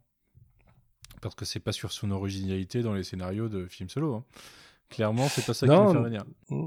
Non, mais ça, ça, ouais, il y aurait pu avoir des grandes thématiques et tout, mais non, c'est vrai. En plus, ça a toujours été leur, enfin, ils ont réussi avec quelques personnages, mais euh, enfin, je, pense que et encore, enfin, c'est discutable. C'est-à-dire que moi, je trouve que le personnage d'Iron Man est, pas bien écrit dans toute la, enfin, et a plein de problèmes en tout cas dans, dans le MCU. Je trouve que le seul personnage qu'ils aient réussi à garder, enfin, personnage principal euh, sur une longueur, c'est Captain America justement. Je trouve que son évolution, elle est passionnante à travers tous ces films, et, euh, et c'est pour ça d'ailleurs que je préfère, ça fait partie pour moi des films de, de mes films que les films que j'aime au sein du MCU. Euh, mais oui, ils ont toujours été axés sur les personnages et je comprends pas pourquoi. Enfin, je, ce, ce, truc de, de, au bout d'un moment, on dirait qu'ils abandonnent. Enfin, euh, que ça soit vers la fin du film ou vers la fin de la série, ce truc de ils baissent les bras et disent non, mais ce que les gens ils veulent, c'est c'est des gars qui se tatanent. Et ben non, en fait, on s'en fout quoi. Ouais. Donc voilà, c'était c'est c'est bon, ah, c'est ma, ma, mon opinion sur leur écriture qui commence à, le problème c'est que ça commence à devenir euh, euh, redondant. C'est le cas chez chez enfin chez quasiment tous leurs personnages maintenant et et, et je, je, finis juste en, en rappelant encore une fois ce qu'on se disait avec Aurélien la dernière fois. C'est ils ont ce truc de dire non mais ça, ça, oui, ça sera fait, mais ça sera, c'est entre les films, il faut que vous le compreniez. Sauf que c'est vrai que ça commence à être un peu gonflant à chaque fois. Les, c'est comme les Star Wars où quand le film est sorti, deux mois après, on dit non, mais le baiser entre machin et machine, c'était ceci. Tu dis non, mais si, me, si je le comprends pas dans le film, euh, me l'expliquez pas en dehors. Là, c'est pareil. Vous pouvez pas me dire mon perso, vos perso nos personnages, ils évoluent vachement, sauf que leur évolution, vous y assistez pas. Tu dis bah oui, c'est con quand même. Justement, je voulais réagir à cette, euh, à cette critique d'écriture qu'on avait déjà fait dans le sens où on disait que ça se passait entre les films. Euh, et on, disait qu'il y avait des trucs euh, de temps en temps dans les comics, c'est parce que c'est traité dans des épilogues. Et moi, euh, j'ai eu vraiment le sentiment devant l'épisode final qu'ils avaient écrit un peu la série, ou au moins son final, comme, comme des épisodes d'un event Marvel. je l'ai ressenti hyper fort sur ce dernier épisode parce que c'est vraiment celui qui s'ouvre sur une, une résolution d'intrigue en une moitié de numéro plein d'actions où c'est parfois un peu décevant parce que ça traite pas exactement ce que tu veux. Et derrière, euh, tu as quelques pages qui vont être des épilogues sur les différents personnages, les différentes intrigues traitées à l'intérieur. Et pour moi, le final, il est construit exactement comme ça. Pour une fois, il y a des trucs qu'on laisse pas pour, euh, pour euh, voir ce que ça aura donné dans le film ou la série d'après. on prend notre temps pour aller voir personnage par personnage avoir leur petit épilogue. Sauf que euh, c'est fait avec une forme un peu particulière, quoi, parce qu'une page d'épilogue dans un comics, on est habitué et c'est un format auquel les scénaristes se, se, se, conforment très bien. Mais là, on a plein de petites scénettes qui sont coupées de façon un peu abrupte, je trouve. On parlait de l'aveu de Bucky euh, qui, euh, qui aurait mérité sûrement un peu plus de temps d'écran. J'ai l'impression qu'on finit avec plein de scènes comme ça, plein de scènes qui, qui se, se suivent énormément pour nous donner un petit peu de conclusion à tout le monde. Mais mais c'est perturbant en tant que série télé en fait. Parce qu'une série télé, c'est pas un event Marvel. Et je, à, la, à la base, euh, dans, dans, une autre version de ce podcast, il devait y avoir notre cher République. Il n'est pas là parce qu'il a chopé le Covid. et que. Euh, c'est pas drôle qu'il ait chopé le Covid, mais. Euh, du coup, il est, un peu au fond de son lit. Et, et dans les sujets qu'il voulait qu'on aborde, parce qu'il m'avait envoyé ces sujets quand même, euh, il y avait cette, euh, cette idée que Marvel n'arrive pas à trouver, euh, enfin, on n'arrive pas à faire ce qu'on devrait pouvoir faire du format épisodique d'une série télé. Et pour moi, je... on n'est pas sur des séries télé vraiment, parce qu'une série télé, ça a potentiellement plusieurs saisons, ça a souvent plus d'épisodes, et ça prend plus son temps pour développer des trucs. là, on est pour moi sur de l'event, de l'event en quelques numéros qui va nous amener d'un point A à un point B et faire évoluer un, un ensemble de personnages en, euh, en nous donnant envie de lire d'autres trucs. Souvent, en fin d'event, euh, on a envie de, de, se dire euh, bah, tiens, je vais aller suivre ce personnage avec ce nouveau statu quo ou autre. mais pas forcément en s'attardant sur des masses de, choses. Et là, à la rigueur, il y a des thématiques que je m'attendais que je m'attendais pas à avoir traitées. Mais j'ai ce sentiment d'event. Je sais pas, toi qui es un grand consommateur, forcément, Aurélien. mais Quentin aussi, je sais que je sais que tu en lis beaucoup. Comment vous, est-ce que ça, ça, fait sens pour vous ce que je vous dis là? Ouais. Ouais, mais quelque part, euh, je préfère ça. Euh, je sais pas, on, en, reparlera quand on aura vu d'autres séries, mais je, pense que je préfère ça à un truc euh, qui se serait fermé d'un coup. moi, j'ai encore la fin de Endgame euh, en travers de la gorge, où justement on n'a pas eu tout, tout, tout, cet épilogue où, on te disait bah tiens un tel il va faire ceci, un tel va faire cela mm. et tout, on ouvre sur tel truc, ça s'est fermé de façon très brutale, ou, ou même la fin de WandaVision où ça s'arrête d'un coup et on a euh, une, une, porte ouverte en post-credits de façon euh, pas très fluide je trouve. Je sais pas. Je, je, trouve qu'en en termes de temps en fait, il y, a une théorie sur l'écriture comme ça des, épilogues, on va dire, où la, durée de l'épilogue doit, représenter en fait quelque chose de, conséquent par rapport au temps passé avec les, personnages. Plus la, série ou le film est long, plus l'épilogue doit aussi être long pour euh, nous laisser le temps en fait de, décompresser d'une certaine manière. C'est pour ça que par exemple les, épilogues, le retour du roi, voilà, j'allais le citer, et en fait très cohérent quand on regarde l'ensemble de la trilogie, surtout en version longue. Il y a, il y a un côté, c'est normal que ce soit assez long. Ça, ça, ça paraît pas en fait si, euh, si, si long que ça. Et c'est pour ça que par exemple que Endgame qui est la, la, la culmination de, de c'est un mot culmination, je sais pas, euh, de de- d'autant de films. Là, ouais, c'est bien, apogée, c'est mieux.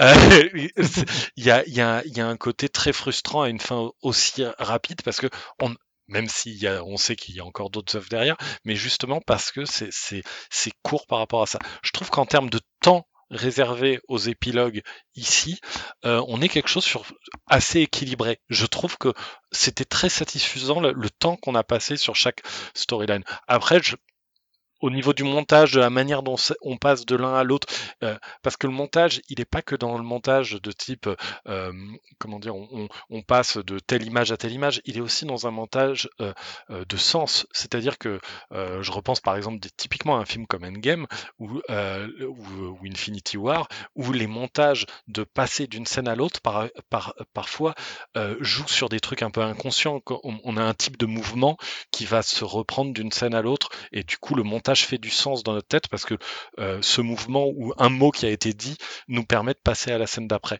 Et là, il manque ces, éléments un peu inconscients dans le montage des épilogues où ils sont posés les, uns à la suite des autres. On pourrait presque les mettre dans un autre ordre que ça reviendrait exactement au même. Et là-dessus, ça manque de, signifiant, on va dire, de sens.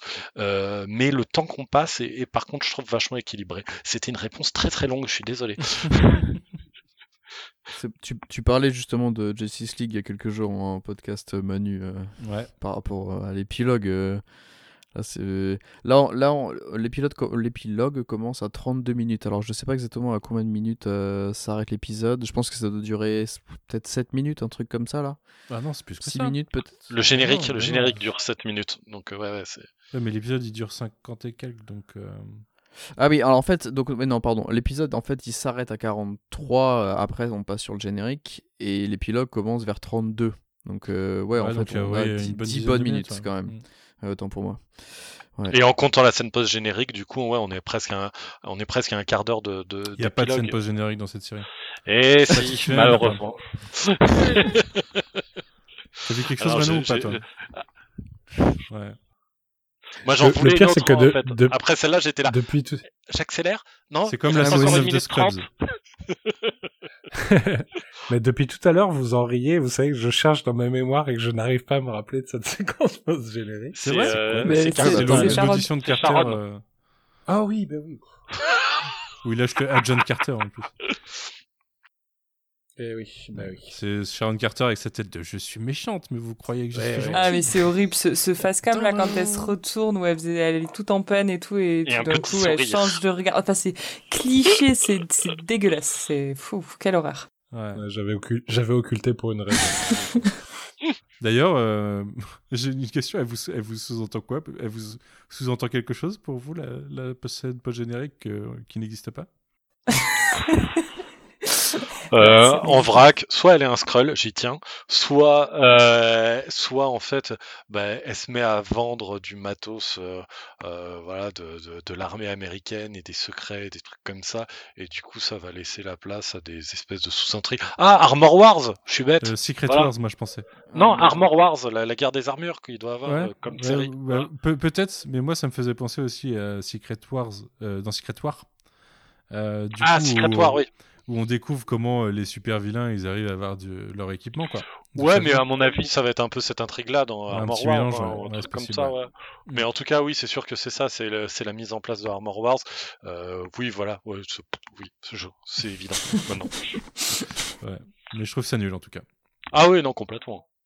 ou alors elle sait, ou alors elle sait que l'invasion des Skrulls a déjà commencé et c'est pour ça qu'elle est en train Non. de manœuvrer.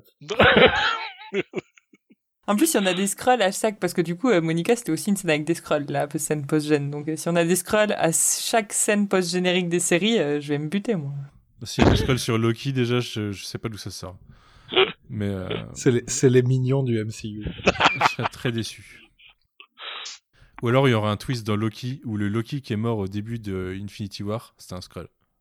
Ah non, ah non, non. Et du coup, le vrai Loki est de retour. Les, les Skrulls, ça peut nous permettent d'expliquer des trucs nuls, mais c'est aussi un, un, Ouais. un réservoir à scénar de Ah, pourri de chez l'enfer. pourri.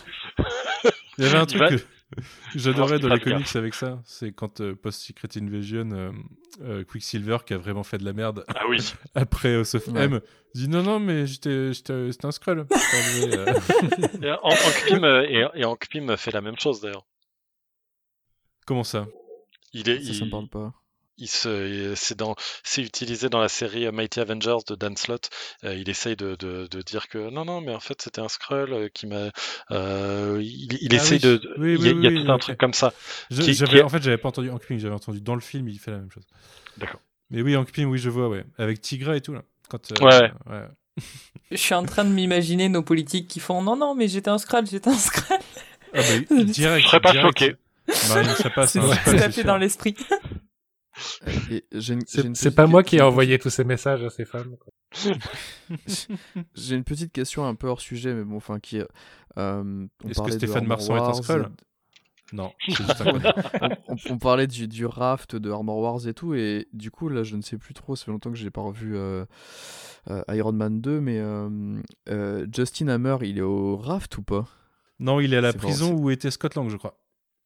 Mais euh, est-ce qu'il se fait pas. euh, techniquement, il se fait, euh, il se fait évader, euh, emprisonné, euh, dans un short. Dans un Marvel short? Dans un short avec le mandala, Avec le, le faux, un euh, teasing du vrai, mandarin. euh, un- du vrai mandarin, ouais. Ouais. Donc, euh, Et donc cette prison-là, c'est celle de... Ah ouais, d'accord. Il me semble que c'est celle où était euh, Scott Lang quand il était euh, Scott Lang. en prison, ouais. Tout à fait. Seagate Penitentiary. Ouais, c'est ça, ouais. Et lui, euh, bah, on n'a pas de nouvelles de lui, mais euh, techniquement, il peut s'être fait niquer par les, le- les vrais 10 anneaux, quoi. Qui, vrais 10 anneaux qui devraient apparaître euh, bientôt dans ce magnifique film que sera Shang-Chi. Ce qui a laissé tout le monde pantois. Alors, j'ai vu, je t'ai vu essayer de le défendre, Aurélien. Mais... Ouais, Ah ouais, pourquoi pas, Ouais. finalement. Bah, moi, en fait, ouais. j'attends de voir la suite des trailers, mais euh, dans, Ah le- l'image, dans l'image, l'image faite, je trouve pas ça ouf. Dans les, dans, la- dans les effets, enfin dans ce que ça montre en niveau effet, euh, ça a l'air un peu, ça me rappelle un peu du Doctor Strange, quoi. Il y a des trucs un peu stylés visuellement. Ouais, mais de toute façon, encore une fois, pour moi, cette bande-annonce, elle est juste là pour dire à ceux qui n'écoutent pas YMCU, par exemple, que, euh, Eh, au fait, il y a un film Chang-Chi qui sort, et, euh, mais sinon, euh, elle n'est pas, elle est pas faite pour nous. hein. C'est clairement, c'est clairement le cas.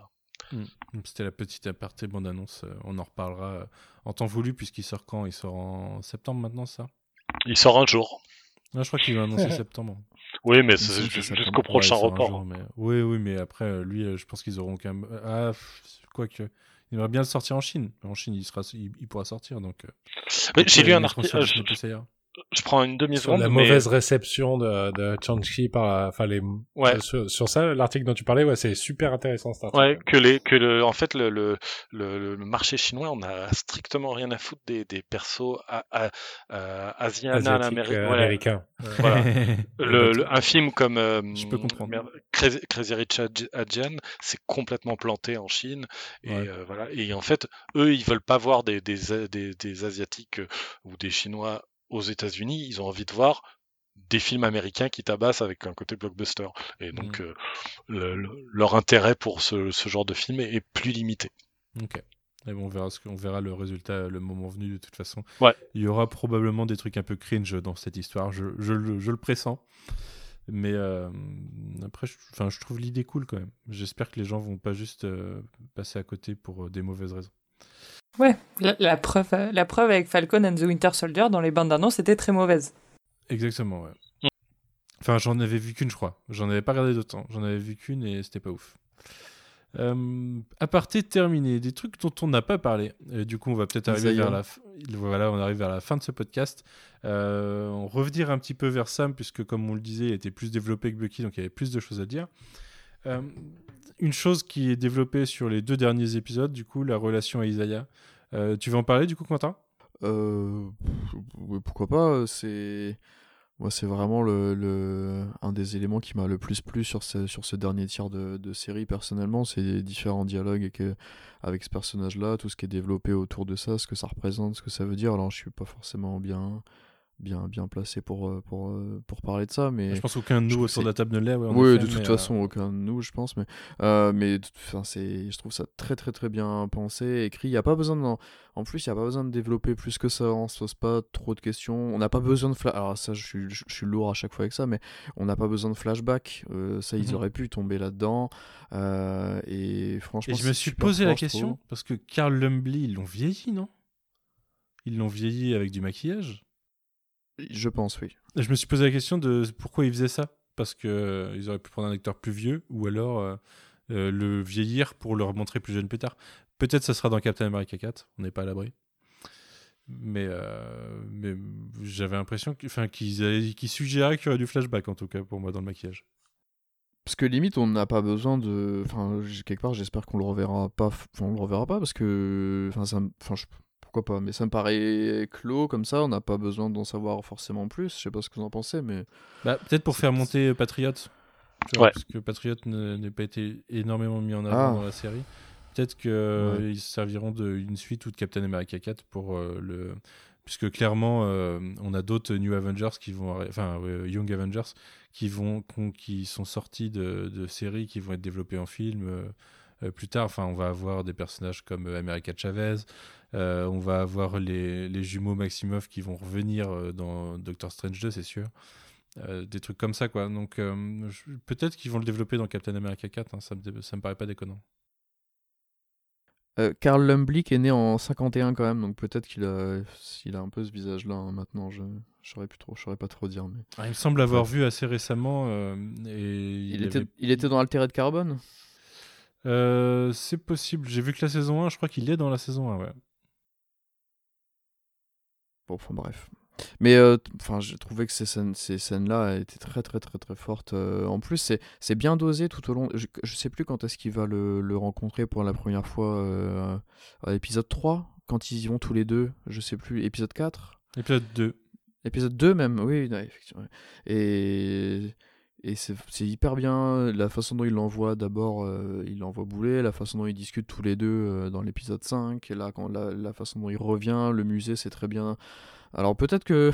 Peut-être que, Fal- que, hum, que Captain, du coup, euh, peut-être que Sam aurait pu lui demander s'il voulait euh, quand même euh, lui, lui, lui dédier une petite partie du musée. euh, Ça me paraît un peu. euh, ah bah, on l'a fait, on te demande pas la statue et tout, mais bon, bref, c'est un petit détail. Mais très très fort, et ouais, c'est tout à l'heure, je parlais de. du, du, passage qui m'a un peu. euh, alors, j'ai pas, pas, pas versé de larmes ou quoi, mais qui m'a vraiment. retourné sur ce passage-là et ça marche. Je trouve que ça marche très très bien. Bah, moi, je t'avoue que sur la scène du musée, j'ai pleuré.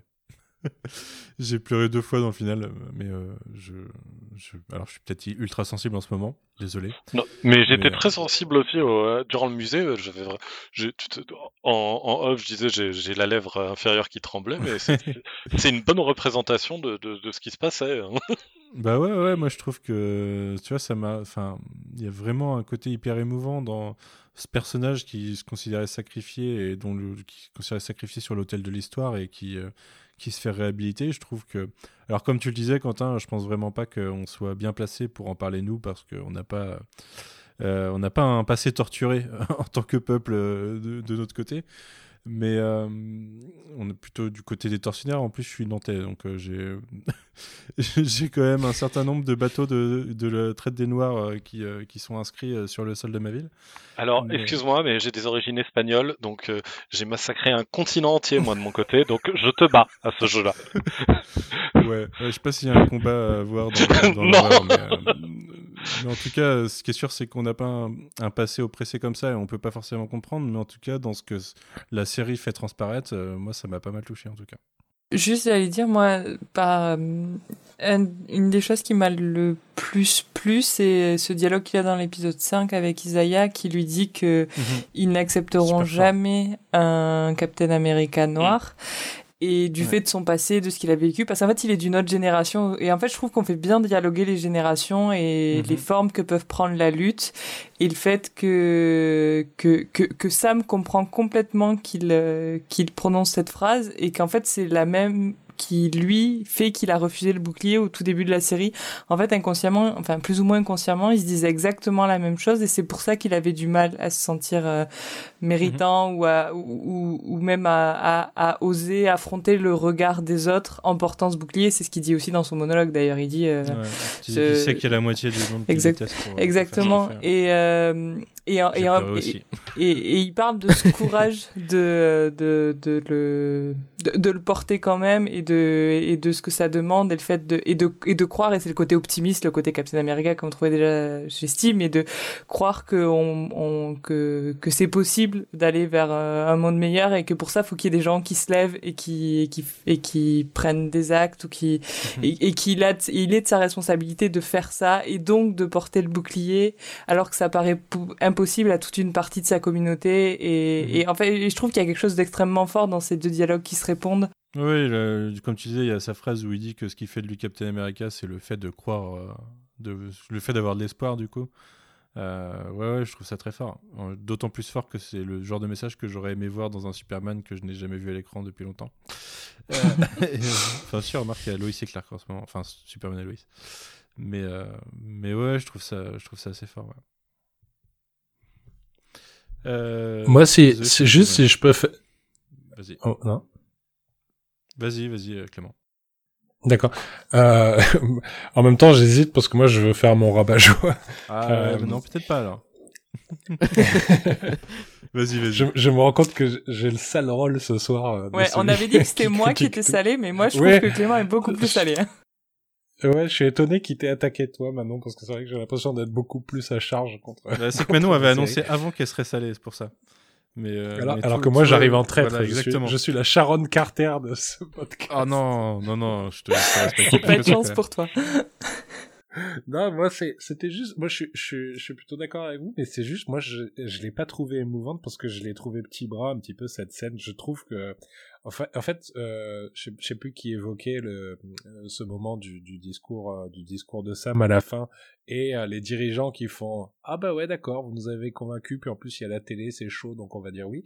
Euh, là j'ai un peu le même truc c'est à dire que je me dis enfin encore une fois ça rebondit sur la scène entre lui et Isaiah mais quand Isaiah évoque ce qu'ils lui ont fait j'ai vachement de mal à croire que un espace de 4 mètres carrés et une statue, euh, une statue en, bronze euh, euh, le fasse basculer comme ça dans ah ouais bon bah d'accord je, je pardonne. Enfin et j'ai même l'impression enfin en fait, j'aurais l'impression que c'est c'est c'est c'est tellement une une page de leur histoire abominable à, ce, à ces États-Unis du MCU où ils ont, enfin, je veux dire, ils ont testé sur des soldats afro-américains, puis ensuite ils l'ont emprisonné pendant 30 ans pour éviter qu'il qu'il qu'il parle et tout. Et et je comprends sa colère, c'est-à-dire que je trouve que sa colère est hyper saine et hyper juste dans les scènes où il rencontre Sam. Et je trouve que finalement le, le, le désamorçage se fait arrive aussi de manière hyper artificielle, ce qui fait que pour moi j'ai pas réussi à même bah, si je, je enfin comment dire l'intensité de la scène me me, euh, dans, me, me va. dans dans, la, mais... dans les luttes qu'il y a au, au niveau de de la lutte antiraciste et de de, euh, de, de la de la des, des de, de, on va dire de la manière dont l'histoire est racontée par actuellement les vainqueurs, euh, comme, on, va le simplifier, il euh, y, y, a quand même un, énorme volet qui est sur justement le fait que ces vainqueurs arrêtent de ne présenter que leur côté de l'histoire et qu'ils agissent pour présenter une histoire avec toutes les facettes et avec mmh. dont les facettes les plus sombres. Et je trouve que justement cette scène se fait l'écho de ces de ces luttes-là, qui sont les luttes de type dire que euh, par exemple euh, Christophe Colomb euh, était euh, un enfoiré sur un nombre de sujets euh, longs comme le bras et et, et justement tout tout ce, tout ce truc là bah pour moi c'est représenté par ouais ces 4 mètres carrés cette statue mais surtout ce panneau explicatif qui est à côté, mmh euh, qu'on n'a pas le temps de lire, évidemment, ce serait un peu chiant quand même dans la série, mais, euh, mais justement, euh, c'est une manière de représenter quand même un volet important de ces luttes-là, mmh. je trouve. Et ouais, ça ne, ça ne, et, et comment dire, je trouve que ça ne, ne diminue pas la justesse de la colère d'Isaiah, ni euh, ses doutes sur le, euh, ce qui peut advenir ensuite. C'est juste que ça répare une toute petite partie de, l'injustice qui est faite, et ça permet qu'il y ait un devoir de mémoire et de souvenir qui se fasse autour de ça. Mm. Mais en fait, ça je euh, comprends, mais c'est c'est sur le personnage, moi c'est plus sur sa réaction et sur le fait que, alors, oh, je vais, je rejoins complètement Manu sur le fait que je suis pas un concerné, même si a priori certains de mes ancêtres ont dû arriver euh, euh, chez Manu euh, à Nantes, mais euh, euh, euh, mais je suis, je, en tout cas je suis pas, je suis pas du tout concerné, donc je me, je me garderai bien de dire comment il faut être militant ou quoi que ce soit, c'est, ça me regarde pas, mais c'est vrai qu'il y avait un petit côté, il y avait un petit côté, bon bah on, on, on t'a donné ça, euh, c'est bon tais-toi. Là où j'aurais eu envie justement de voir Sam aller confronter les autorités et dire, ne serait- possiblement, enfin serv- se servir d'un moyen de pression avec euh, avec ce qu'il sait ou enfin, mais de de- d'aller arracher ça à à, à cette euh, comment dire à, cette, à ce gouvernement plutôt que ça ait l'air d'être, euh, enfin encore une fois tout tout a l'air très facile. Bah, c'est des problématiques très complexes auxquelles il donne des des résolutions très très simples. Mais Ça je- reste, pour moi. ça Si, reste du comic book. Laissez-moi parler Ça fait 5 minutes que j'essaye de placer. Pardon. je, je suis d'accord que ça fait un peu cheesy et un peu facile, mais euh, pour moi, c'est euh, en fait c'est une note d'optimisme euh, de, de la série, c'est-à-dire que Isaiah part du principe que euh, l'Amérique qui est embourbée dans un passé qu'elle veut pas reconnaître et qu'elle veut pas regarder en face et où elle a fait des trucs moches. Et pour moi, cette fin, c'est, enfin, tu vois, il dit vraiment si si le si les gens apprenaient que je suis encore en vie, demain je serais mort, quoi. Et au final, euh, ce que ça me lui montre pour moi, c'est que euh, peut-être que l'Amérique, elle a atteint une étape de son histoire où elle est prête à regarder les choses en face et à accepter des, conneries qu'elle a faites. Et je, pense qu'il y a un peu le même, euh, le même dialogue avec le personnage de John Walker et qui symbolise pour moi pas mal les violences policières. Et le fait que bah, ça, le, le traitement des Noirs et la violence policière, c'est deux sujets hyper chauds euh, aux États-Unis depuis quelques années, mais qui font que l'Amérique commence à se regarder en face. Quoi. Watchmen nous a aussi euh, ramené euh, certaines problématiques et euh, les fameux événements de tout ça de 1921 en, lui remettant dans la gueule parce que l'Amérique l'avait un peu trop oublié. Euh, vraiment, j'ai cette, pour moi, c'est une note d'optimisme de la série qui dit Ok, il y a des problèmes, mais euh, peut-être que les choses avancent un petit peu. Alors après, euh, peut-être qu'on peut ne pas être d'accord avec le fait que ça avance. hein. Mais, euh, mais je l'ai vu comme ça. Non, mais c'est plus. euh, Ouais, mais c'est plus. Je, suis- d'accord avec toi, mais c'est c'est plus euh, le problème, c'est ça, c'est c'est une note d'optimisme euh, euh, très fic- fictionnelle sur une problématique très réelle et et qui est et qui prête pas du tout à l'optimisme. En fait, c'est ça pour moi qui Ouais, qui crée un décalage dans la scène qui me. C'est pas que ça me dérange, hein, mais c'est encore une fois, c'est juste ça me coupe de l'émotion que j'aurais aimé ressentir à ce moment-là. mais c'est vrai, mais je pense que c'est en raccord avec ce que dit Sam quand il dit qu'il tente une nouvelle approche. C'est une approche un peu plus. euh, de aller dans la discussion et euh, l'acceptation des faits et montrer, euh, montrer la vérité aux gens. Euh, D'ailleurs, euh, il y a. Les- titres d'épisodes, euh, le dernier, au final, euh, les, deux d'avant auraient pu s'appliquer au dernier. Il y en a un, c'est la vérité, l'autre, c'est euh, le monde nous regarde. L'épisode 4, c'est le monde nous regarde, et l'autre, c'est la vérité. Et, littéralement, à la fin, il dit la vérité alors que le monde le regarde. Donc, il y a une thématique, hein, clairement. Euh, je trouve qu'il y a le mauvais titre d'épisode pour le dernier, du coup, je l'aurais mis plutôt, plutôt avant. Mais euh, je, je me suis perdu dans mon fil de pensée, du coup, à force de diverger vers ça. Euh, Mais après, je pense aussi qu'il y, a- y un côté, c'est vrai qu'il y a un côté euh, optimiste fictionnel face à, face à une, Mhm. des problématiques graves, mais après, il faut quand même se rappeler aussi ce qu'on a en face de nous, c'est The Falcon and the Winter Soldier, une série du MCU euh, des, sur Disney+, etc. Je- évidemment Ouais, que mais elle va, tu vois, elle va- attention, attention. Non mais, Tu- tu sens non, non, la mais, de, euh, c'est déjà je- pas mal. non, mais c'est pas c'est pas une question de c'est déjà pas mal, mais c'est une question de ça reste du comic book, ça reste une œuvre qui a pas pour but de rés- de, de faire un- soit un documentaire, soit un propos ultra engagé sur le sujet, so- etc., etc. Je trouve que c'est déjà pas mal. euh, que, euh, tu- tu non, non, non, non, non, mais Ouais. que- que- mais que alors il faut pas mettre sujet- Sam en train de se faire arrêter par la police, quoi. Si, si mais oui, non, des mais- sujets, non, tu mais les juste, abordes, ouais, mais justement, ça les aborde et ça ne cherche pas à, à trouver des solutions. Mais encore une fois, le fait qu'il y ait de, de, de, euh, une, une, une- une- comment dire, un, un- un devoir de mémoire, encore une fois, c'est pas quelque chose d'anodin. C'est quelque chose qui est encore une fois porté par de nombreux militants. Et le, le, le le- certes, c'est le seul, c'est le, le- c'est un des rares euh, impacts qu'il y a à la fin de la série, mais c'est, c'est, vu qu'on est une série, et je, je reviens sur l'idée de, on est une série de comic book, une série euh, grand public, etc., et du coup qui joue vachement sur des éléments visuels pour raconter son histoire, et justement moins des longs dialogues, mais plus des, des scènes assez courtes, etc. Le fait est que là, on a quelque chose qui est cohérent avec la manière dont la série est racontée. Oui, dans un autre type de série, on aurait pu avoir plus de dialogue, on aurait pu avoir des choses plus creusées, etc. Mais euh, qu'on le veuille ou non, c'est pas, c'est pas, de toute façon, on aurait, on- on n'a pas signé pour ça. On, on- on sait bien qu'on n'aura pas une série qui va être comme euh, Mad Men ou comme euh, ou même comme Vendavision qui qui qui, cher- qui, qui avait un côté euh, beaucoup plus euh, euh, je sais pas, scène de personnages qui dialoguent entre eux dès le début. Là, on est sur une série quand même qui a, qui a, un- qui a un angle quand même plus blockbuster et qui oublie pas d'être conne quand même, et, euh, enfin voilà, d'être Mhm. intelligente, je veux dire. Euh, et, et- Mais tu sais quoi, Aurélien? Je suis d'accord avec toi que c'est déjà pas mal. non, non, mais c'est, je pense que, je pense qu'il faut aussi garder en tête les, les, les- le, comment dire, le, le, le, contrat implicite qui est signé avec le spectateur à la base et Mhm. sur le type de série auquel on a affaire et ou le type de film euh, d'une manière générale. Et c'est vrai que le, le- je, je pense que le, dans le cadre de Falcon and Winter Soldier, euh, euh, parler de racisme, de racisme systémique, de euh, du devoir de mémoire, de euh, des, liens qu'il peut avoir avec ça, avec euh, la représentation de rôle modèle et de, de- choses comme ça. Je trouve qu'il y a quand même un discours qui est global, qui est bien tenu et qui recouvre pas mal des facettes de, de- de- des luttes antiracistes.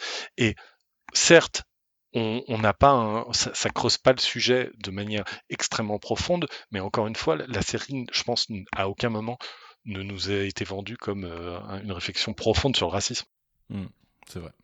Juste un truc pour euh, sur cette scène, euh, je pour en revenir vraiment à ce qui se passe entre les personnages, moi je la trouve aussi très belle parce que un peu pareil que ce que je disais tout à l'heure, en fait je trouve que c'est le personnage d'Isaiah aussi qui vient de voir euh, Sam euh, avec le costume de Captain America, qu'il a vu à la télé, qu'il a vu être euh, embrassé au moins par une partie de la population. Et du coup ça fait renaître de l'espoir en lui. Et je pense que cette scène qui nous brise enfin qui est qui nous brise le cœur mais dans le bon sens du terme là, qui nous qui nous fait pleurer c'est euh, et c'est aussi non seulement son espoir il renaît un peu avec Sam mais en plus il se rend compte que ce gars-là qui a tapé à sa porte en lui disant moi je savais pas tout ça euh, je je j'avais besoin de l'apprendre j'avais besoin de ça, ça, ça- ça le fait avancer en tant que personne et du coup je trouve que leurs deux trajets sont euh, sont, parallèles et se rejoignent dans cette scène au musée où en fait Sam c'est vrai qu'on voit pas la scène où Sam a dû négocier sûrement avec euh, les gars du musée pour euh, mettre un petit la belle statue et le, petit texte derrière quoi. On, on voit pas cette scène là elle aurait pu être intéressante. De ce point de vue là je rejoins Clément. Mais on a un peu ce climax émotionnel de de on avait un personnage qui, qui, qui ne croyait plus en rien et a raison au vu de son passé et qui grâce à Sam en fait se relève un peu de tout ça et, et on a l'impression qu'il commence à guérir en fait dans cette scène. Et, et, et en ce sens je trouve qu'elle est elle est super belle et euh, et elle est peut-être plus intéressante du coup que la scène où il aurait dû négocier avec le gars du musée pour euh, pour faire euh, venir sur des murs des choses que l'Amérique ne voulait jusque-là cacher, qui po- politiquement est super euh, intéressante, mais en fait l'aspect intimiste du face-à-face entre Isaiah et Sam dans le musée à la fin est l'est tout autant. Du coup, euh, moi je, je, je Tu t'aime m'as, tu convaincu, Manon, honnêtement. tu l'as, t'as, t'as vachement mieux dit ce qu'en fait j'essayais de dire depuis 10 minutes. non, mais ouais, ouais, effectivement, j'avais pas, j'avais pas pensé au parallèle, le fait que Isaiah se met à recroire grâce à ce qui est censé être le pouvoir euh, principal de Captain America, à savoir donner de l'espoir. Donc, euh, non, tu m'as convaincu. Autant pour moi. Ça, me fait plaisir parce que je me trouvais très confuse, mais Et avant nos conclusions respectives, on écoute la capsule de Guigui.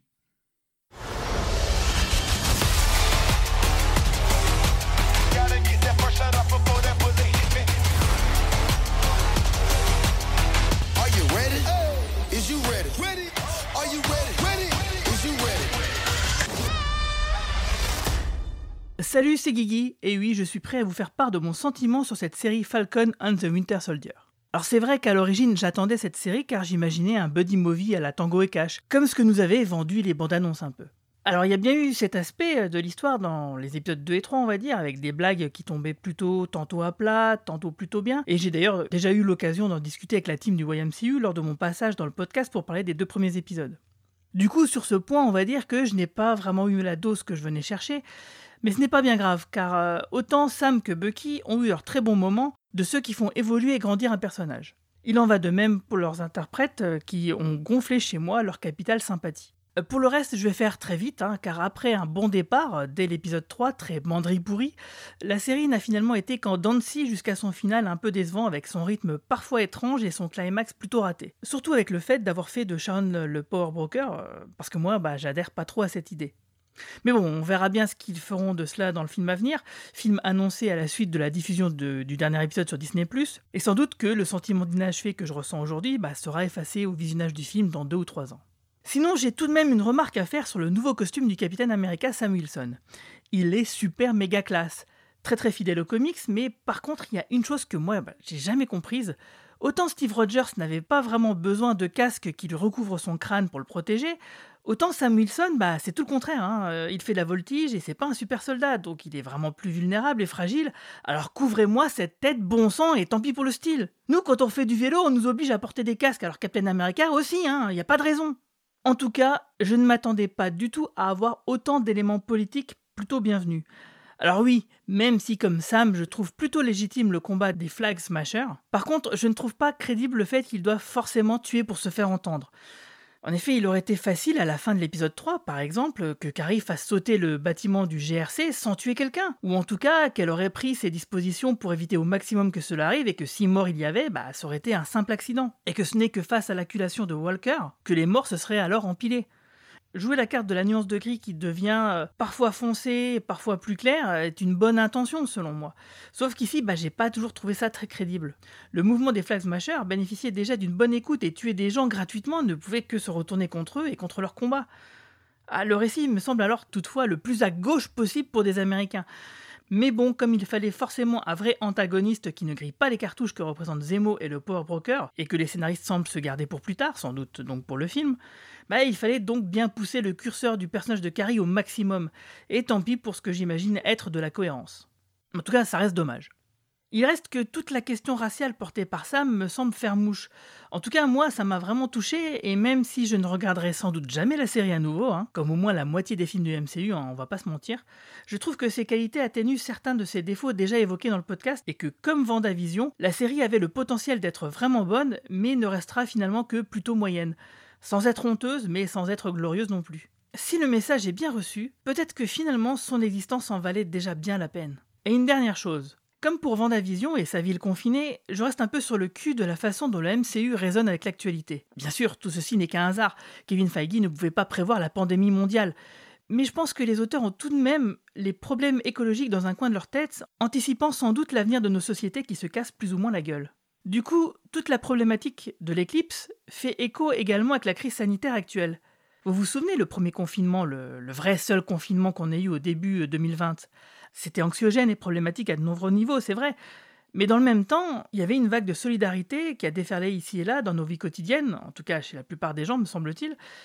Et il y avait une note d'espoir, de, réveil euh, citoyen écologiste, sans doute naïf, euh, qui se rêvait d'un monde d'après. Cette sorte de nostalgie que je ressens presque du premier confinement, même s'il a fait naître un sentiment illusoire, c'est que c'est peut-être la même nostalgie que ressent Carrie avec l'époque de l'éclipse où la moitié de l'humanité avait disparu et que toutes les femmes et hommes du monde étaient obligés de se tendre vraiment la main. Même si tout est loin d'être réussi dans les séries du MCU, il faudra tout de même reconnaître qu'elles ont quand même des choses à dire et que ça, bah, elles semblent le dire plutôt bien.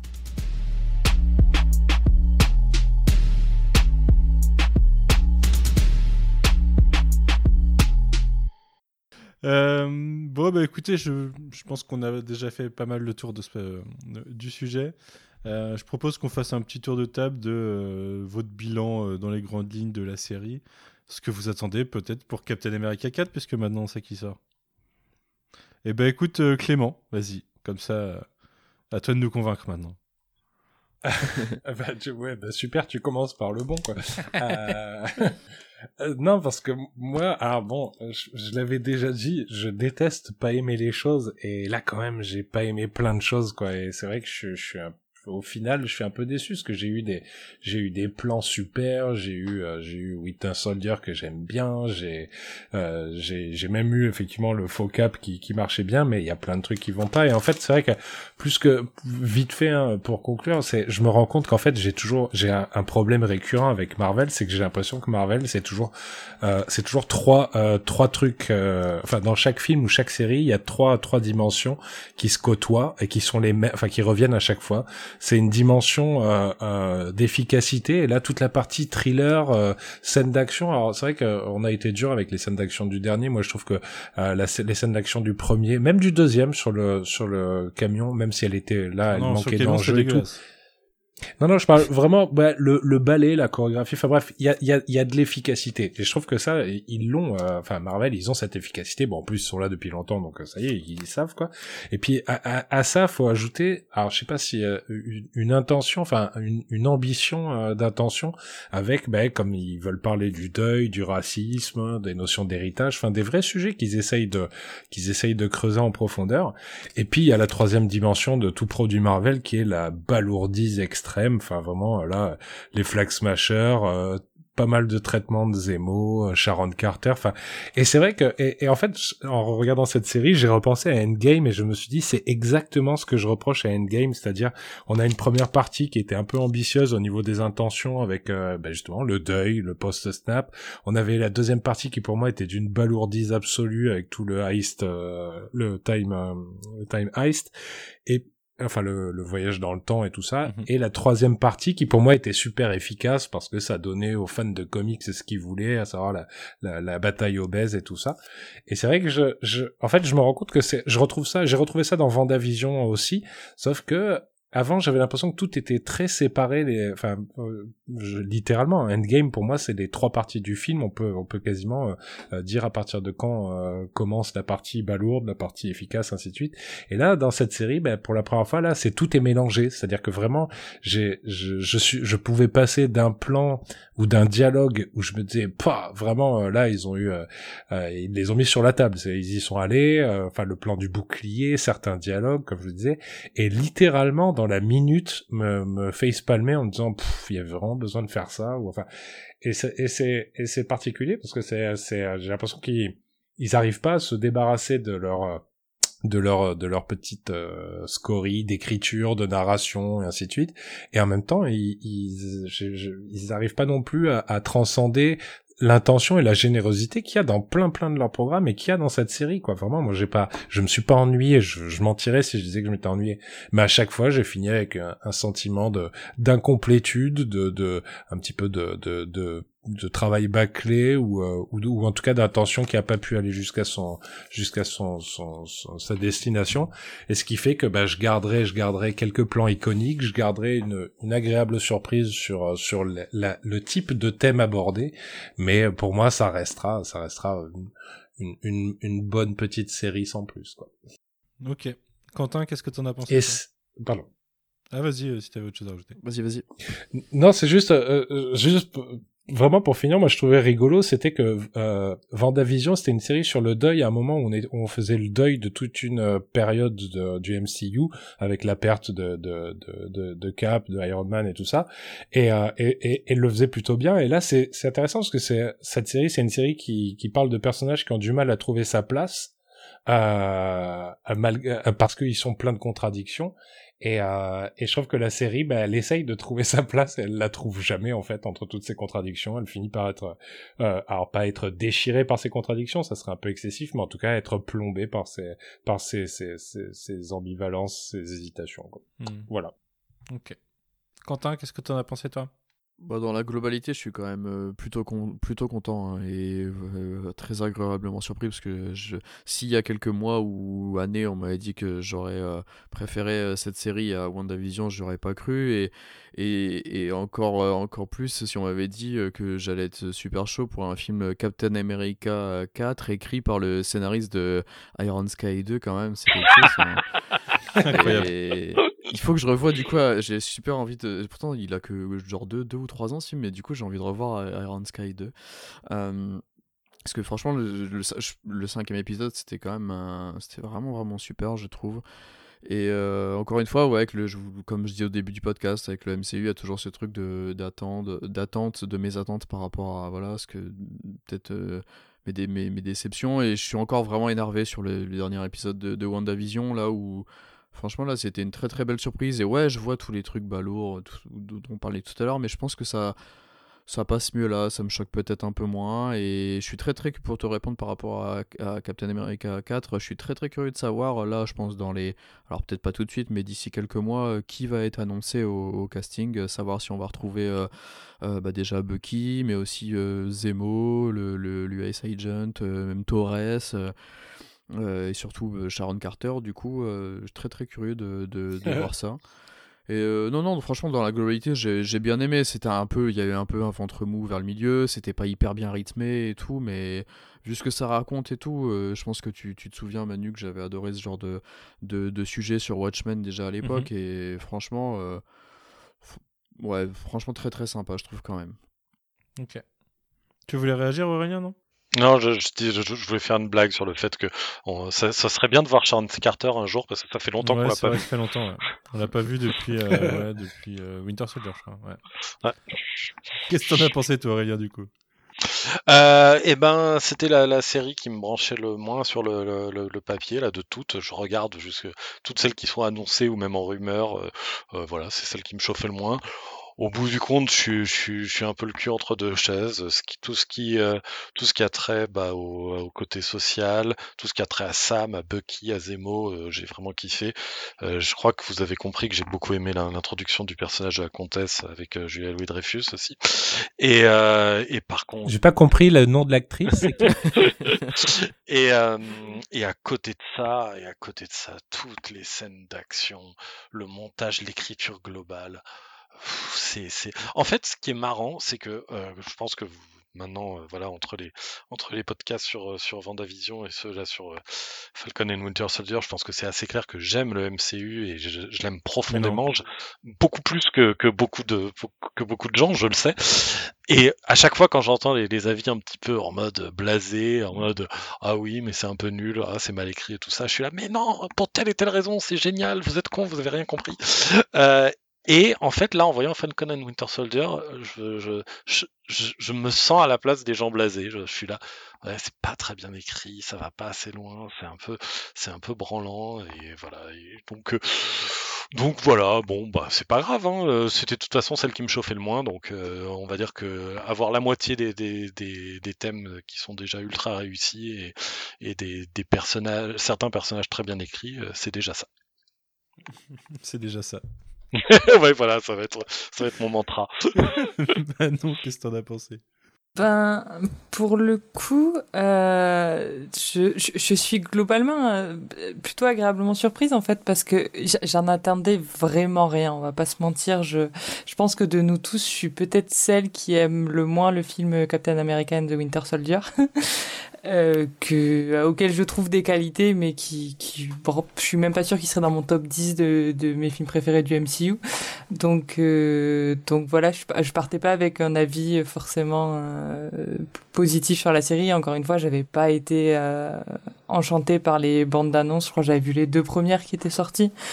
Euh, donc voilà, et finalement j'avais été très agréablement surprise par le premier épisode, et après épisode 2-3, euh, pour moi ça avait été un peu, euh, je vais dire pas de descente aux enfers, mais j'étais là, ok, en fait finalement ça va être euh, ce truc euh, tacticool, euh, drôle, mais qui me fait pas rire euh, que, que j'attendais, et en fait euh, épisode 4 et 5, j'ai quand même pris une, une grosse claque, et, et ça fait que dans l'ensemble, je trouve que la, la, la série, je, enfin, je rejoins complètement ce qui a été dit auparavant, elle est, notamment par Clément et Aurélien, elle- je, je la trouve de temps en temps avec de très bons dialogues, mais globalement très mal écrite sur les constructions de personnages, sur euh, même la narration, euh, le montage, l'enchaînement des scènes. euh, Il y, a, y a beaucoup, beaucoup de maladresse, beaucoup plus que dans Vision de ce côté-là. Moi, je trouve que on n'a pas la même qualité d'écriture de chaque côté, mais que dans euh, ses thématiques, dans son propos, euh, notamment social, il y a, il y a de la série et, et aller beaucoup plus loin que, que je l'attendais et plus loin que le MCU.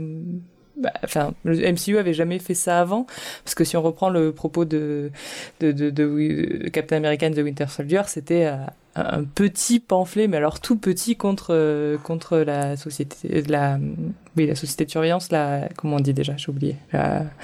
On, on s'est compris quoi, le fait, euh, c'est, c'est, Surveillance la surveillance de Mars, Surveillance, merci. Société de surveillance, je sais pas trop si ça se dit, mais bon. mais euh, donc voilà, donc il y avait les propos politiques sont souvent quand même en sous-texte dans le MCU et c'est si on s'y intéresse et qu'on plonge un peu dans l'univers qu'on peut les décrypter. Mais là, pour le coup, c'est quand même assez frontal le propos politique et social de la série. Et en ce sens-là, j'ai vraiment été euh, j'allais dire conquise. Non pas conquise parce que des fois aussi, je trouve que la, la série pas forcément claire et euh, et euh, je l'ai dit à plusieurs reprises dans ce podcast qu'elle va pas assez loin ou qu'elle l'assume pas assez mais en tout cas ne serait-ce que le fait de poser ces questions et de créer du débat mais de façon positive je trouve ça intéressant qu'entre nous on n'interprète pas les choses de la même façon etc je trouve- et, et- et je pense que j'aurais pas autant apprécié la série si j'en avais pas discuté en podcast et échangé avec des gens. Parce que si je l'avais regardé toute seule dans mon coin euh, avec deux trois personnes autour de moi et que j'en étais resté à la première impression que me faisaient certains épisodes en fait s'il faut même à l'épisode 2 ou 3 j'aurais abandonné la série en fait. Euh, parce que parce que voilà j'aurais pas trouvé assez de, de profondeur aux choses. Donc euh, je sais pas ouais je suis je suis et puis ouais ça, ça m'intéresse du coup pour un film Captain America euh, avec ce Sam Wilson là qui, qui est vraiment la grande surprise aussi pour moi. J'aime bien Tony Mackie mais jusque là je le trouvais il était trop sidekick et il était trop sur le côté pour être assez intéressant à mes yeux. Et là pour le coup ben, il a gagné en charisme en intérêt en tout ce que vous voulez. Donc euh, donc je suis assez chaude pour le film Captain America 4 et euh, donc ouais je, je plein de reproches à faire à la série et clairement pour moi c'est pas du niveau de Vendavision hein. je il y a aucun Je doute tiens, à je tiens à mettre un avertissement à Quentin pour commencer à suggérer des choses comme ça d'ailleurs. mais euh, Je, serai plus- je suis plus jamais invité. j'avoue que c'est un peu une hot take quand même tu l'as pas vendu comme ça mais moi aussi j'ai J'assume. mais Tu l'as placé comme ça, j'ai trouvé ça dans le dos. moi, Quentin.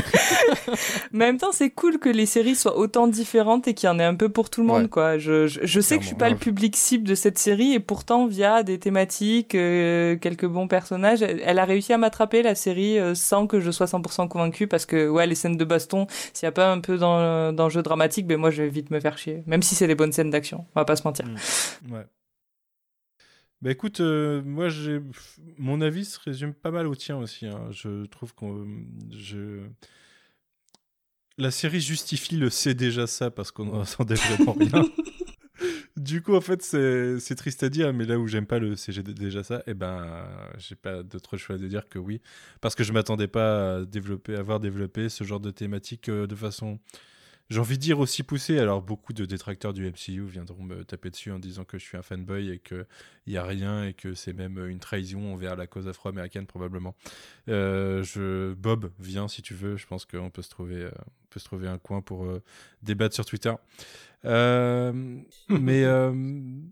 je trouve que dans l'ensemble, ouais, c'est une bonne surprise par rapport à ce que ça, ça m'annonçait. Par contre, enfin, par, par contre, les points sur lesquels ça m'annonçait des trucs, je m'y retrouve pas. Je m'y retrouve pas dans l'action. Euh, à part la scène de vol qui est au tout début de l'épisode 1. Pour moi, dès la scène de au-dessus du, des camions, justement, je trouve que c'est moche. Et euh, bah, on en a parlé, mais pour moi, le début de l'épisode 6, c'est un scandale. C'est un scandale visuel. euh, J'y arrive pas, j'ai pas apprécié quoi. Et c'est le seul que j'ai vu qu'une fois pour l'instant, mais je vais avoir du mal à me relancer dedans pour, euh, pour, ce, pour cette première moitié d'épisode. Et hum, que dire de plus? Bah sinon, euh, ouais, moi euh, j'aime bien le personnage de Bucky, il est bien traité, je trouve. J'aime bien le personnage de Sam, il est très bien traité. Donc euh, là-dessus, là-dessus, je, sors d'une façon plutôt positive de la série.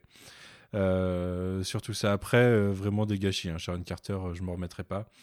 Mais ouais, plutôt content, plutôt content et plutôt curieux de voir la suite parce que là, euh, avec euh, cette annonce en plein podcast de Captain America 4, je me dis que tellement de personnages, vous avez parlé de Torres qu'on n'a pas trop vu, mais qui récupère des ailes quand même dans cet épisode 5, euh, même s'il les a pas utilisées encore.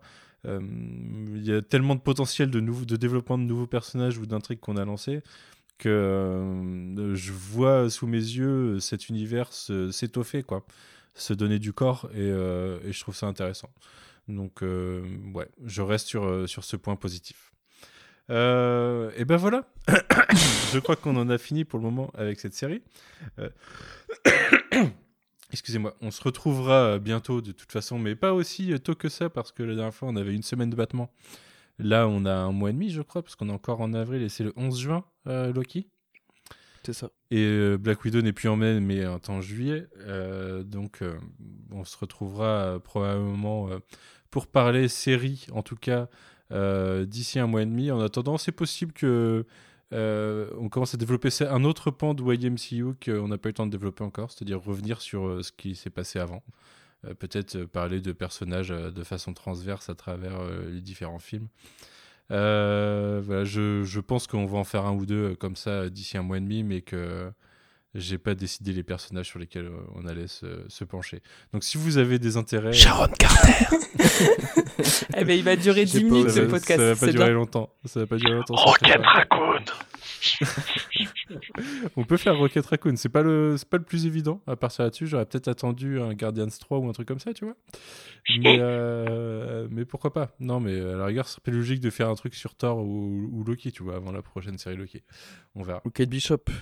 Ou Kate Bishop pour la fin d'année. Mais Kate Bishop, on va, c'est pareil, Miss Marvel à un moment.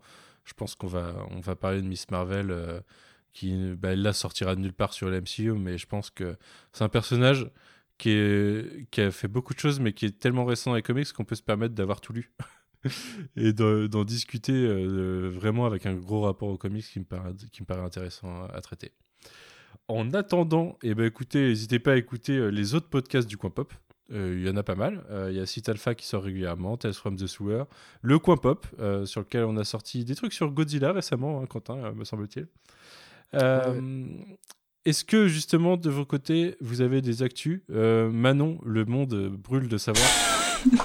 Ça avance Euh, non, je, je suis trop pris par des trucs euh, pro pour euh, travailler sur des trucs perso en ce moment. Mais euh, cependant, j'organise dans le cadre pro une euh, journée. Enfin, j'organise, je coordonne l'organisation d'une journée dans le cadre des rendez-vous de la BD d'Amiens sur la question de la place des auteurs dans la chaîne du livre et sur les manifestations littéraires où on a notamment Cyril Pedrosa qui est prévu et des gens assez cool pour discuter de rémunération d'auteur et de et du statut d'auteur. Donc euh, voilà, si ça vous intéresse. ça. Ben ouais, non, en vrai, c'est, c'est, c'est trop trop cool. Après, euh, advienne que pourra, c'est censé être le 4 juin. Euh, Je vais pas vous mentir, euh, vu que c'est censé être en présentiel, euh, la date peut encore bouger. Ouais, j'imagine, ouais. Quentin, tu nous prépares d'autres trucs ou pas? Euh, ouais, ouais. Euh, cette semaine est sortie déjà, donc oui, Godzilla vs Kong, et on a fait un podcast euh, dessus si vous voulez, euh, parce qu'il est sorti euh, légalement euh, en France cette semaine. Euh, et sinon, oui, oui, je prépare d'autres trucs pour le coin pop. J'espérais revenir à parler euh, à MCU euh, pour euh, Loki, mais je pense que, euh, comme je disais tout à l'heure, je sais foutu, je pourrais plus revenir. Je pense que tu peux revenir, t'inquiète pas. D'ailleurs, je l'ai pas dit, mais pour Loki, euh, encore un changement de formule. Là, on n'a pas fait toutes les semaines, contrairement à Vendavision. Je pense que c'est possible que sur Loki, on en parle toutes les semaines, mais qu'on fasse que le premier et le dernier le vendredi, et que les autres, euh, on se laisse un peu plus de temps euh, pour en discuter au cours de la semaine, en semaine par semaine, mais pas forcément sur un jour précis. Tout simplement pour que je garde mes vendredis soirs de libre en été, parce que c'est quand même cool. En plus, on sera forcément déconfiné, j'imagine. les cinémas auront rouvert. hein. Ouais, quel monde parfait. Mais voilà, il y a des chances que les rendez-vous soient pas exactement sur les mêmes jours. Mais euh, je sais qu'il y a suffisamment de personnes qui veulent en parler pour qu'on en parle toutes les semaines probablement. Donc euh, euh, on devrait avoir ce format-là. Voilà. Euh, Aurélien, des nouveautés, euh, que ce soit de ton côté avec Wheel of Comics, euh, sur Panini ou autre? Même si je viens tellement régulièrement que t'as pas des sorties. Bah si, t'as des sorties toutes les semaines en plus. Ben oui, euh, non, alors Wheel of Comics, ça c'est en mini-pause. Euh, mais côté euh, sortie euh, Panini, c'est surtout sur les trucs qu'on vient d'annoncer. Alors il y en a, alors on vient d'annoncer euh, la, la Onslaught, donc euh, en omnibus, ça, on, je pense que ça a aucun lien avec ce qu'on vient d'évoquer. Mais par contre, on a annoncé la sortie cet été de l'intégrale de Captain America, l'âge d'or, donc les, les épisodes de Joe Simon et, et Kirby, donc le- le- les, les tout premiers épisodes de, de, de, de- Captain America en intégrale. Et sur un sujet afférent, on va dire, il y a, on sort un graphic novel qui me tient beaucoup à cœur, qui s'appelle Big Black Stand at Attica, qui est en fait un, récit alors autobiographique, on va dire, sur du coup la, révolte de la prison, la mutinerie de la prison Attica en 1971. Donc, on le sortira en septembre donc pour les pour les 50 ans de cette mutinerie, qui a été un des jalons de la, de la, lutte à la fois antiraciste et aussi sur les, les droits des, des prisonniers. c'est vraiment un, un, récit coup de poing et c'est vraiment voilà, c'est un récit important, j'ai envie de dire. Mmh. Histoire de participer au, au harcèlement pour des points positifs de Twitter. Quand est-ce que vous sortez Bucky Barnes the Winter Soldier? Euh, bah, quand, quand, quand, quand les, les quand, voilà c'est ça hein. c'est pas plus compliqué parfois moi je c'est la blague récurrente avec euh, avec un, avec Toine euh, sur, sur le fait que je, je, je refuse de le de, de, de, le proposer à, la hiérarchie mais en fait en vrai j'essaie de le pousser de temps en temps mais c'est chaud quand même. Ok très bien. Et toi Clément est-ce que tu as des actus? Quelque chose à partager?